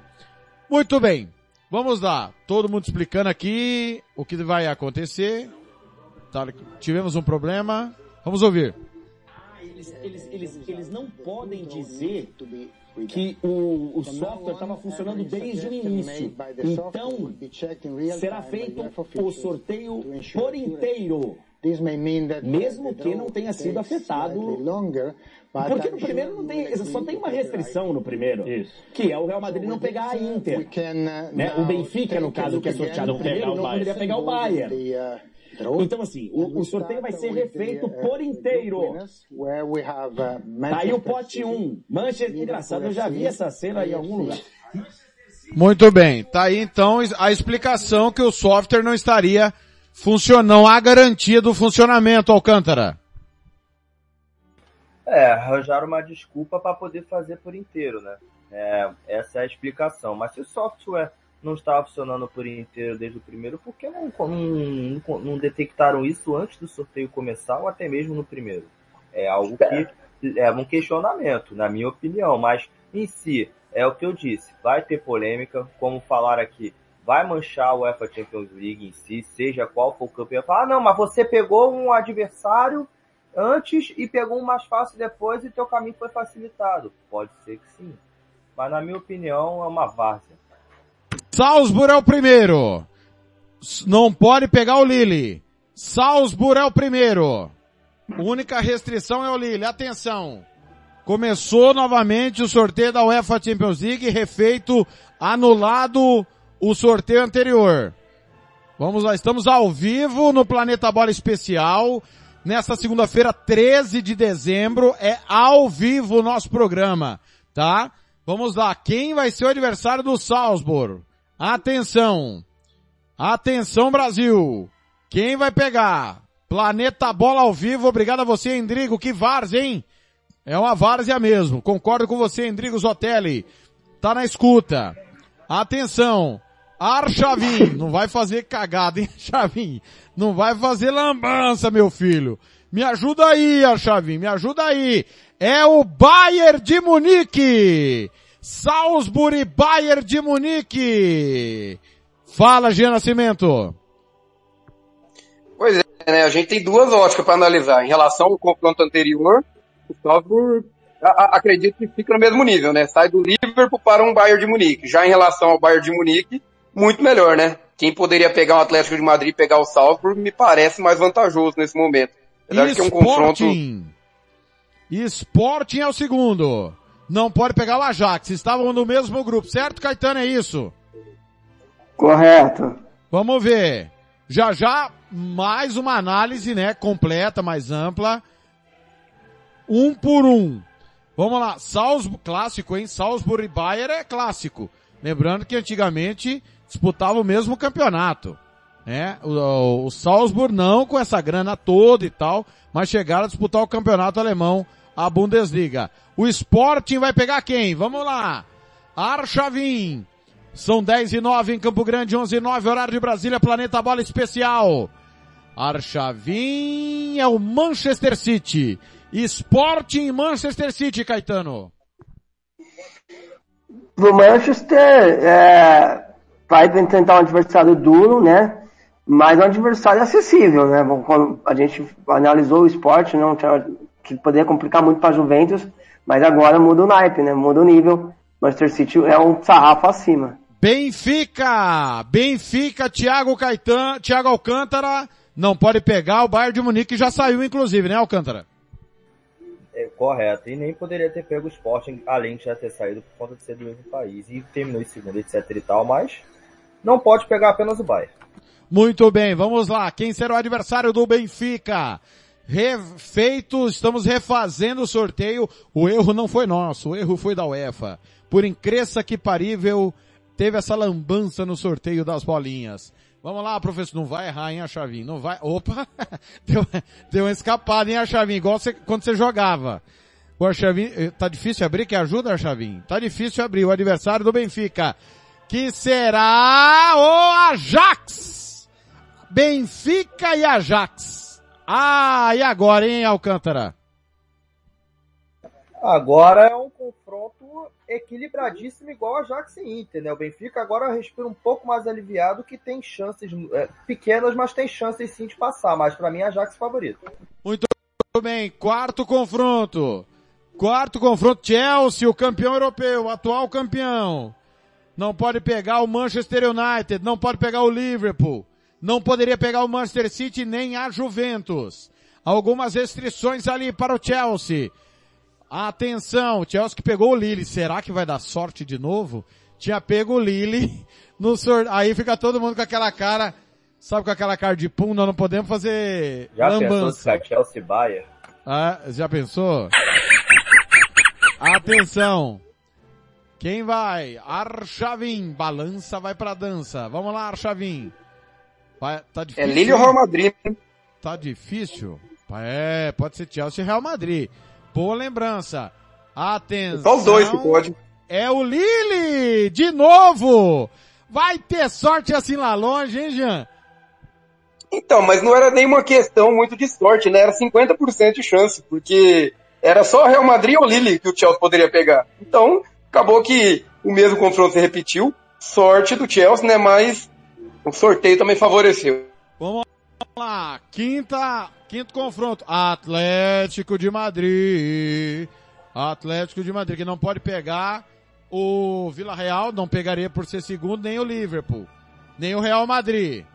Vamos ver. O Atlético de Madrid que tinha encarado o Bayern de Munique já se livrou, né? Já se livrou do Bayern de Munique. Vejamos agora quem será o adversário. Os possíveis adversários são só dois. Apenas duas possibilidades para o Atlético de Madrid. Atenção, pode ser a Juventus. Será que vai ser a Juventus? Será que vai ser a velha senhora? Pode ser é o Manchester United. E aí acaba que aquilo que era para acontecer lá atrás, né, Caetano, acontece agora. É, o que era para ter acontecido no primeiro sorteio acontece agora. Jogo bem equilibrado, hein, Thiago? Muito equilíbrio. É, vamos ver como vai estar o Manchester até lá, mas muito equilíbrio nesse confronto. Vila Real, o campeão da UEFA Europa League, o atual campeão. Não pode pegar o Manchester United que já saiu, né? Vai pegar a Juventus. Vai pegar é a Juventus. A, a Juventus. Tá aí, definido. Vila Real e Juventus.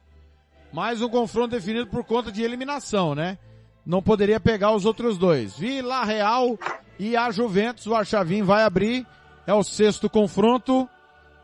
Tem, tem confronto grande, hein? Vai dar ruim pro Liverpool, hein? Vai dar ruim pro Liverpool. Vamos aguardar. Liverpool e Inter de Milão. É. E PSG e Real Madrid. Real Madrid vai bufar, hein? É, senhores, vamos lá. Vamos aguardar, ver o que reserva o sorteio. Quem vem agora? Quem vem agora é a Internacional. Não pode pegar o Real Madrid, vai pegar o Liverpool. Vai pegar o Liverpool e o Real Madrid vai é pegar o PSG. Que eu falei. Exatamente, tá definido então, Caetano. Vamos lá, Internacional e Liverpool, Caetano.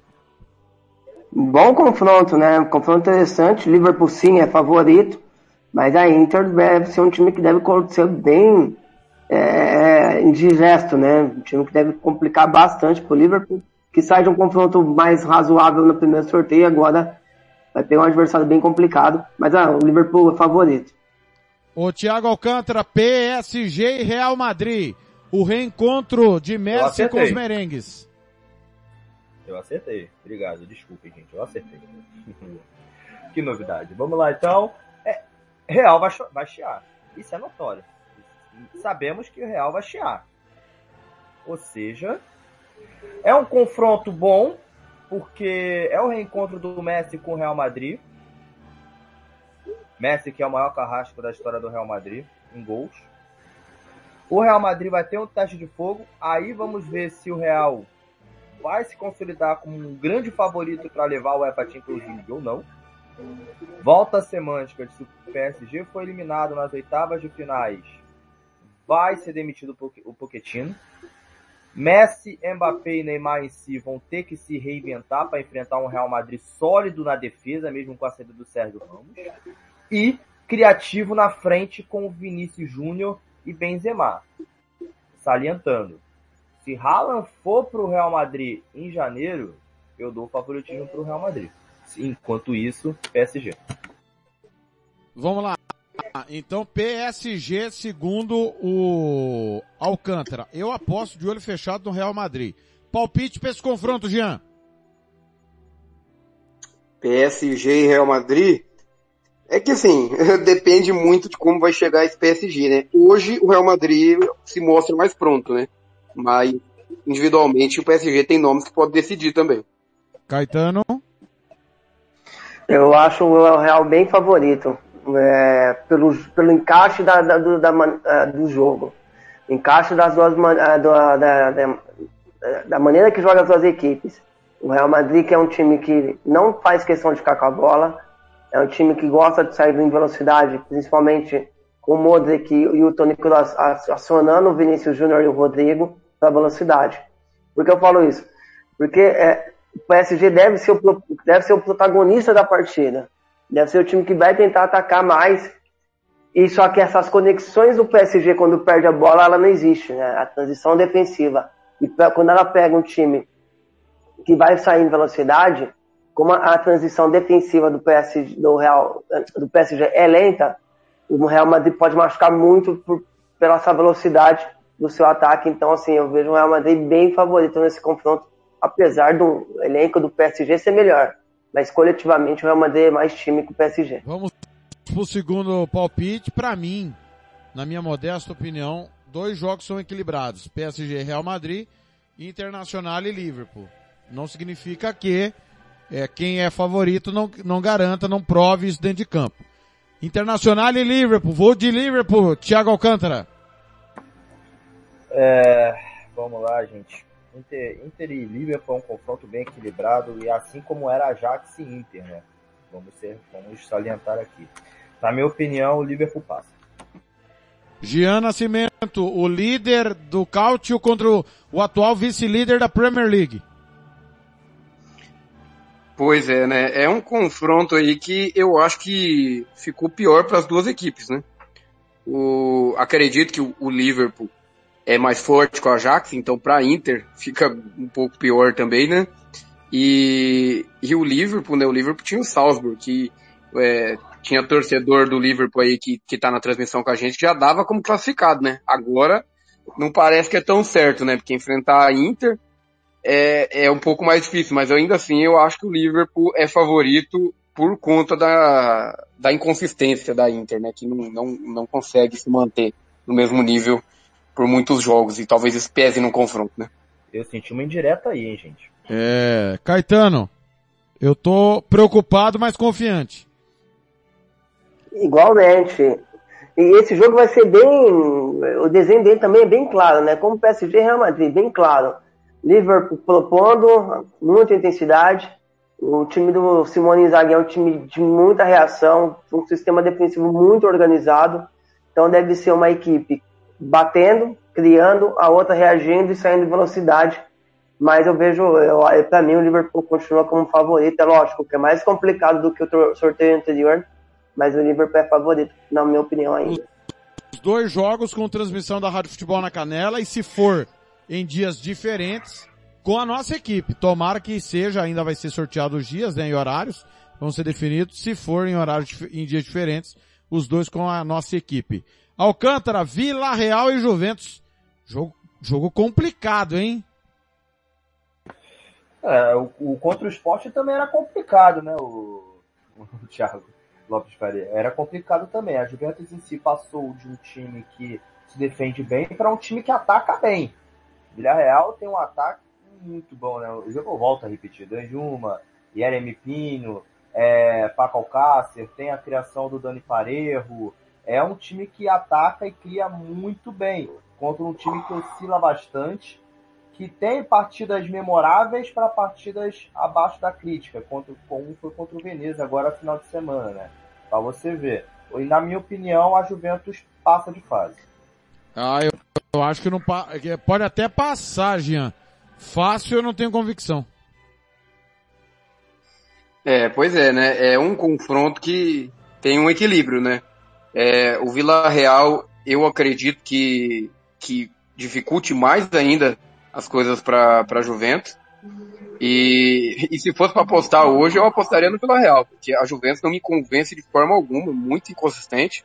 Já o, o, o Vila Real em grandes jogos, por exemplo, o Vila Real fez três na Atalanta. Atalanta que, que frequentemente ganha da Juventus, que é muito mais consistente que a Juventus. Então, claro que futebol não é matemático dessa forma, um ganhou A ganhou do B, que ganha do C, mas isso mostra um pouco do nível do Vila Real frente aos italianos, né? Quando a, Juventus não está conseguindo mostrar esse mesmo nível no, no Cáutio.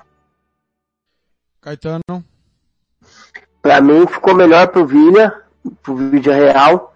É, ia pegar o City antes, agora pegar a Juventus, que tá em reconstrução, tá jogando futebol abaixo do que se espera dela.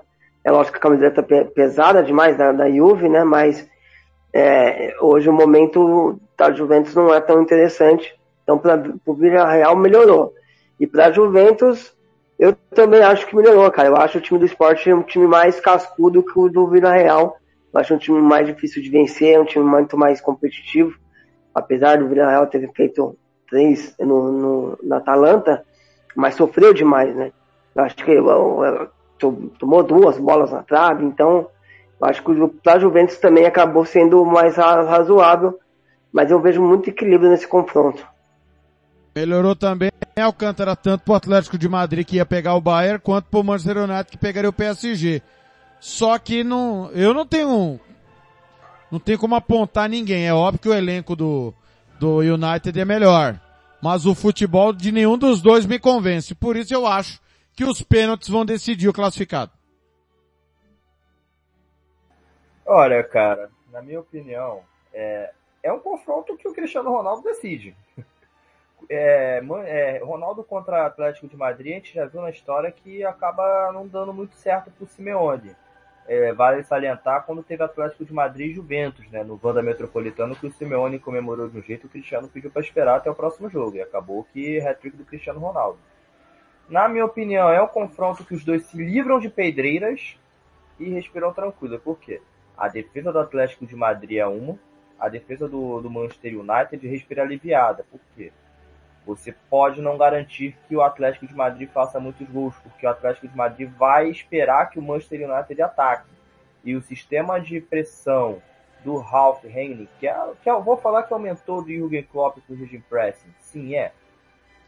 Vale salientar, a pressão do United, se fizer no primeiro tempo, se morrer no segundo, é o momento que o Atlético de Madrid tem para matar o jogo. É um confronto que é equilibrado por conta disso. O vigor físico das duas equipes é igual. Porém, eu quero ver o Atlético de Madrid do jogo contra o Porto. Eu não quero ver o Atlético de Madrid do resto da fase de grupos. Eu quero ver o Manchester United do Ralf Rangnick o completo, não dos, dos últimos jogos. E na minha opinião, não é ser clubista em si. Quem tem Cristiano Ronaldo tem 50% de chances para passar. Os outros, o Manchester United vai ter que conquistar lá no Wanda Metropolitano. Na minha opinião, o Manchester passa. Jean. Olha, eu acho que esse vai ser um confronto bem difícil de assistir, hein? Porque as duas equipes jogam futebol nada convincente. Claro que o United acabou de trocar de técnico, né? Tem essa possibilidade de, de melhorar. Porém, eu acredito em dois jogos bem travados. E nesse tipo de jogo, é claro que o United tem o senhor Champions League, né? Que, que consegue achar gols é, quando a gente menos espera, mas o Atlético de Madrid costuma ser cascudo nesse tipo de jogo. Então, eu não consigo descartar o Atlético de Madrid desse, nesse confronto. E acho até que, que deve avançar. Eu apostaria no Atlético de Madrid por conta do estilo do jogo. Porque o United não, não me convence.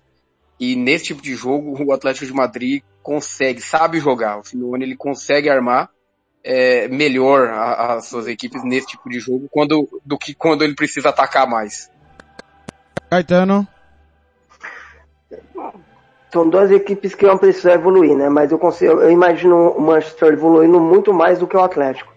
O Atlético, para esses confrontos, é muito embate físico, é muita briga. É, é lógico, né? Que o Atlético é time pontual vai, vai jogar ali duas, três ataques para tentar fazer um, um, dois gols, mas com uma defesa que também dá espaço para isso. Mas se o, se o Manchester conseguir converter, perde, quando perde a bola, ter pressão, intensidade, movimentação, aí eu acho o Manchester favorito, porque o Atlético volta a não vejo evolução no, no trabalho do Simeone até fevereiro, e já do Manchester eu consigo imaginar um trabalho de evolução. Então, assim, eu, se fosse hoje, seria muito equilibrado mas acho que até fevereiro o Manchester possa ser é, é, favorito. Chelsea Lille nós já debatemos, exceção feita ao Thiago Alcântara que acha que o Chelsea vai ter dificuldades, a maioria acha que o Chelsea passa, é o único confronto que se repetiu do sorteio anterior para este. É... Manchester City Sporting. Muito pro Manchester City, né? Ficou ruim pro Sporting, hein, Alcântara? É, complicou agora, tá? como você disse, o sarrafo subiu um pouco mais. Uma coisa é você enfrentar uma Juventus oscilante para um Manchester City letal. Eu acho que o problema do Manchester City sim é não ter um camisa 9 matador. É o único defeito do time do Guardiola. Não tem um 9 matador. Ah, hoje é Gabriel Jesus. Não, Gabriel Jesus é ponta agora, amigo. Não conta. Falso 9 nem sempre funciona. Funcionou há muito tempo. Em, em, confrontos decisivos em si, você não pode usar um falso 9. Você tem que usar um 9 matador. O problema do City não ter sobressaído na Champions League em si foi não ter o 9 matador. Ah, não acho o Agüero 9 matador. Um centroavante que vai ganhar no alto, que vai girar, fazer o pivô. Eu não acho que o Agüero é desse tipo. E nem o Gabriel Jesus é. Mas na minha opinião, em si o esporte se defende tão bem, tem que se, tem que se preocupar em reforçar as alas. Porque o Manchester City, o jogo do Manchester City com o Phil Foden e o Ferran Torres é jogar pelas alas. E o Sterling, ou até mesmo o Gabriel Jesus, adentrar dentro da área e fazer o toque para quem vir de trás, o Gundogan ou De Bruyne, chutar e fazer o gol. Foi assim contra o Liverpool. Foi assim contra o Manchester United. Ou seja, reforça as alas. Mas na minha opinião, o Manchester City passa sem grandes complicações, mas só depende dele. Jean? Olha, vou ser bem sincero com vocês, deu ruim pro, pro esporte, hein? Eu, sinceramente, eu prevejo goleada nesse confronto aí. Eu acho que o, Sporting não, não aguenta. O ritmo de jogo do Manchester City é muito, muito imponente.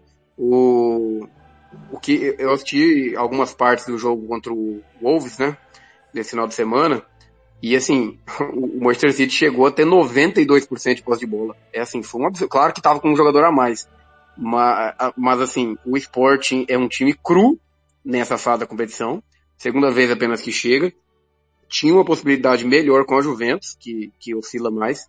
Porém, para o Manchester City também ficou bem melhor, porque pegar um, um Villarreal, que é um time bem mais encardido e, e sabe jogar mata-mata, é, seria muito pior do que enfrentar o Sporting.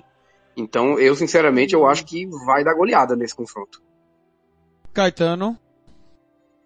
Ah, bem favorito o Manchester City. Já é contra o Villarreal, né? Vocês estão falando tanto do Villarreal, um time frágil defensivamente, tomou um calor absurdo da Atalanta, no Campeonato Espanhol o time não engrena, então já era fácil, já ia favas contada contra o Villarreal, e agora contra o Sport também, que defende melhor que o Villarreal, isso é fato, mas não dá, o Manchester City é outro naipe, outro nível, é, Bernardo Silva jogando absurdamente, eu, qualquer cara que tá jogando pelos lados tem jogado bem, Sterling, Phil Foden, Grealish, então é, tem ainda, a gente espera que o Kevin De Bruyne se recupere fisicamente. Gundogan num nível absurdo. É, João Cancelo também jogando muito. Não tem como. É, o esporte bateu o teto já. Benfica e Ajax ficou mais acessível pro Benfica. Mas eu não acredito, Alcântara. Acho que dá Ajax. Sigo o relator, né? O JJ respira aliviado de não ter que enfrentar o Real Madrid, mas passou de uma preocupação para outra, né? Porque o Tadic o Anthony e o Haller vão ter uma liberdade a mais contra a zaga de idade avançada do Benfica, né? A menos que você tire o Otamendi ou o Vertonghen bote o Morato lá e, e compre realmente o Nino. O Benfica tem um elenco bem envelhecido, na minha opinião. Convenceu contra o Dinamo de Kiev? Não, porque era esperado que fizesse isso. Era obrigação fazer isso pelo, pelo dinheiro que investiu. Você lutar até o final pela qualificação. Porque aquele jogo lá em Kiev foi sofrido. 0 a 0 ninguém esperava. Na minha opinião, o Ajax passa. O Eric Ten Hag faz um ótimo trabalho, tanto que Manchester City e Manchester United disputa a contratação dele. A diferença é que o United quer para outra temporada, o City quer para 2023. Na minha opinião, o Ajax passa. E é um candidato seríssimo, pelo menos, à semifinal, hein? Com esse time aí, semifinal, aí eles alcançam. Acho que aí depende muito do sorteio, né, Jean? Mas que com o Benfica é, é bem favorito, é, né? É, justamente. Falar em semifinal acho muito difícil, porque a gente não sabe, né? Passa do, do Benfica, o Ajax, por exemplo, e pega um Bayern de Munique pela frente. Aí fica difícil, né? Então é, é complicado apontar isso, mas eu acho também que, que ficou melhor pro Benfica, porém ainda assim é bem difícil, bem difícil, porque o time do Ajax é um time bem encaixadinho, joga já algumas temporadas é, juntos e o ataque deles é muito forte, muito forte. O Haller vem numa fase impressionante e acredito assim que o primeiro jogo vai ser determinante para o confronto, né? Porque O Benfica vai ter a chance em Portugal de fazer o resultado e dependendo, se conseguir um, uma vitória, talvez se feche lá, na, dependendo da circunstância na volta, consiga até dar trabalho. Agora, se não conseguir vencer em casa, acho que o Ajax é, classifica com tranquilidade. Se, é, pensando na primeira fase, os jogos que eu acompanhei do Ajax e do Benfica, é, realmente, ficou. Benfica acaba sendo um pouco mais simples, questão até de camisa, né? Mas, porém, a, a, o Benfica joga com uma linha de três zagueiros, dois alas, aí quatro por dentro, né? E, e uma à frente, né? Encostando. É, eu acho que assim, se o Ajax conseguir manter esse nível de triangulações pelos lados, aceleração, as, as alas do Benfica é muito, muito vulnerável, entre, principalmente na linha da, dos alas para a zaga, para o trio de zaga. Sempre tem um espaço ali onde que o jogador circula e machuca muito. Foi assim contra o Bayern, foi assim contra o próprio Barcelona, né? É, e, e, e, o Ajax com essa velocidade do ataque, com essa movimentação, intensidade. É, se o Ajax conseguir manter esse nível, quanto esse Benfica de hoje, cara, o Ajax é bem favorito, mas é bem favorito mesmo. Então, mas tem a questão de dois meses, as coisas podem mudar, mas eu vejo o Ajax bem favorito ainda contra o Benfica. Isso aqui eu vou perguntar só porque tem que perguntar mesmo, né? Salzburg e Bayern de Munique. Bayern de Munique já tá para mim nas quartas de finais, Alcântara. É, esquece aquilo que eu disse do Nagelsmann ter um teste mais sério, refizeram tudo. E... Vamos lá então, Bayern de Munique é, e o Salzburg, Bayern de Munique franco favorito. E aí digo mais, se o Bayern, se o Bayern fizer menos de 8 gols nos dois jogos, eu ficaria muito surpreendido. Jean? Nossa, eu discordo totalmente. Eu não acredito que vai ter goleada, sinceramente. É, o time do Salzburg é um time muito encaixadinho, muito. Eu acho assim, Bayern passa. É, não deve ter dificuldade, mas acho que o Salzburg vai vender caro as derrotas. Não, não vai ser tão fácil quanto imagina. Por exemplo, eu vejo o Salzburg mais encaixado que alguns outros times aí que, que chegam e tem mais camisa, por exemplo. Então, eu, assim, assim, é favorito, né? O Bayern é muito difícil alguém apontar qualquer coisa contrária, mas eu acho que vai vender caro as derrotas. Não acredito em goleada, não. Caetano. Se o Bayern de Munique conseguir chegar fisicamente inteiro em fevereiro, que eu acredito que sim, né? Porque a Alemanha acho que vai parar agora também, então vai dar para recuperar. É, o Kimmich deve também voltar, o Afonso Davis também, todo mundo inteiro. Cara, é atropelo, não tem, o Thiago Alcântara. Salzburg é um time ajeitado, legal, bonitinho. Mas esse Bayern de Munique em alto nível, cara, é, é impossível parar. A gente tem, no, planeta aí, a gente tem Liverpool e City talvez que consiga competir. Mas o, o Bayern, fisicamente, inteiro, tecnicamente, e sem problema extra-campo, cara, bem favorito o Bayern de Munique. Senhores, foi um prazer. Quatro horas e seis minutos no ar, mais do que o previsto, porque teve dois sorteios da Champions, um não valeu, o outro valeu. Foi um prazer, Alcântara. Feliz Natal, feliz Ano Novo. Ah, foi um prazer. Confesso que ah, essa até surpreendeu nesse né, sorteio. Muito obrigado a Jean Nascimento, ao Caetano, a, time, a você também, Thiago Lopes de Faria. É, a todos os ouvintes, Feliz Natal, Feliz Ano Novo. Espero que todos curtam da maneira correta. E em janeiro, fevereiro, estamos aí novamente. 17 de janeiro volta o Planeta Bola. Jean, foi um prazer, irmão. Feliz Natal, feliz Ano Novo. Abraço, Thiago. Obrigado aí pelo, pela oportunidade novamente. É, foi um prazer estar participando com o trio de Thiagos aí, com muito conhecimento de todos. E Feliz Natal, Feliz Ano Novo para todos. Estaremos aí ano que vem mais uma temporada, cobrindo esses confrontos aí, né? E só para ressaltar, 32 minutos do primeiro tempo, a Fiorentina massacra o Torino. Lembrando que é sub-19. Não, ma tá, é, massacre, mas... tá quanto o jogo? Então, eu tava esperando você perguntar, tá 0x0. Ah, Caetano, foi um prazer esse novo projeto aí. Fizemos aí oito pilotos, um não foi pro ar por erro meu, mas acredito que temos o Norte, hoje foi especial, né? A gente anunciou que seria um programa especial nessa cobertura total das competições europeias e a partir de janeiro já tá na grade, entrou na grade de novembro, final de novembro, início de dezembro, mas vai entrar na nossa grade de programação. Planeta Bola já é sucesso, Thiago Caetano. Um abraço, Thiago, valeu. Muito obrigado por tudo, né? Por ter apostado na ideia também, é, por ter abraçado e ter planejado para isso, né? E agora, em janeiro, o Planeta Bola está de volta, se Deus quiser, estaremos de volta, né?